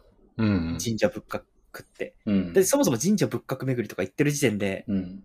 全然違う宗教なのに、うん。うん。何一緒にしてんのみたいな感じあるし。ーまあ、そのカオスさを楽しむっていうあ、そ観点はうそうそうそうそう、そう、そうだと思う。それは、うん。本当に信教しててうん。言ってる人もいると思うんですけど、うん。日本の歴史って結構カオスみたいなとこがあるんで、えーこれめちゃくちゃ言い方悪いけど、うんなんかそのカオスさは俺なんかその、全然その、うん勉強できない子供の答案見てる感じというか、その、ま、カオスであればいいんじゃないっていうか、まあそうですね。感じ。まあ俺にはそう映っちゃうとですね、そんな、出来の悪いやつの回答欄みたいな、とは言わないですけど、うん俺にはそう思えるちゃうっていう。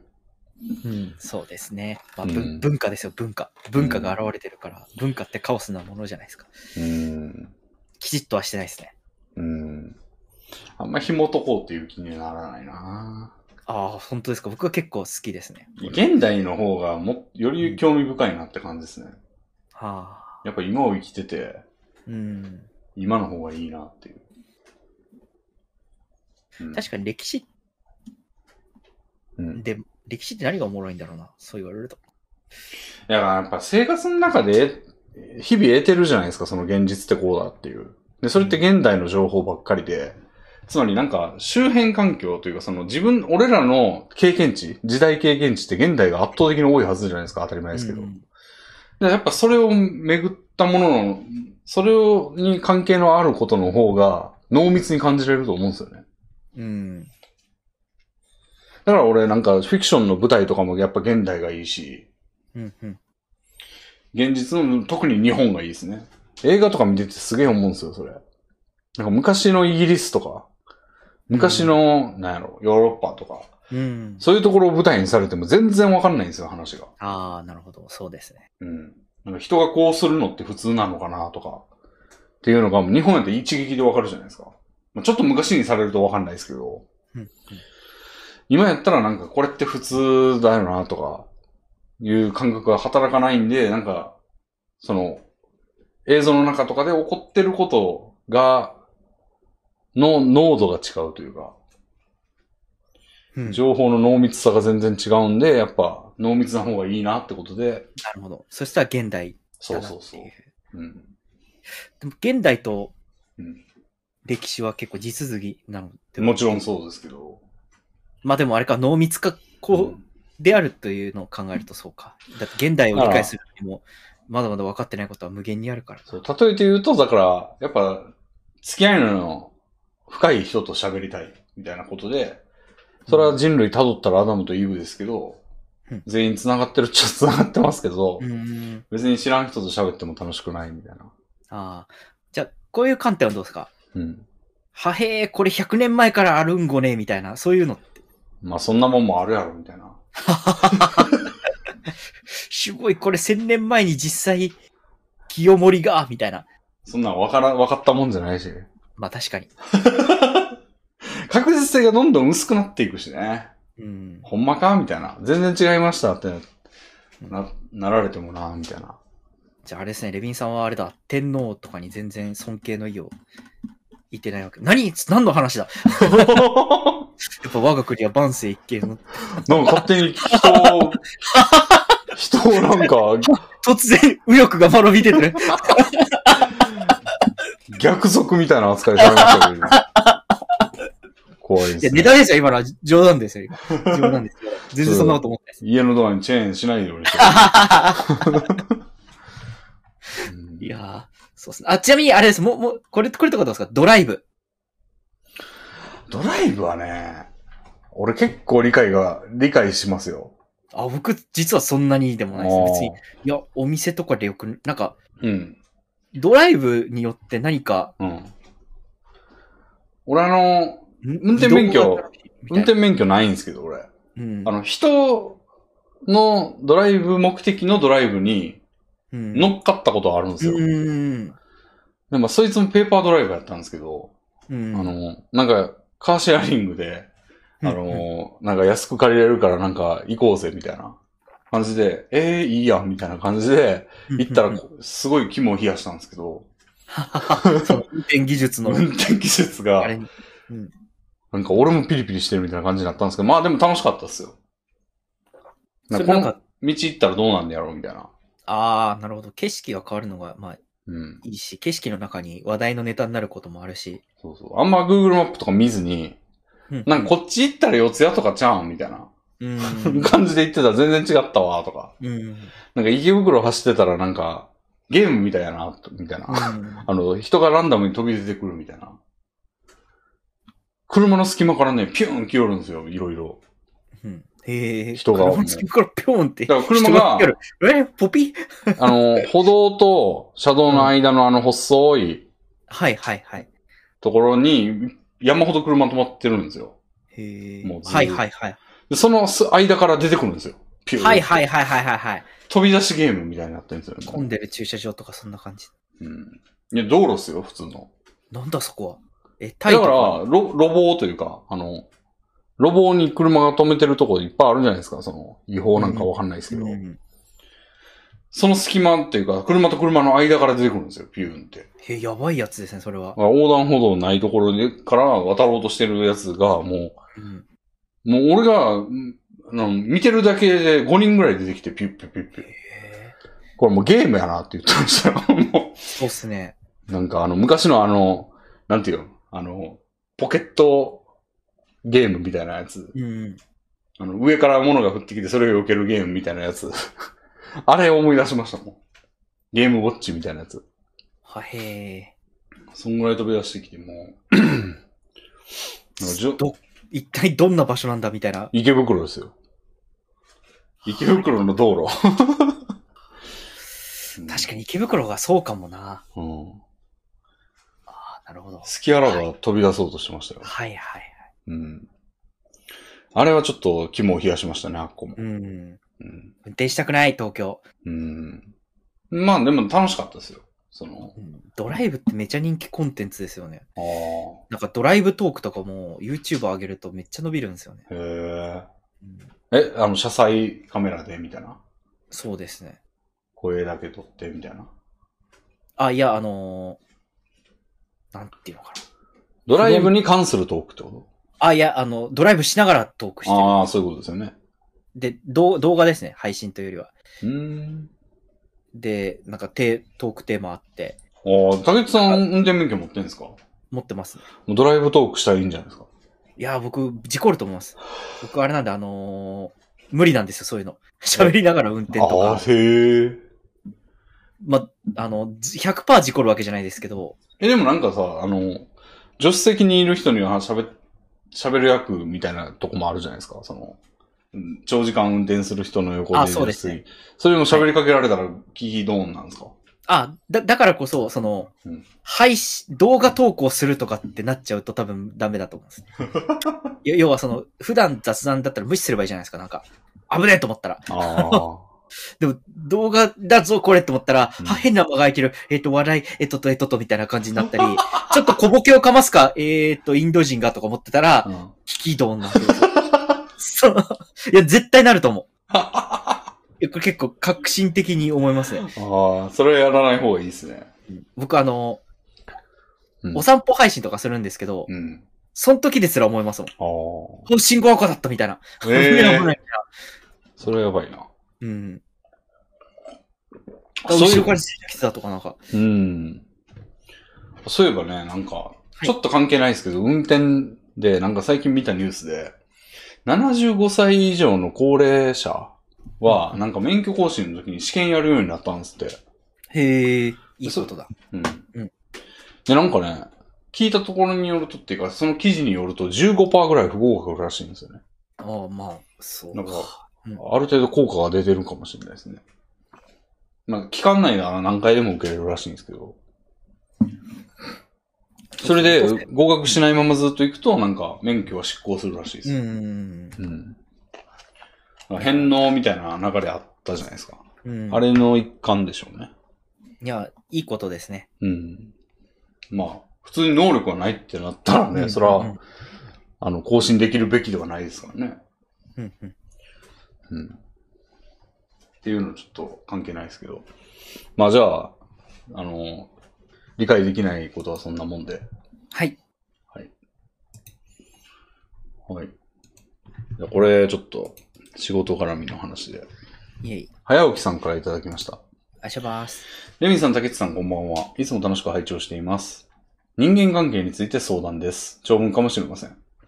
3ヶ月ほど前から職場の同僚の一人から無視に準じる対応をされています。それまではそれなりに仲良くしており、この対応に全く心当たりがありません。今に至るまでこのことについて理由を尋ねる、心当たりはないが謝るなどの行動を検討しましたが、いい結果につながる気がしません。そのため私は今まで通りの態度を心がけ、半ば諦めながらも時間が解決するか誤解が解けるかしたらいいなと思いながら日々を過ごしています。ただ3ヶ月経った今も、その同僚が他の同僚と盛り上がっていると疎外感を覚えたりイライラしたりして、自分の仕事のパフォーマンスにも影響しているのを感じます。先日の通り、えー関係性の改善はほぼ諦めているのですが、心の健康状態については改善したく考えています。何かアドバイスがあったら、ございましたら伺いたいです。長文失礼しました。という。うーん。なんやろうね、これ。よっぽどやでな、無視に準じる対応。そう、無視に順、無視ってすごいことですよ。うん。えーっと、ここまでひどいのであれば、うん。他の同僚も何らかさしているはずなので、うんまずはそこに聞いてみるうん。ことですよね。そうですね。本人に聞くのはちょっと、角も立ちやすいし、ほんまのこと言ってくれる気がしないし、うん。周りに聞いてみるかですかね。関係性の改善は諦めてるけども、心の健康状態については改善したくと言っても、やっぱ謎のままだと、うん。謎であることがもやもやするうん。と思うんで、やっぱり本人には聞けないまでも、うん。他の同僚に聞いてみて、うん。でも他の同僚には気づかないように無視してるんであれば、うん。大変なことですね、それは。でもなんか俺についてなんか言ってなかったとかまで踏み入っていいっすよね。うん。うん。本当に信頼を受ける同僚がいるならもう、実はさ、みたいなこと言うんっ。ちゃけてもいいのかもしれない。うん。まあ、なんかそれでも無理なら本当に上司とか入れた方がいいような気がするけどな。無視とまでされてるなら。ああ。いじめですよ、いじめ。1対1とはいえ。1対1のいじめってあるんですか？まあ、いじめではないか。なんか、でいやいやいや、あのなんかそんなことすることあんのかなと思って、そんな、なんか、1対1やとなんか、なるほど。自分の方がパワー強くなければなんかそいつに害をなせると思えなくないですか？無視したところで別に、うん。なんか自分の立場が悪くなりそうじゃない？下手したら。そうですね。だからよっぽどもうこの人とは喋りたくないって向こうは思ってる。何をしたんだろうな、それ。うん。相手が男女、どっちかにもよるんかな。わかんないですね。せこさっぱり。まあ、この人が男女どっちかにもよるけど、うーん。なんかセクハラみたいなことをしちゃったとか、向こうがセクハラと受け取れるようなことをしちゃったとか、うん。探りを入れるべきやとは思いますね。そうですね。謎のままだと多分、うん。心の健康状態は改善できないと思う。うん。そうですね。この、うん。直接尋ねるといい結果につながる気がしない理由とかもあれば、うん。もっとなんかしゃ喋れるかもしれないですね。うん。まあ、こんなこと言うとあれかもしれないですけど、うん。もしかしたら実はそんなに無視してない可能性も、ああ。なんかちょっとした些細なきっかけからうん。無視されてると感じてしまい、うん。無視されてるって思うとこっちからも話しかけることがなくなって、うん。で、向こうも思ってるかもしれない。なんか無視されてんだみたいな。うーん。なんでこっちを無視しようみたいなうん。よ要は、お互い、相互が生じてる可能性もあるかもしれないし、ちょっと、うん。まあ、ただ、無視されてるんだとしたら、向こうによっぽどのことをされてる。よっぽど怒ってる。よっぽど嫌悪感を感じられてるうん。ので、それは絶対、他の同僚にも間び出てるんじゃないかな。うん。思うんで、やっぱ、謎を解決する方向で行くのがどうかなって。うんうん。いや、これむ無理ですよ、この関係性の改善な。というか、改善はしないまでも、うん。事象の把握なしに、いうん。や無視されてるけど、なんか、いいとするか、みたいな 投稿性、ちょっと、まあ、ちょっと無理ですよね。同僚はきついうん。ですね。うん。あと3ヶ月、そのままってことは、うん。時間が解決する感じもしないでそうですね。すね。うん。よっぽどなんかあるんでしょうね。うん。あーこれ、周りから攻めるで、ちょっと言ってみていただいた方が、うん攻めるというか、まあ、情報収集ですね。うん。なんか、うん。あれですね。別に、この、お便りくれた人が悪くなくても嫌悪感を感じられるパターンってありますかね？なんか、ね目玉焼きにケチャップかけてたとか、なんか、とにかく、なんか、俺はかけないかみたいな感じで、世の中わかんないですからね、なんか。え。ああ。うん。いやー、ちょっと、うん。すごい辛い出来事。無視って辛いっすもんね。うん。僕、無視は結構されてきた経験値があるんで。あ、ほんまっすか？俺、な、ないかな？ないか4ら。人くらいで会話してて、うん。ごめん、ちょっと、いない話したいから、ちょっとどっか行ってくれんかって言われたことあります。やば。要は、3人で共有してる秘密があったらしくて、で、僕、どっか行きました。まあ、一個はな、それは。うん。すごく辛かった。今でも思い出す。あの、うん。本当になんか申し訳なさそうに言おう。申し訳なさそうってか、半笑いで言われて、うん。ごめん、ちょっとどっか行ってくれんか、ほんとって言われたの、すごい覚えてます。でも、それショックかな？なんかめっちゃショックでしたよ。なんか、なんか、だって、向こうの秘密の共有があるってやつだったら、まあ別に、それはそういうこともあるかってなるんじゃうでもなんか、俺には打ち明けてくれないんだ、みたいな。まあ、例えばなんか3人で共同でなんか株かなんか買っててみたいな。ああ、まあ確かに株だったらそうですね。その当時の僕には株という概念がなかったから、いやでも株ではないな。話の雰囲気。いや、例えばそれだったら、今4人いるんだから、うん。うん。その話はしないどこうっていう風にしてくれてもいいじゃないですか。でもなんか緊急やったんかも、その、急に株価が下がって。株価がデフォルトを起こしたのかもしれないです。あ、よかった。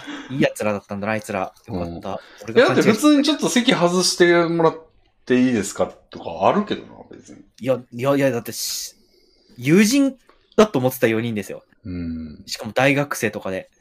うん。あ、大学生か。うん。まあなんか、まあでもなんか僕、題目ぐらいは言ってほしい。言ってほしいとか言ってくれそうなもんかもな。その、ちょっと、あの、お金の話があるんで、みたいな。うん、まあ確かにそうですね。僕もなんか聞くこともなく、シュンとしてどっか行っちゃったんで、うん。なんか急にだったんですよ。なんか、まあ、普通、言い出す側から言うと思うで。あの、その問題のない範囲で。確かに、その、例えば、ちょっとお金の話あるんでって、あの、聞かれるまでもなく言うと思う。その、うんうんそうしないとちょっと、そうなると思うから、俺も。まあ、うんちょっと、察してるとこあって女の話でした。うーん。で、多分好きな子がいて、みたいな話だったと思うんですよね。で、その3人のうちに、うん。では共有してたんだけど、うん。小中くん、あ、こまあいいや、小中くんと、うん。小中くんには好きな子がいましたと。うん。残りの3人にはうん。共有してました。でも僕には共有してませんでしたと。うん。で、どうしてもしたかったんだろうな、その、中上で親子丼食い終わったタイミングで。え？中腕親子丼食ってるタイミングなん？あ食い終わったタイミングですね。え、4人で行ってでしょ？そう、そうです、そうです。それはちょっとあかんな。で、僕なんかそこら辺でプラプラして。それは帰るでも、俺そんなん。いや、だから、なんか、はぁ、みたいな感じです。それはちょっとひどいな。うん。無視ですよ、これ、無視。なんか大学やったら大学校内であ、たまたま4人で会った時にとかやったらわかんねんけど、飯食いに行った時はちょっときついな。バスを待ってたんです。飯を食い終わってな、正しく言うとバスを待っててう、ん時間が余ったから親子丼食べるかってなって親子丼食べて、うん で、出た、出たタイミングですよ。うんでもバスには乗るわけだから、うん。まあなんか、やだな、それ。嫌ですよね。すごい嫌ですよね。うん。うんふんそれはまあ、ふんってなっていいわ。え、こういうのめっちゃあるんですよね、僕なんかやっぱり。うんあれなのかな？うん。無視はなんか、俺が鈍感なんかわからんけど、経験がないから、今されたなって思ったら、なんか、大人になってからかかった橋かみたいな感じでめっちゃショックでかいもんな。うーん。うん。されないんじゃないですか、普通は。本当によくあるんですね。なんか、僕10人ぐらいのうん同じコミュニティの中ではうん。大丈夫な時あるんですけど、うんその中から3人ぐらいピックアップしたタイミングでうん。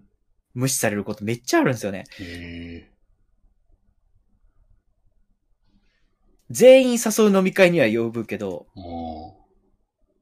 じゃあ4人グループ作ってみたいになると、みたいな。あ。言葉もないわ。おー。しんどいな。へ、次行きますか。次行きましょう。はい。あ、これは、はいはい。ロマンチックな話で。わーい。ルユッキーさんからいただきました。竹内さん、レビンさん、こんばんは。こんにちは。じゃあ、お二人はもし結婚するなら、結婚式は何式、かっこ、教会式、親善式などがいいですか、えー私は結婚するまで、教会式、いわゆるチャペルで、賛美歌を歌うキリスト教式のものしか知りませんでした。しかし、現実は妻の強い願希望で、えー、何、なんて読むんやっけ、これ？鹿島。鹿島神宮という神社で親善式で執り行いました。えーっと、最初はそこまで乗り気ではなかったのですが、実際やってみるとこれが思った以上に良かったです。特に良かった点は、無関係の一般の方からたくさん祝福をいただけることです。新郎は袴、新婦は白無垢を着て、えー新職の人を先頭に大名行列のようになって神社の本殿に向かいます。途中参拝に来られる一般の方がたくさんいらっしゃり、皆さんおめでとうございますと声をかけてくだされます。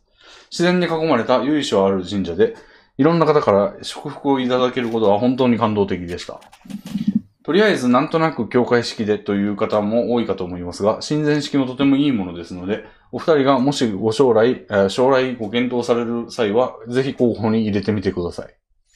こういう話好きでしょ、竹内さん。好き超好き いい話だなと思って聞いてました。ああ。へえ、そんなんなんねや。うん。うん。知らん人からっていうのは確かに良さそうですね、なんか。うんうんうん。言い言いたくなるしな。それ、あのなる、、なる。出会ってもね。僕、ありますね、これ。あのー。出会ったこと。うん。でも俺は、ん素通りしましたけど。あら。いや、そんな、おめでとうございますなんて洒落たことを言えるわけがないですよ、僕に。言えてあっす、うっすですよ。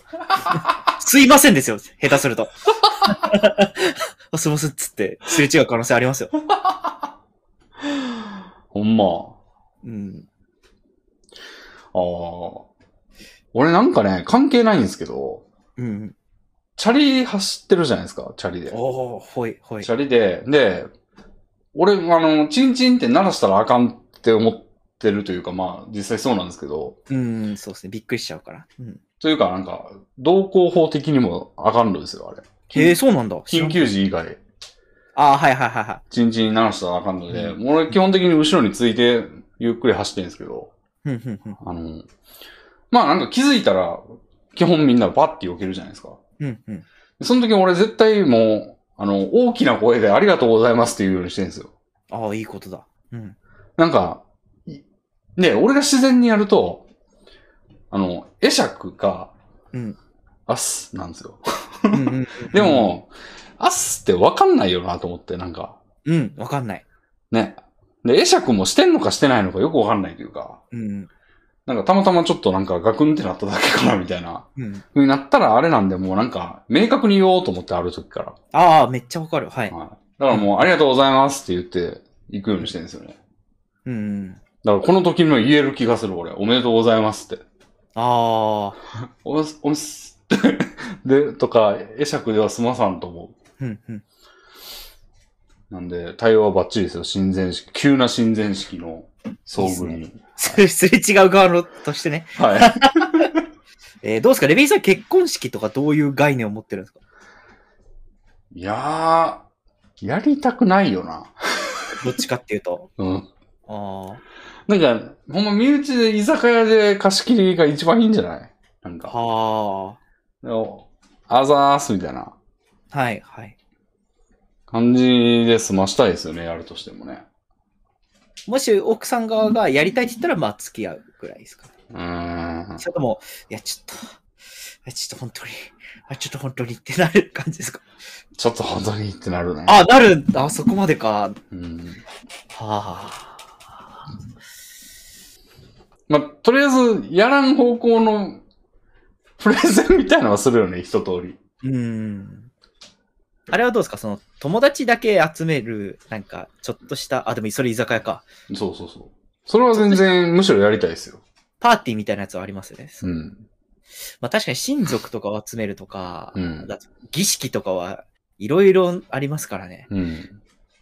うん。上司を呼ぶとか、なんかそういう、うんうんなんか、あその席にはあれを呼んで、あの席にはあれを呼んで、お互いの人数調整をしてとか、うん。なんか引き出物はどうとか、うんぬんかんぬんかんぬんうんぬん。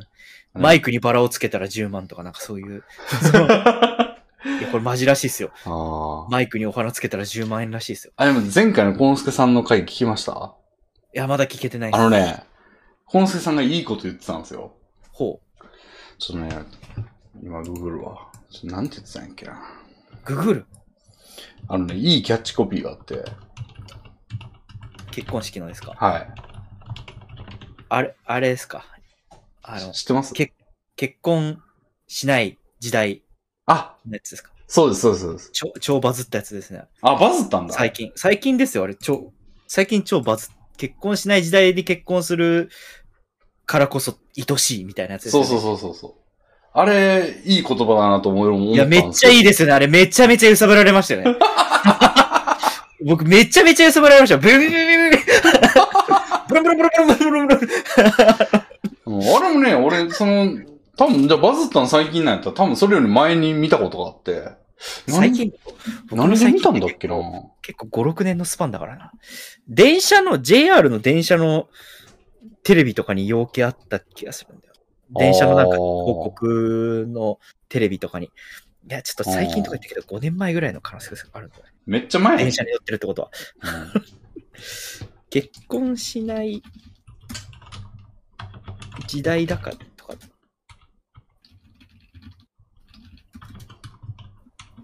結婚しなくても幸せになれるこの時代に、私はあなたと結婚したいのです。うん。うん。これか。いつだ ?2017 年。め っちゃ前やん。うーむ。いや、でもこれ結構なんか当時、あー、でもだとしたら今でも使われてるね、これ。最近見た。ああ、じゃあ超あれなんだな。うん。もう、勝ったんだな、このコピー作った人。あー。まあ、確かにめちゃくちゃいいっすよね、これ。うん。論破されたなって思いましたね。うん。いや結婚しなくてもいいし、みたいなうん。こと思ってたら、うん。それをなんか逆手にとって、そうですね。結婚しなくていいって言えば言うほど、このキャッチコピーの価値が高まっていくっていう、うんうんうん魔。法のような言葉ですよね。そうですね。いやうん。まあまあ、それを思い出しただけなんですけど。ーいや竹内さんどれでやりたいとかあるんですか、俺？ー僕は結婚式はやっぱあのーベタにやりたいですね。まずそもそもやりたい。いや、やりたいですね。で、も、年々やれる可能性は低くなってきてるわけですが、僕がやりたいのは、あの、すななんていうのかな。やりたいって言っても、じゃあやれるかどうかっていうのはちょっと度外視していて、そんな悲しいこと言うなよ。今、ポルノグラフィティさんが駆けつけてくれましたよ。はい。度外視して、度外視して、うんえちょっとすみません、そその曲が何だったかなちょっと今思い出してて。幸せについて本気出してあ、本気だだ、それだ、それだ。せ生活がみたいなやつが出てきて。で、で、で、で、みたいな。そうそう。本気だし、あ、思い出した。はい。はあ、ジャスラックに怒られる。えっと、で、えっと、い。はい。要はその、呼ぶ友達がいるかとか、はそういうのはちょっと置いといてい。、はい。記号的にやりたいというか、あの、なんか、ほ僕結婚式のムービーをはい人が作ってる、うはい。身内向けに作ってるムービーを見て、うん酒を飲むみたいな謎の趣味があるんですけど、そうですね。もうだいぶ前に言ってて、なんか引いた覚えがありますね。あの結婚式のあのー出し物とかを見て、うん。で、ビデオメッセージとかを見て、うん全然知らないやつをうん、泣く、みたいな。ああ、この人たちは幸せなんだろうなって言って。今でも引くわ。うん。いや、いいと思うけどな。はい。よよく使われてるのがまたハイローズのし千年メダルっていう僕の好きな曲だったりして、おーまあとにかくいいんですけど、うん。あの、まあハッピー溢れてますよ、結婚式ってマジで。うん。みんなもハッピーを TRPG よろしく演じてくれるんで、うん。うん。あれ参列者もちょっと演じてると思うんですよね。うんやっぱ儀式だと思う、あれは。うん。現代にうん。数少なく、現代の日本社会、令和に存在するうん。数少ない儀式だと思う。うん。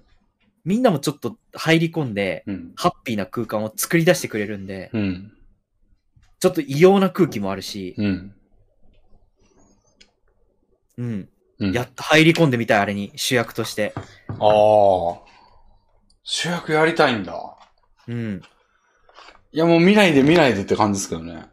いや、な、それはあると思います。うん多分、前日とか、うんいややめようよ、やめようやっぱり、みたいになると思うんですよ。だからなんだろう、うんバンジージャンプとかに近い、うん。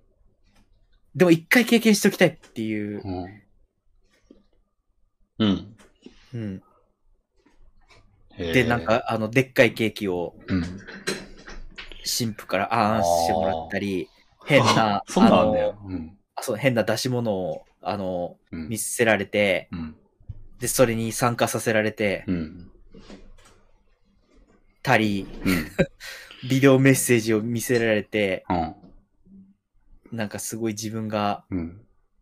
酔っ払って寝てる写真とか、そんなものはないんですよ、この世に。うん。酔っ払って寝てる若い時の写真とかがうん。映し出されたり。やめろよ、みたいな。そうそうそう、おい、なんでもっといい写真あんだろみたいなこと言って、周りがドってなったり、うん。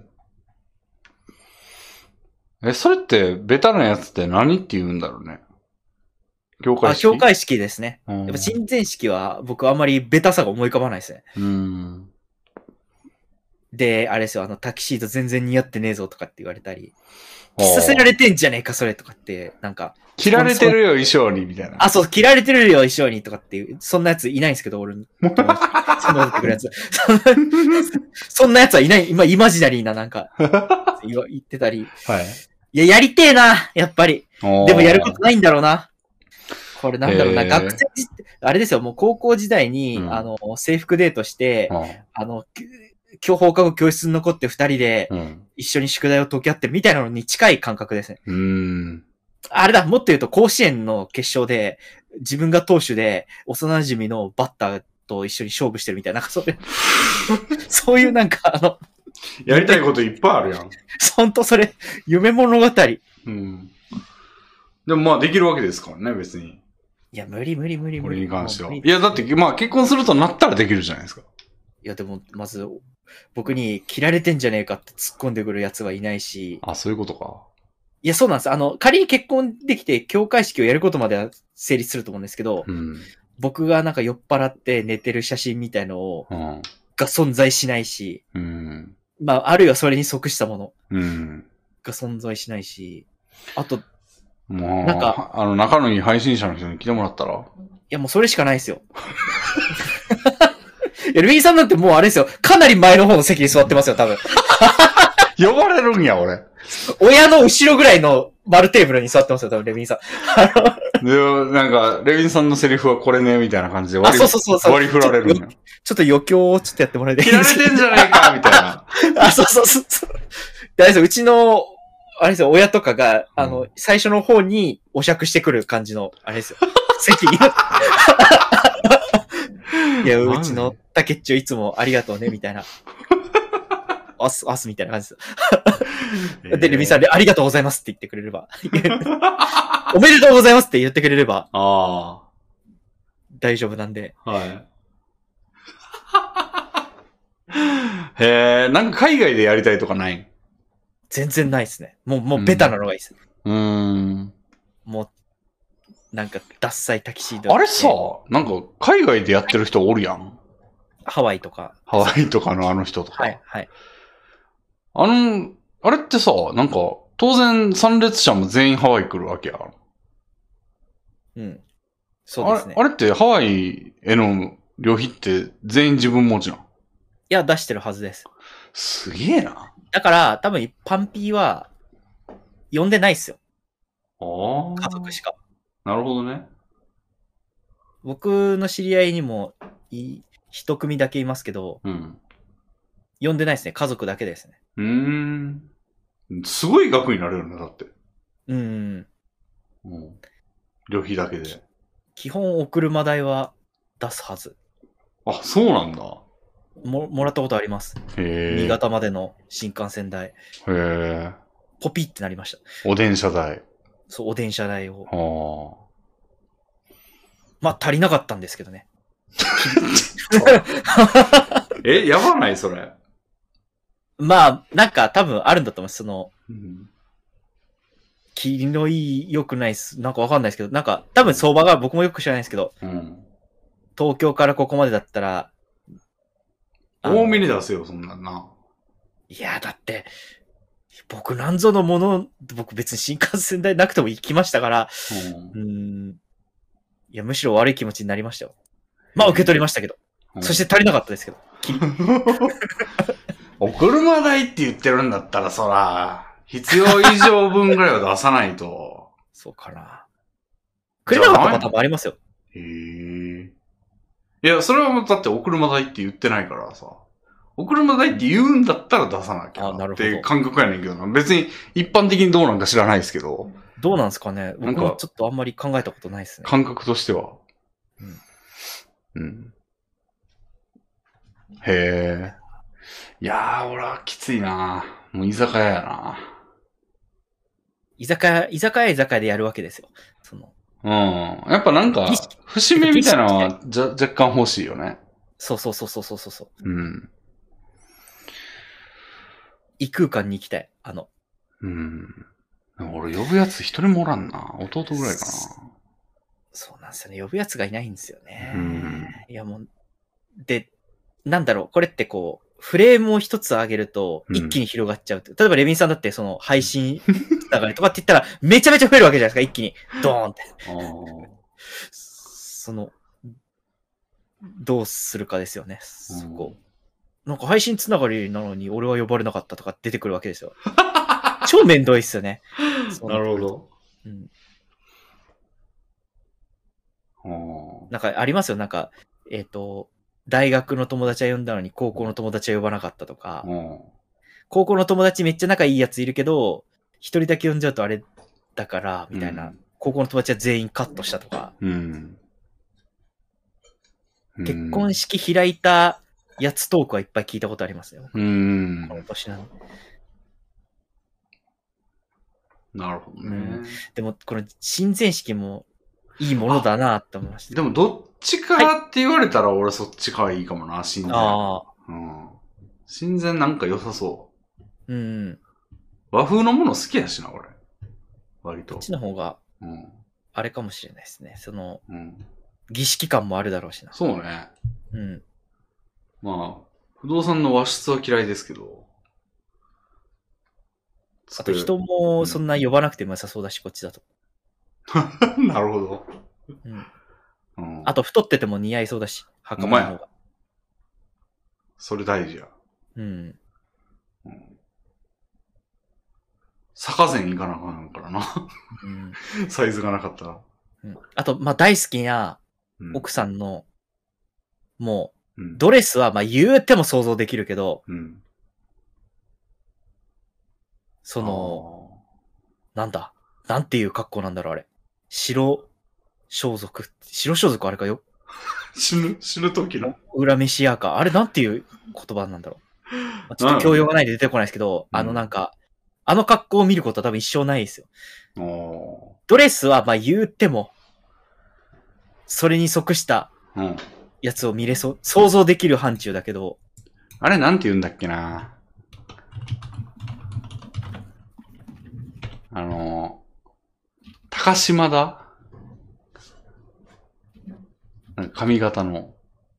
ああの、なんか、こんなんしないのかな？するんかな？え、するんじゃないですか。おー。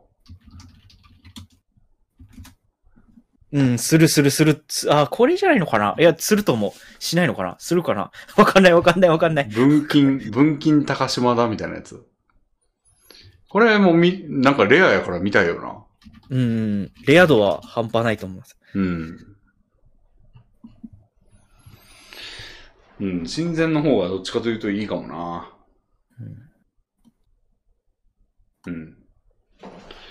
あ、いいなちょっと親善式でちょっとググったけどいいっすね、これ。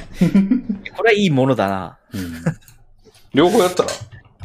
いや、いるんだろうな、両方やる人。これなんか、一説によると300万ぐらいかかるらしいですよ、これ結あ婚式こっちの方が高いんか。いや、でも、大体人を呼ぶ金額だから、うん。家族だけだったら、どっちもそんなかかんないんじゃないかな。どうなんだろう。どっちの方がやってる人多いんだろうね。いや、圧倒的に教会式だと思う。ああ、まあそらそうか。僕、い行ったことないですし、あ、でも親善式は、か友達とか呼ばないからうん。行ったことないってだけで。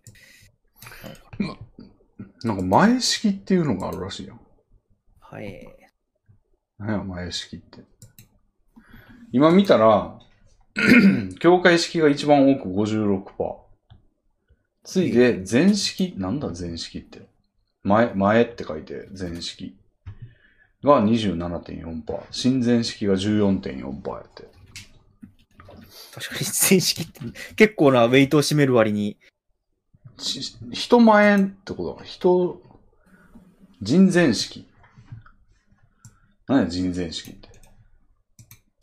ああ、なるほど。まあ、あれか。えっと、うん。神父を呼ばない結婚式みたいな。ああ、人にやってもらうってこと？一応なんか、あ、これってじゃあ、誓いをするところベースで呼ばれてんのか？誓いの形式ベースで。あ、そうそうそうそう、儀式ベースというか、ああ、なるほどね。ちゃんとなんか、よくわかんないキリストの神様かなんかと、なんか結婚式って信じられないことに教会式とかだとやるわけですよ。ああ。わけわかんないな、今考えると。なんてわけ、わかんないね。え、クリスマス以上の謎やん、これじゃあ。確かに意味わかんない。クいやでもス賛美歌とか歌う。うし、絶対そうだと思う。キリスト教徒でもないのに、なんかクリスマスって何なのみたいなこと言ってるけど、それどころじゃないやん、これ。うん。誓ってるで。知らない神様に。えー、すごいな。絶対神がいい。絶対神父にやってもらいたいっていうのって何なんだろうな、そう考えると。うん。和キリスト式教徒なのかな絶対そんなことないでしょ。56%やねんから。やっぱあれだろうな。ちょっと値段が下がる B 級みたいな感じなんだろうな、人前式が。うーん。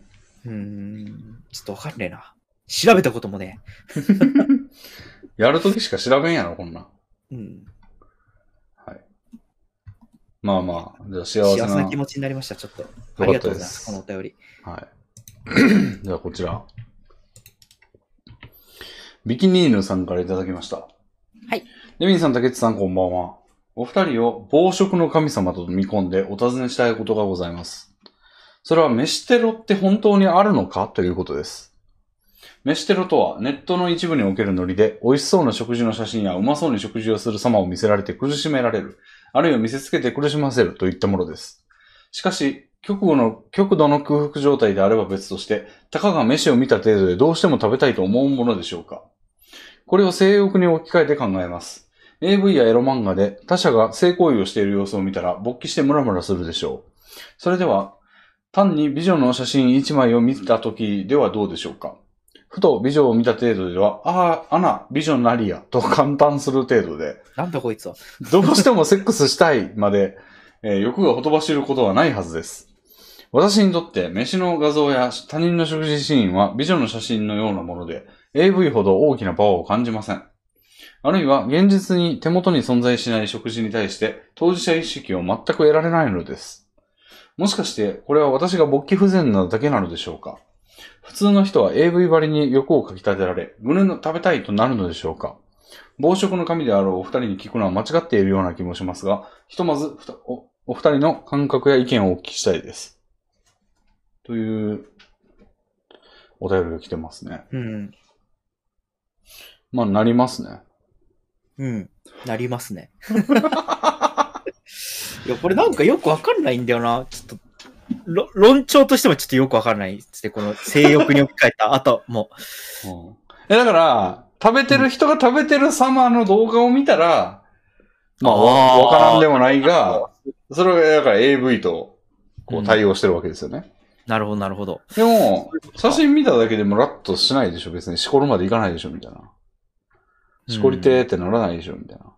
だから、食べ物の映像も、あ画像も、見ても別に食いてーってまで行くかみたいなはあ、はあはあ、ことですけど行きます。うん。俺なんかエビさんと食べ物の話してるだけで書き込みたくなるんですよ。うん、うん。まあ映像どころか、だから、話しただけで、女性の話しただけでムラっと来てるようなもんですよ、俺からしたら。うん。そうだな。その、飯テロの文脈って、うん。飯テロの意味合いって、うん。美味しそうな食事の写真やうまそうに食事をする様を見せられうん。るだけじゃないと思ってたんですけど、ほこれ、飯テロって深夜にあげることがポイントなのかなと思う。う。うん。要は、夕食を食べてうん5、6時間経ったお腹が空きどころで、でももう寝なきゃいけないような深夜の時間帯に、うん。カツ丼の画像ですって言ってあげることによって、うわあ、今お腹が空いてきたところだったのに、でもこの時間に夜食を食べると良くない、うわ、飯テロだってなってるっていうはいはいはい。ことだと思ってたんで、なんか突然、に、時間とか状況がいつでも飯テロと呼ばれる発動条件ではないなるほどね。と思ってました。だから、この極、極度の空腹状態であれば別としてって書いてあるんですけど、うんいや、それは違う。ああ、確かに。極度の空腹状態みたいなもんすもんね。そうそう、極度の空腹状態でや、の時にやるからこそ、飯テロと呼ぶ、はいはいはいはい。だと思うんですよ。はいはいはい。そうですね。あま我々四六時中出されたら食いてってなるけど、それはちょっと置いといて。それはまた別の話。なるほどね。うんまあ、俺とかやったらいつでも飯テロですけど、うんうん普通の飯テロはまあ極度の空腹状態である深夜みたいな時が、狙ってやってるところから来てたと思います。だから全然仕事、オナキンめちゃくちゃしてる時に女の写真見せられたみたいな。あ、そうそうそうそう、そういうにうんうんうん。近いんじゃないかな。そうだよね。うん。うんうんやっぱ深夜にネットに食べ物の画像などを投稿する人に対してっていうふうに書いてある。うん。まあ、明確な定義はないにせよ、うん。それはもうん。う、出ますよ。ちゃんとこのテロリズムにはうん。戦略があるんですよ。うん。全然出ますよね。まあ、我々はいつでも出ますけど。まあ我々いつでもうん。そうっすね。うん全然いつでもテロですけど。カウカウパーダラダラですけど、いつでも。やべえ奴らの。はい。なんで、ちょっとね、思い直してください。ビギネルさん。これす、これ性欲力書いてたところからちょっと、あれなんですけど、どうなんだろうな、AV やエイドルガードの最初性、うん。なるほどな。うん。確かに、ふと美女を見た程度でも、まあでも飯トロと一緒か、これも。うんうん。うん。そうだな。いちょっと飯トロに対してね、見解を深めていただいて。はい。あと、それはそれとして俺たちはいつでも食うが、みたいな。そう、ややこしいんですよね。うん、暴食の神なんで。雷神と風神なんだよ。はい。じゃあ次行ってみましょう。えー、すするさんからいただきました。はい。レミさん、竹内さん、こんばんは。今回は、俺、あの頃よく耐えたなという思い出について語りたいと思います。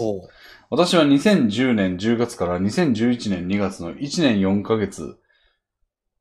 うん。ん ?4 ヶ月じゃない？これ。2010年10月から本当だ2011年。そうっすね。これは、まあでも1年どっちかが、まあまあ、4ヶ月の方が正しいかな。うん。の間、新卒の就職活動をしました。160社を受けて159社に落ち、160社目で今の勤め先から内定内定を得ました。来る日も来る日も届く不採用通知で心が死にかけましたが、ある社の最終選考に落ちたことで吹っ切れ、大学の就職課に頼りサポートを受けました。それからも選考に落ち続けましたが、逃げたい気持ちや将来の不安に耐えて、目の前の課題に取り組み続け、卒業を間近に控えた2月に今の勤め先から内定を得ました。受けても受けても失敗続きのあの頃はかなりしんどかったですが、それに耐えたからこそ今のナンバーグルメを楽しむ生活を 送れているのだと思います。まあ、それはそうやな。うん。そうですね。そりゃそうだ。お二人は今振り返って、あの頃の俺、俺よく耐えたなと思うことはありますか？なるほど。うん。竹内さん、就活どうやったんですか？僕、全く同じ時期ですね、このすするさんと。ほー。2011年3月卒業なので、うん。いや、これは就職氷河期と言われてた時代ですね。うーん。えじゃあ、だいぶ落ちた？うん僕も100社は受けてると思います。へえ。エントリーシートとかをうん。含めて、エントリーシートを受けたけど、うんばっくれたとことかも含めると、ああ。100はありますね。はあ。でそうですね。まあ、僕の場合は5月頃にき、2010年の5月頃に決まっでその後は大学を卒業するために頑張ってた感じです。うーん。でも、就活は辛かったですね、この時期。うんうんうん。何分の何ぐらいだった？あの、何社かぐらいから泣いてもらったんですか？だから100分の2だったんで、ああ。う僕も相当落ちてる方だと思います。とはいえ。すするさんが100言ってる160もそうですけど、結構いると思いますね。はもうなんか、あ。うん。人手不足だ。人手不足じゃなくて、あの、ひょなんで氷河期だったのか。リーマンショックがあったんですよね。ああ。2009っすもんね、あれ。うん。直後や。だから、そうなんですその、一個上がうん。逃げ切ったな、みたいな感じで言われてて。へえ。で、僕らの時からバッて絞ったんですよね。へえ、そうなんだ。一個、僕の一個下とかもめちゃくちゃ、なんか、僕らの一個下の方が多分大変だったなと思う。あれ？いや、多分その、直後すぎて、うん。僕らの年代は絞るにも間に合わなかったというか、う就ね、活始まってたみたいな感じだった気がする。ああ。俺がね、2009なんですよね、卒業。ほう、ああ、そうか、そ2009年。の3月か。うん、うん。じゃあ、まあ、2回留年してんすけど、俺は。うん。なんで、ギリ逃げ切った世代やったはずだったこと、こと？ああ、じゃあ、僕らはもう直撃なのかな。まあ、とにかく厳しかったんですよ。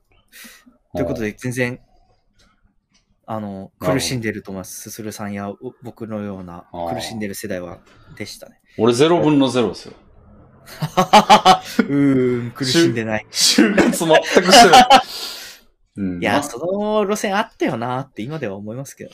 あの、もうこれ何回かラジオでしたかもしれないんですけど、うんあの、受け、全く何にも就活せずに、俺はもう居候するんじゃいっつって、うーん。あの、友達のとこ、こやられ上手さんのところに転がり込む、あの、気満々で、で何にもしてないし、何にも報告してないから学生課から呼び出されて、うん、うん、うん。行って、で、どうなんですか状況はって聞かれて、いや、何もしてないっすって言って、何もしてなくて、もう、あの、友達のとこ行くんでね、気にしないでいいですよ、みたいな。えこと言ったら、いやいや、今からでも、みたいな。えうん。こと言われたけど、いや、もう大丈夫なんで、ご放念ください、みたいな感じではい。言って、で、転がり込んで、って感じでしたね。でも、その後落ちましたね、いっぱい。バイトを受けて。はあは6個ぐらいパチンコ屋を受けて全部落ちましたね。あ。はあ。ど、どうしたんですかその後、バイトは？で、なんか実況、ゲーム実況してたんで、その、なんか連載やらせてもらってたんですけど、はいはいはいその編集者の人に紹介してもらってうん、一個行って、それがまあなんか、映像、ああ、この前話映像の。映像関係はいはいはいみたいな。はい。で、そこをやってたら、なんか、あの、ネタボケライフっていうあの大喜利サイトを運営してたんですけど、俺。うん。そこのユーザーの友達が、あの、なんか、事業をやってんねんけど、あの、手伝わないみたいなうん。感じでバイトでそっち行って、で、その人と一緒に、その人がアサインするプロジェクトに、なんか潜り、うん潜り込んで、はい。で、その後バンナム。うん、うん。で、まあ、その後正社員就活をちょっとして、半年だけ通って、今の会社ですね。へえ、じゃあ、あれですね。はい。その時の就活ぐらいって感じですか？そうですね。その時は4分の2で中途で入って、4, 4社受けて2社受かったのかな。うんで、なんかその片方にしましたね。なるほど。うん。俺4分の2の時もヒーヒー言ってましたけどね。うんもうやりたくないって。うん。だから100とか目が覚めるんですけど。いやめちゃめちゃ大変ですよ。なんかその会社が何してて、なんかセグメントがどうとか、なんか、なんか求められる人材がうんぬんかんぬん。あ まず一次面接とかだと正直そんな見ないとこもあったりする。まあ志望度によると思うんですけど。ーうん。いや、よろしくないな。なんか。うん。まあ、うん。就活か。うん僕が一番大切なの、就活かな。僕、しゃ働き始めてからの方が辛かったですね。1、2年目の方が。へえ。うん。よく帰って辞めなかったなと思う。スーパーブラック企業時代ですもんね。そうそう、赤信号渡らされたりしてた時期ですよ。なんか上司に。うん、上司に、居酒屋探してこいみたいなこと言われて。そうそうです、そうです。ヤクザですよ、それ。ヤクザ、ヤクザ漫画とかでよく見ますよ、それ。竹内二塚屋探してこいっつって、で、ダッシュですよ。で、ダッシュで、うん。ダッシュしたけど赤信号で、うん。赤信号だって思ってたら、後ろから課長が追いついて、うん。今行ける。おい、行ける。今通って、車通ってないから行けっつって。しかも 結構通ってんすよ、そこ。シュン。シュンぐらいに通ってるので。酔っ払ってんのに。うん。ほら、今今届いた。行けたろ、行けただろ、今。つって。え、でもポピ、赤信号、赤信号って。うわなんか、そう、とか、ガム剥がしとかしてましたよ、昔は。ぁえ？あの、駅ビル、駅ビル、自社ビルではないですね。うん。まあ、駅ビルの、別に、うちの会社の所有物件でもないうん。ビルの前のほ道路のう。、ほあの、道路に黒い丸みたいなのはいはいはいがついてるの分かります、う。はい。あれってガムなんですよ。はいはずっとガムが固まっちゃってるい。うん。やつなんで、うん。ヘラみたいなやつでうんガガガってやつ取れるんですよ。うん。それを出出社時間、だから8時半の1時間ぐらい前について、うん。ワイシャツで、ガガガガって削ってたんですよ。へえ。へえ。それが仕事だと思って、ほそんな2、3年を過ごしてきて、しかも、う。まあ、時間まあ外や、時間外で。そう、朝早く来て、ほそれが、なんか働く、なんか、いいサラリーマンだと思ってたんですね、う。そうの時。ーん。辛そそれ2、3年ですよ。う。で、毎日毎日10時ぐらいに帰るわけですよ。で、10時に帰って、あまりにもこの、これで帰って寝るだけなのが辛くて、うん。10 22時に必ず、あの、船橋のパチンコ屋に入るんですよ。最寄り行きの。で、20時から20時半まで、うん。エヴァセブンの、あの、U パチを打って必ず負けるんですよね。22時から打ってるから。当たったって取れないでしょ？そう、当たったって取れないんですよ。やんでんな。で、毎日毎日数千円を、あの、失って11時にパチンコ屋を出て、うん、で、そこから酒と、うん、なんかおつまみを買って、うん2時ぐらいまでウイスキー飲んで配信するっていうのが僕のルーチンだったんです。で、また朝6時ぐらいに起きて、うん会社行って7時半ぐらいに ガム剥がしをして、ないしはその朝の、なんだ、掃除とかをして、うん。でたまの居酒屋があれば赤信号を渡らされて、うんあれ、よく耐えたな、あの時。ほんまやな。いや、俺それ、ほんまに無理、無理やと思うわ。と、なんか、や、やめざるを得なくなってると思う。途中で。まあ、と、とはいえ土日は休みでしたし、うん。まあ、たま、本当にたまんでることあっても土日は休みだったし、うん。あとは、うん。まあ、はい、なんだろう、やっぱ配信があの時でかかったな。心の支え的な。あとエヴァセブンですよ、エヴァセブン。いや、たまに当たる時があるんですよ、やっぱりそれでも。うん。それが支えでしたね。うんめ、あの、シンジ君が、うん。エヴァ派のシーンが、あうんの、あれなんですよね。綾波手をみたいな。うん。なんか、私には代わりがいるもの。いや、違う、綾波には綾波しかしない。っていうで、今は私の願い事がってかかるんですよ。で、え、99だから、うん。U パチだから、あのー、5ラウンドぐらいがうん。普通なんだけど、その日あたりだけ15ラウンドあるんです。うん。だからその時に、脳汁が、ガクガクガクガクってね、ピカピカピカピカピカってなって、それだけが僕のストレス解消。あー あれを見るために毎日数千円を使ってあ負けて、ー。うん。よく耐えたね。よく耐えたな、それはいや。、配信で酒飲んでる時とエヴァセブンと、あと、その時好きな配信者がいたんですよね。うん。毎日毎日なんか辛いって言ってるダウナーな。うーん。お友達いっぱいチャンネルって名前でちゃ配信してたんですよ。やばそうじゃないですか、もう。聞き覚えあるねんけど。ユーストリームチェッカーというレミンさんが、はい。あの、やってる配信サイトではやってる方で。い。うんいい配信者なんですよ、また彼が。とにかく、あの、その3つの3本柱で僕は支えられてよく耐えました。すごいね。なんかあるかな、これ。まあでも、幼少時代かな。あー、そうですね。レミンさんの幼少時代は結構そう。ディープだな。と、親父がマジ吉やったんで、うんなかなか理不尽でしたね。あの頃はまあ、よく耐えたなっていうかまあ、それこそ逃げ場ないんですけど、仕事みたいに辞めれないんでね。うんうんそれはありましたね。うん。いや、でも、その、うん。友達の家を渡り歩いてたとかっていうので、はなんディープだなって思いいますよ。そうですね。少しでも家にいたくないっていう。うん。だから今ちゃんとうん。大人になったことはとても、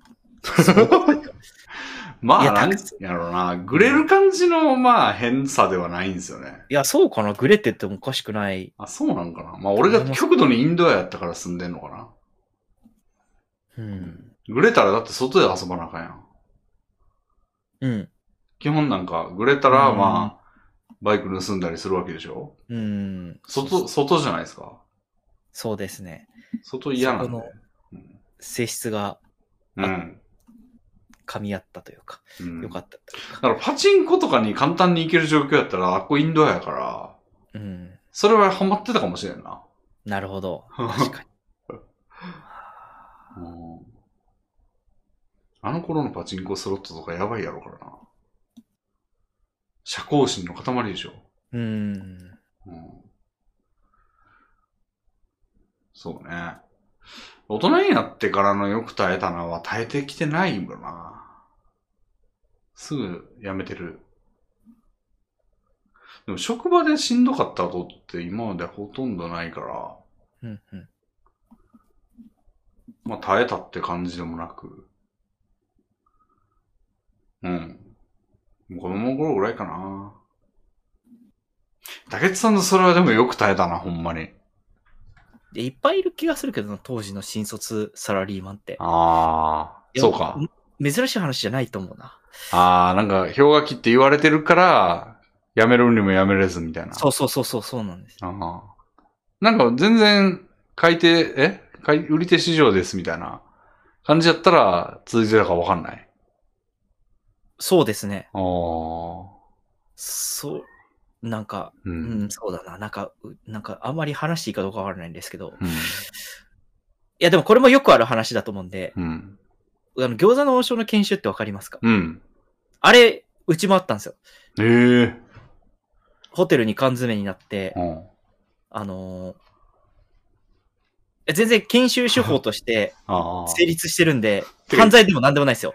まあ、ただ、言ってたな、それ。えーうん ホテルに缶詰やって毎日、うあの、朝早く起きて集合して、社訓を唱え、うんそしてその後、えー、研修、厳しい研修を受けて、うん。ここで号令するやつ手を挙げろはいはいはい手を挙げるやつはなんだみたいなやつを、あの、とかをやって、今日一番最初に朝集合したのはうん。2組だったな。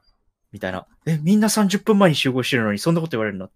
だから次、次の日は40分前にみんな集合して、今日は4組だったな。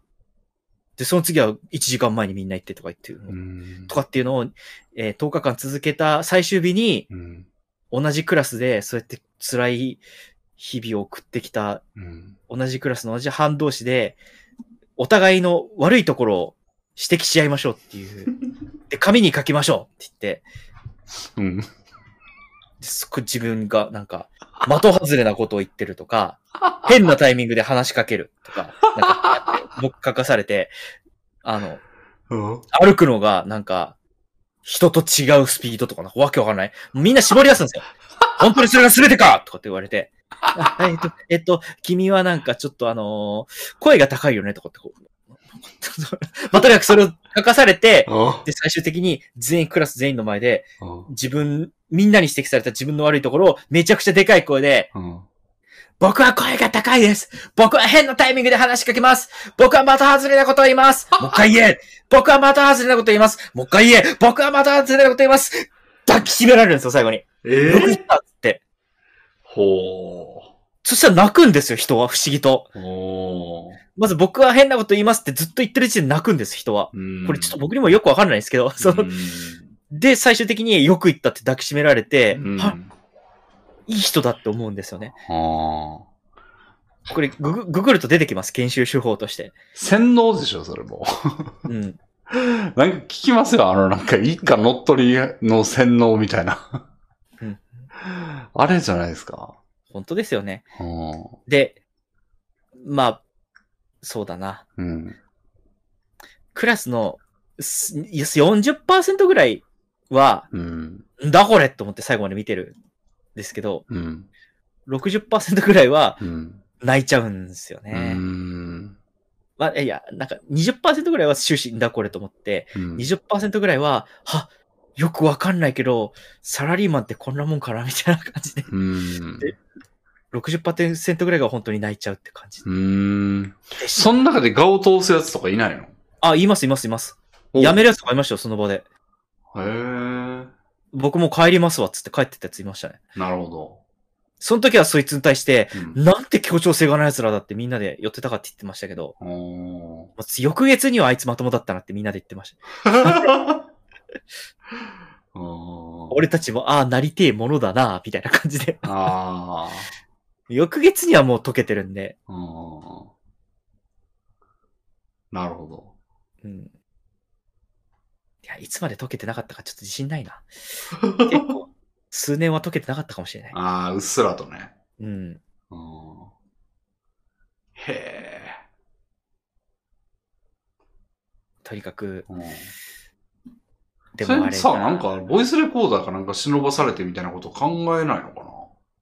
全然考えなかったです。これいいことしてると思ってました。ああ、組織側も、そんなことは想像だにしてないんや。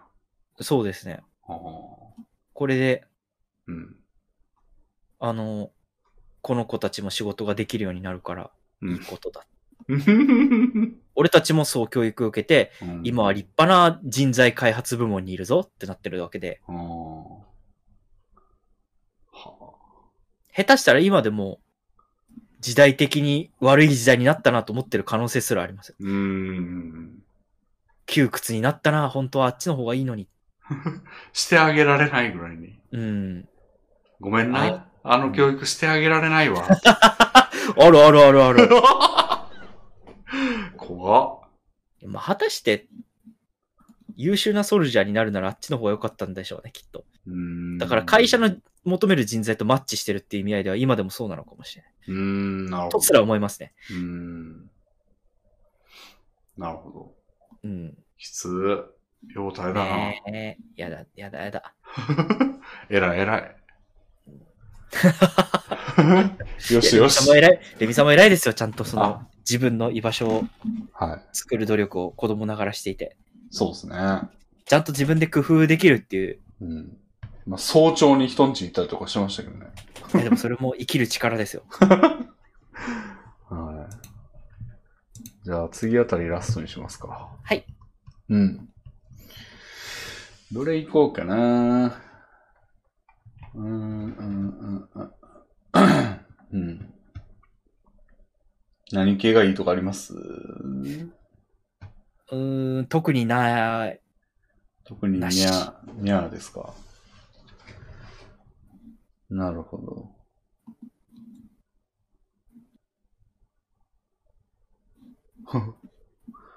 うーんなんだろう。特にニャーですね。えー、なんだろう。うん。うーん。本当にないな。うん。うん、じゃあ配信系、配信系行ってみるか。ちょっと内容よく読んでないけど、変な内容だったらどうしよう。えー、名前空白の方です。こんばんは。はい、こんばんは。私は稀に悪意がなく打ったチャットで、配信者の人を傷つけたり、悪意があると思われてしまうことに悩んでいまはす。たまに悪意がなくても悪意があるように受け取られてしまい、そこの見極めが難しいです。え他配信の特定の配信者について、私が悪意なく言及したチャットの内容を、その配信者の方に悪意があるチャットとして非難されたこともありました。うん。しかし、そのチャットを打ったのは私が悪意、私、え、そのチャットを打ったのは私で、悪意がなくこういう意図で打ちました。と弁明することもできず、もやもやとした気持ちになりました。えーチャットを非難されるのは特定の配信のみで、私はその配信者を傷つけたくないと思っていますし、チャットの内容を非難されるのは嫌です。その配信者の配信ではチャットはしない。その配信者について他配信で一切言及をしないなどしか、はい、解決法はないでしょうかもういっそその配信を見るのをやめたり、界隈すべての配信を見るのをやめようかとも思っています。他に解決方法があったら教えてほしいです。難しい話ですね。どんなん言ってんのか知りたいよな、これ。そう、本当になんか具体的にじゃないと、さっぱりわかんない。さっぱりわかんないな、これ。うん。やっぱこういう問題って、個別に相談な、みたいな感じになるから。そうね。うん。いや、ほんま内容次第だわ、これ。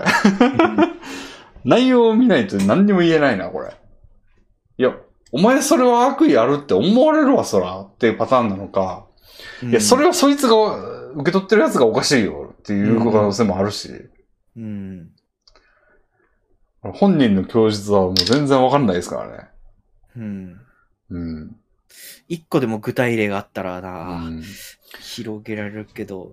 ちょっとこれは、ちょっとすいません、わかんないんで、ちょっと別ので終わりにしますか。そしてどう、どうしたいかですよね、強いて言うと。うん。うーん。そうですね。いや、でもちょっと、わかんねえな。うん。うん。うん。ちょっと、わかんないです。はいすいません。あのはい。あ、だ、また送ってもらえればいいわけで。そうですね。どんなん、ちょっと、うどんなんだぼか、ぼかしてもいいです。ぼかしても。ぼかしてもいいんで、うん具体的なやつで送り直してもらえれば。うん。うん。はい。なるほど。はい。じゃあ、こちら、じゃあ、これで終わるか。え、匿名758さんからいただきました。はい。え、レビンさんツーショットを楽しく聞かせていただいています。竹内さんの回が大好きで、必ず出演されている回は聞いています。ありがとうございます。前回マチコンの話をされていましたが、まあこれちょっと結構前のやつうんで。すかね。えー、竹内さんは一度、とあるチェッカー配信者に、熱烈な恋心を抱かれていたと思います。その時は小むす、小娘が、とあしらっていたようですが、今そのような人が現れたら竹内さんはどうされますか？竹内さんと女性仲介して、女性に手を出す男性も今、いなくなりました。ん？率直に聞いてみたいです。あ、これはですね、うん。まず何言ってんだって感じだと思うんですけど、は具体的にあったんです。あの、ショタコンクラゲという女性仲介して女性に手を出す男性がいたんです。はい。で、えー、僕が小娘がとあしらっていたはい。熱烈な恋心を竹地に抱いているチェック配信者という女性もいたんですよ。へえ。で、それで、えー、そのショタコンクラゲがはい。小娘に声をかけて、はい。俺竹地と知り合いやから、うん。合わせてやんねん、みたいな。うん。で、竹地側には、ちょっと、え、動画企画として、はい。まあ、お見合いみたいなのをさしようやと。うん。で、ちょっとおもろそうやんけ、と思って行ってみたわけですよ。うん。で、まあ、なんか会ってみて、うん。うーむ、小娘だなと思って、へえ。まあでも、すごい、いい子だったんですよ。別に。何にも、なんか、いい子だったと思います。小娘がってどういう意味？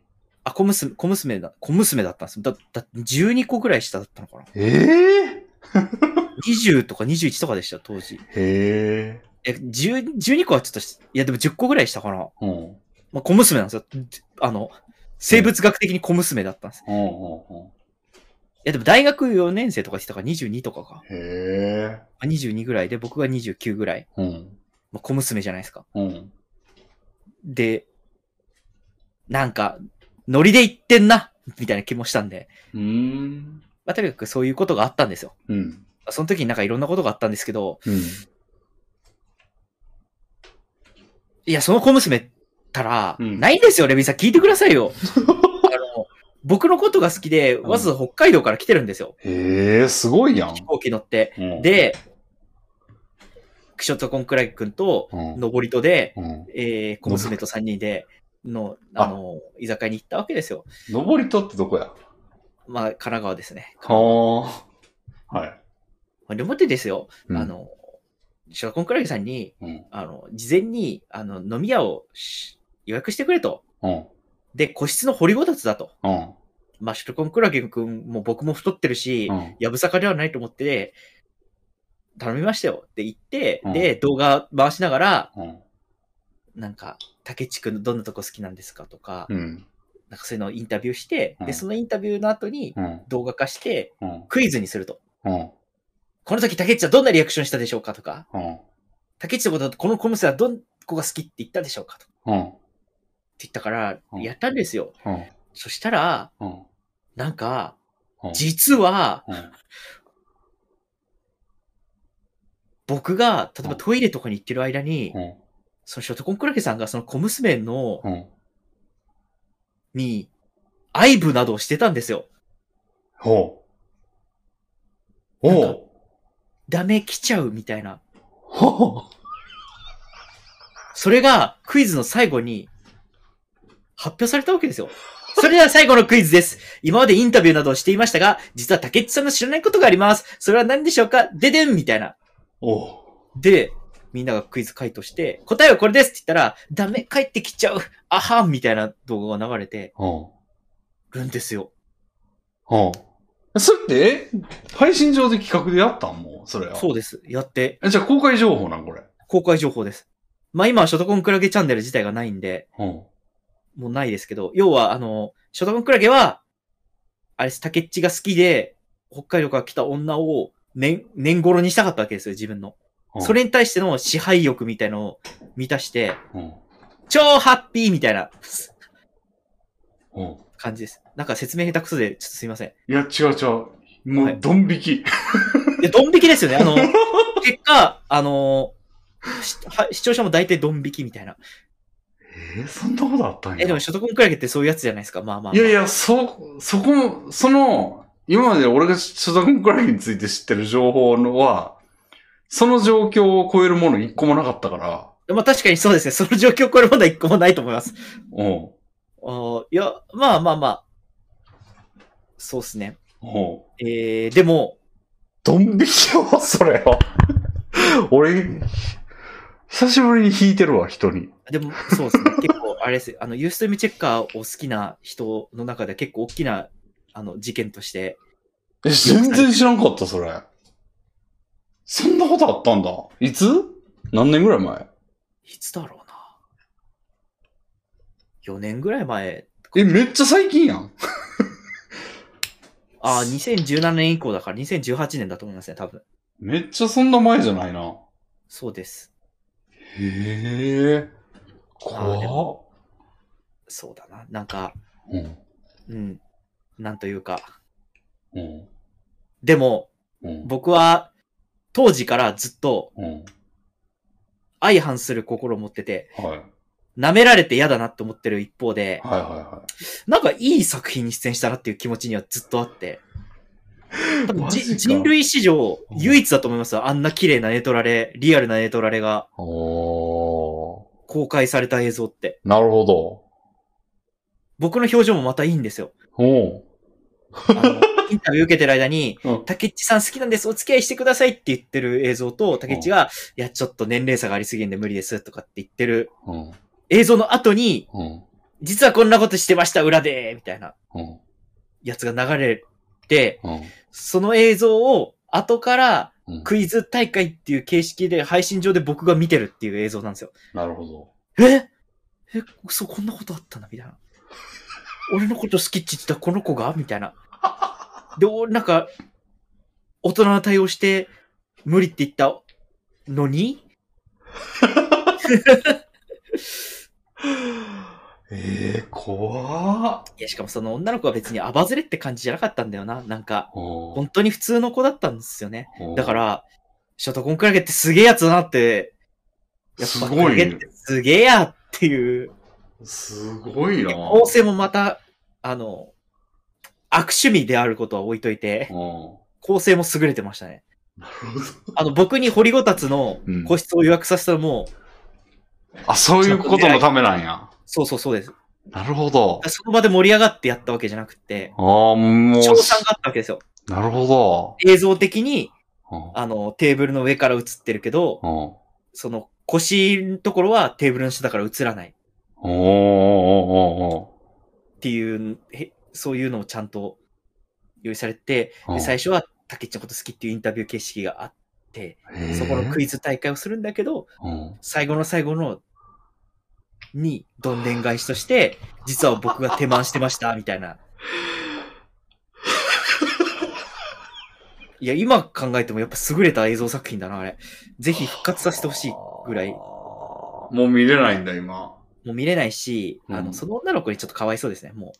公開するの。あ顔とか映ってないんですけど。そ、その子はなんか、うん。まあ俺、僕からしたらそんなやつの心配する必要ないんですけど、まあまあまあ、ここは大人の余裕ということで、ちょっと、その子のためにも公開しない方がいいかなって気がします。怖っ。いや、本当ですよね。うん。僕、それでも頑張ってきてる、よく耐えてきてるんですよ。すごいなまあ、ということがあったという話ですね。この、竹内さんは一度とあるチェック配信者にうんぬんかんぬんは。絶対知ってるよな、この人。あ、そうです、そうです、そうです。そのこといやちょ言っちゃなんですけど、多分レミンさんを知った、竹内を知ってる人は100%知ってるぐらいの勢いすらあると思います。あ、そうなんだ。全く知らんかった、これ。へえ。怖っ。多分レビンさんが最も嫌いなタイプの面白ですね。いやな、俺殺してるかもしれんわ、それだろ、俺。うん されてたら。はまあ、あ。うん。ということで僕の目利きは良かったですね。やっぱ小娘に対して小娘うん。だからいやめとくっていうのは本当にナイス判断。や、どうな、まあでも、僕そいつが特別ではないんかな。てか、クラゲがまあ、うまいんだろうな。そうっすね。あいつうまいよな、絶対そういうの。絶対うまいっすね。めちゃくちゃうまいよな。いや、多分なんか、あの、能力、声とかもあると思うんだよな。声質とかあも。能力者なんだと思うんだよな。なんか確かに、確かに。うん。いや、でも僕がその時、うん。ちょっと前向きに、じゃあ、うんお付き合い無理でもお友達からとかって言ってたと思ったら、すもう、大変なことですよ、それは。うまいな。その後。うん。そこ、ここで付き合うことになったけど、実は手間してますだった場合のダメージって言ったら、10倍から100倍？ら。そうやな。こ小娘があって足だったからこそ。うん。え、でもさ、そんな事件あったらさ、もう竹内さん、何も信じられなくならへん？いや、なってますよ。当たり前じゃないですか。その、自分が、その、だって、小娘があって、あしらってたのはたまたまやん。まあ、たまたまですよ、本当に。あの、うん。その日気分が良ければ、うん受けてる可能性すらあると思いますよ。ああ。で、だから、なん、なんていうの？その、竹内さんがそうだったから大丈夫って話じゃないやん、これって。その、こんなことしてくる奴がいるんだっていう事実は何にも変わんないというか。そうそうそうそうそう、そうです。だから、竹内さんのダメージって別に軽減されてないよな。それってないっすよ。そうそうそうそうそう、そうですよ。まあまあ、言ってたら余計なダメージはあったかもしれんけど、ほん、なんか、ベース、ベースのダメージは変わってないというか。いやそうですよ。向き、全然聞いてないとかじゃないですよ。聞いてますよ。超聞いてますよ。き聞いてるところも含めて映像作品として優れてるなっていう、なんか、うん紙視点で言ってるいや。俺、俺が今、竹内さんがそのなんか、やたら褒めてるけど、その作品のことを。うんいや、でも強がりにしか思えないけど、そんなことないですか？えそうかもしれない、それは。なんか、あの、回避、と回避行動っていうじゃないですか。ストレスをうん。避けるための。うん。なんか、うん。己からなんか人格を乖離させて、うん紙視点からあれは映像作品として優れてるからありみたいな、うんなんかそういうことを言わせてる可能性は十分にあると思います。わわかんないです。他の事例がないんで。区別つかないんだ、もう。はあですねでも終わった直後からそう思ってた。だからもう、と、回避が早かったっていうこと。バッてもう身をかわしたっていうことなんじゃないですか。ええそんなだから僕はあれですよ、自分のこ、なんか過去ラジオで2回ぐらい言ってると言ったんですけど、うん自分のこと好きって言ってくる女ってあんま好きじゃないのはこれだと思うんですよね。ああ。なるほどな。うん。なんか信用できない。うん いや、まあまあまあまあまあまあないと思いますよ、こんなこと。ないよ。でもネトラレはあるんだなと思いましたね。ああ、なるほど。まあそうだからか。ネトラレってそこまで珍しいことでもないもんな。そうそうそうそう。それがリアルに映像に残ってるっていう稀有な事例なだけで、うん。おそらくなんか、彼氏、彼女、男友達みたいな3人で居酒屋に行って、うん。あのー酔っ払った勢いでうん彼氏がトイレ行ってる間にうん手満したみたいなことはあると思います。世界に。うん何件も何件も事例が。。だから、みんな、うんうん。あの映像見て嫌な気持ちになったんだと思その、なんか、その時の、なんか、配信でやったんでしょ？う。配信でやってみんなで、あの、ウェブカメ映して、竹内の顔も出ながら、その映像がえ、流れて、ワイプに僕とクラゲのが映ってるみたいな。その配信のみんなの反応はどうやったん？いや、さすがにないよ、クラゲって感じで。いや、これはないわ、みたいな。で、うん。あとは台本だと思ってる人がほとんどでしたね。ああ。だから竹内に後から、その、台本だったんでしょ？まさ、まさか、まさかね？みたいな。ままさかあれが本当のわけないでしょ？みたいな。うん。そういう台本で OK 出した人が来たんでしょ？みたいな。うん。いや、本当によくできてるんですよ。やっぱ考えれば考えるほどよくできてるな。一応聞きますけど、マジなんですよね。いや、マジです、マジ。ええすごいな、それ。言言ってないことすらあります、まだ僕。ほその、いや、もうここでも言わないですけど、その、う。うん。もうひ、人、パンチ食らってるんですけど、その日。へえ。でもこれは言うとなんか、うん。法に触れるというか、なんかあの、ちょっと、いや、さすがになんか、二人が、なんか、まあ、さ、さすがにもう逮捕とかされないと思うんですけど、うん。ちょっとなんか、言っちゃいけないこととかもされましはあ。はた。でもまあいい、いいんです。いい作品が撮れたからいいんです。僕もいいリアクションしてるし、本当に。あ。はあ。なんか嫌な気持ちになったな。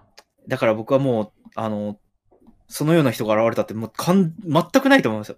うん。け。どうせこいつは。まあ、それでなくたって、うんそ、の小娘に限らず、うん。これ何回もこのラジオの話でちょっと申し訳ないですけど、うん。今まで僕の前に現れた竹内のこと好きなんですみたいなうん。女性って大体後からなんかもう、こんな人だと思わなかったみたいな。うん。うん。こんなウジメソボーイだと思わなかったみたいうんな感じになって、うん。うん。むしろ悪態をついて去っていくんですよ。うん。うん。うん。まあ、それは俺も何回も経験あります、俺も。はい。うんうん可愛いと思ってあ近づかれるけど、うん。実はなんかうん近づくと魚みたいな目してるねみたいな、なんかそういう感じ。うん死んだ魚の目ね。うん衝撃やわ。よう結婚したな、あいつ。本当ですよね。いや、クラゲに関して、あの、なんかやらかされたエピソードってもう一個あって。勝手に自分家を、うん。に、うん。女を連れ込まれたことあるん、それは知ってるわ。うん。まあ、あれは勝手にかどうかちょっと議論が分かれるところなんで、うん。まあまあまあ、今回の話よりはひどくない。まあでも確かにそれもよく考えたらすごいな。うん。だってオートロック開けてるわけですからね。かどうやって入ったかよくわかんない。不法侵入ですよ、不法侵入、あれは。仮に僕がいいと言ったとしても、鍵は持ってなかったはずだから、うん。多分誰かが入ったのと一緒でスッと入ったんでしょうね。うん。やばすぎ。たそれは、たえ？クラゲがってこあ、そう、クラゲが。とえ、じゃあ家に招いてないってこと？あ、まず、クラゲを家に招いたんです。うん。で、3日ぐらい止めたのかなうん。で、クラゲはもう帰るって言ったんですね、うん名古屋に。うん。あれありがとう、お世話になったよ、つって。うん。で、じゃあ僕もし、でも、今日は女と遊ぶ、うん。遊んでから名古屋に帰ると。うん。でも万一う、んその女とうまくいかなかったら、うん。もう一泊竹っちんちに泊まるかもしれない。うん。うん。って言って言ってたんですね。うん。でもまあ、だったらまあ夜合流すればいいかなとか、その、うん。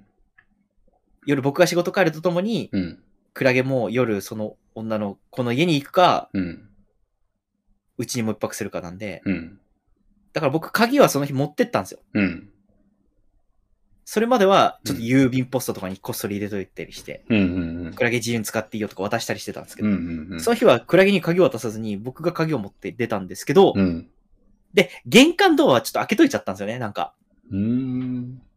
あのーそこがちょっと謎なんですけど、んそれは、大地さんが明確に開けて出たってこと？開けて出てったんです。なんで？なんか、あのーもしかしたらクラゲが、その、連絡してきたら、うん。えー、まあなんか、うん、そうだな。宇宙的な方法で開ける方法があるんですよ。あんまり、おらかには言いたくないし、はい。怒られちゃうからあれですけど、はい。まあその時はクラゲを夜夜中まで待たせるのも悪いなと思あって、あ。はい。えー、オートロックの開け方だけ宇宙的な何かで教えて、はいはいはい。えー、玄関ドアに入ってもらおうと思ってたんうんですよ。うんうん。はい。だから玄関ドアは開けてる。はいはい。で、オートロックはあるって感じ。はいで、鍵は僕が持ってる。はい。で、まあ、クラゲが何か、まあ人と一緒に入ったんでしょうね、きっと。人が、うん住民が開けたタイミングで、うん。クラゲとその女が入ってって、うん僕の部屋で、あにいいるということが。帰ってきたら？そうそうですね。ああ。なんか追い出すところを見たわ、俺。あ、そうですね。追い出す映像撮りましたね。うん。あの、あの、この話、ふ掘り返すのもあれなんですけど、クラゲはうん。僕に LINE で、うん。あの、たけさんごめん、あの、たけさん家にうん。女と一緒に行っていいって聞いてきたんです。うん。で、僕はいいよって言いました。うん。それ明確にいいよって言いました。うん。うん。でも、オートロックがかかってる自分の部屋にうん。いると思わないじゃないですか。ああ。どっか外で合流して入るっていう前提でいいよって言ったのに、うん。なんか、女と一緒に、たけさんちご、到着みたいな写真を上げられて、うん。僕が買ったばっかりのうんベッドのシーツ、無印良品のベッドシーツに、うん。女がうつ伏せで倒れてる写真があったんですよね。もうそれにキーってきちゃって、あ俺の買ったばっかりの新品シーツの、無印良品のセールで買った新品シーツに？みたいな。よく知らない女が？とクラゲが？寝っ転がって？え？みたいな。なるほど。いや、ここ本当に分かれるところで、竹内は確かにいいって言ったんですよ。うん。女連れ込んでいいって。女連れ込んでいいが、まさか部屋の中に入ることだと思ってなかった。もうすでにいることとは思ってないっていう。そうそうそう。クラゲからすると、うん。前日まで鍵を渡してくれるぐらいう、ん。フランクに出入り自由だった。うん。ですよ僕が仕事に行ってクラゲは僕の部屋にいたわけですよ。うん。うん。そんぐらい出入り自由だったぐらい、うん。昨日までフランクだった。うん。だし、うん。実際、LINE で女連れ込んでもいいで、僕はいいよって言ったし、うん。あとはオートロックをうん。一人で突破しちゃえば、うん入っていい。しかも玄関ドアも開いてるし。はいはいはい。でも、うん。やっぱダメだよ。俺の無印良品のシーツが、新品のシーツがさ、敷かれたところに、女と一緒に寝っ転がっうん。ちゃダメだよ、それは。うん。なるほど。まあまあ、ということがあった、ショトコンクラゲさんは、うん今でも友達だと思ってます、僕は。へえ。そんなショトコンクラゲさん。今でもショトコンクラゲという配信者がエンターテイナーとして、群抜の才能を持ってたことはうん疑いの余地がない。おー。うんはあ。戻ってきてほしい。疲れた。すいません、すいません。こんな話を最後の最後に。いや、すすごい、でも、面白かったけど疲れたな。え永遠に話せますよ、この話、マジで。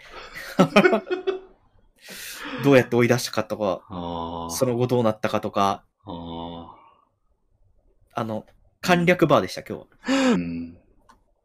もうフルバーは、フルバーは1時間以上かかるんで。お腹いっぱいやで、も 追い出した後にショトコンクラゲが僕とその女とう。うん。3人で飲む予定だったうん。ドリンク、お酒とかが冷蔵庫に入って、うん。追い出した後に冷蔵庫開けた後に、ちょっと僕が悪い気持ちになった話とか、あ、竹内と一緒に3人で飲もうと思ってくれたんだなって。一一応そういう気遣いは ゴンギツネみたいな。そうそうそうそう。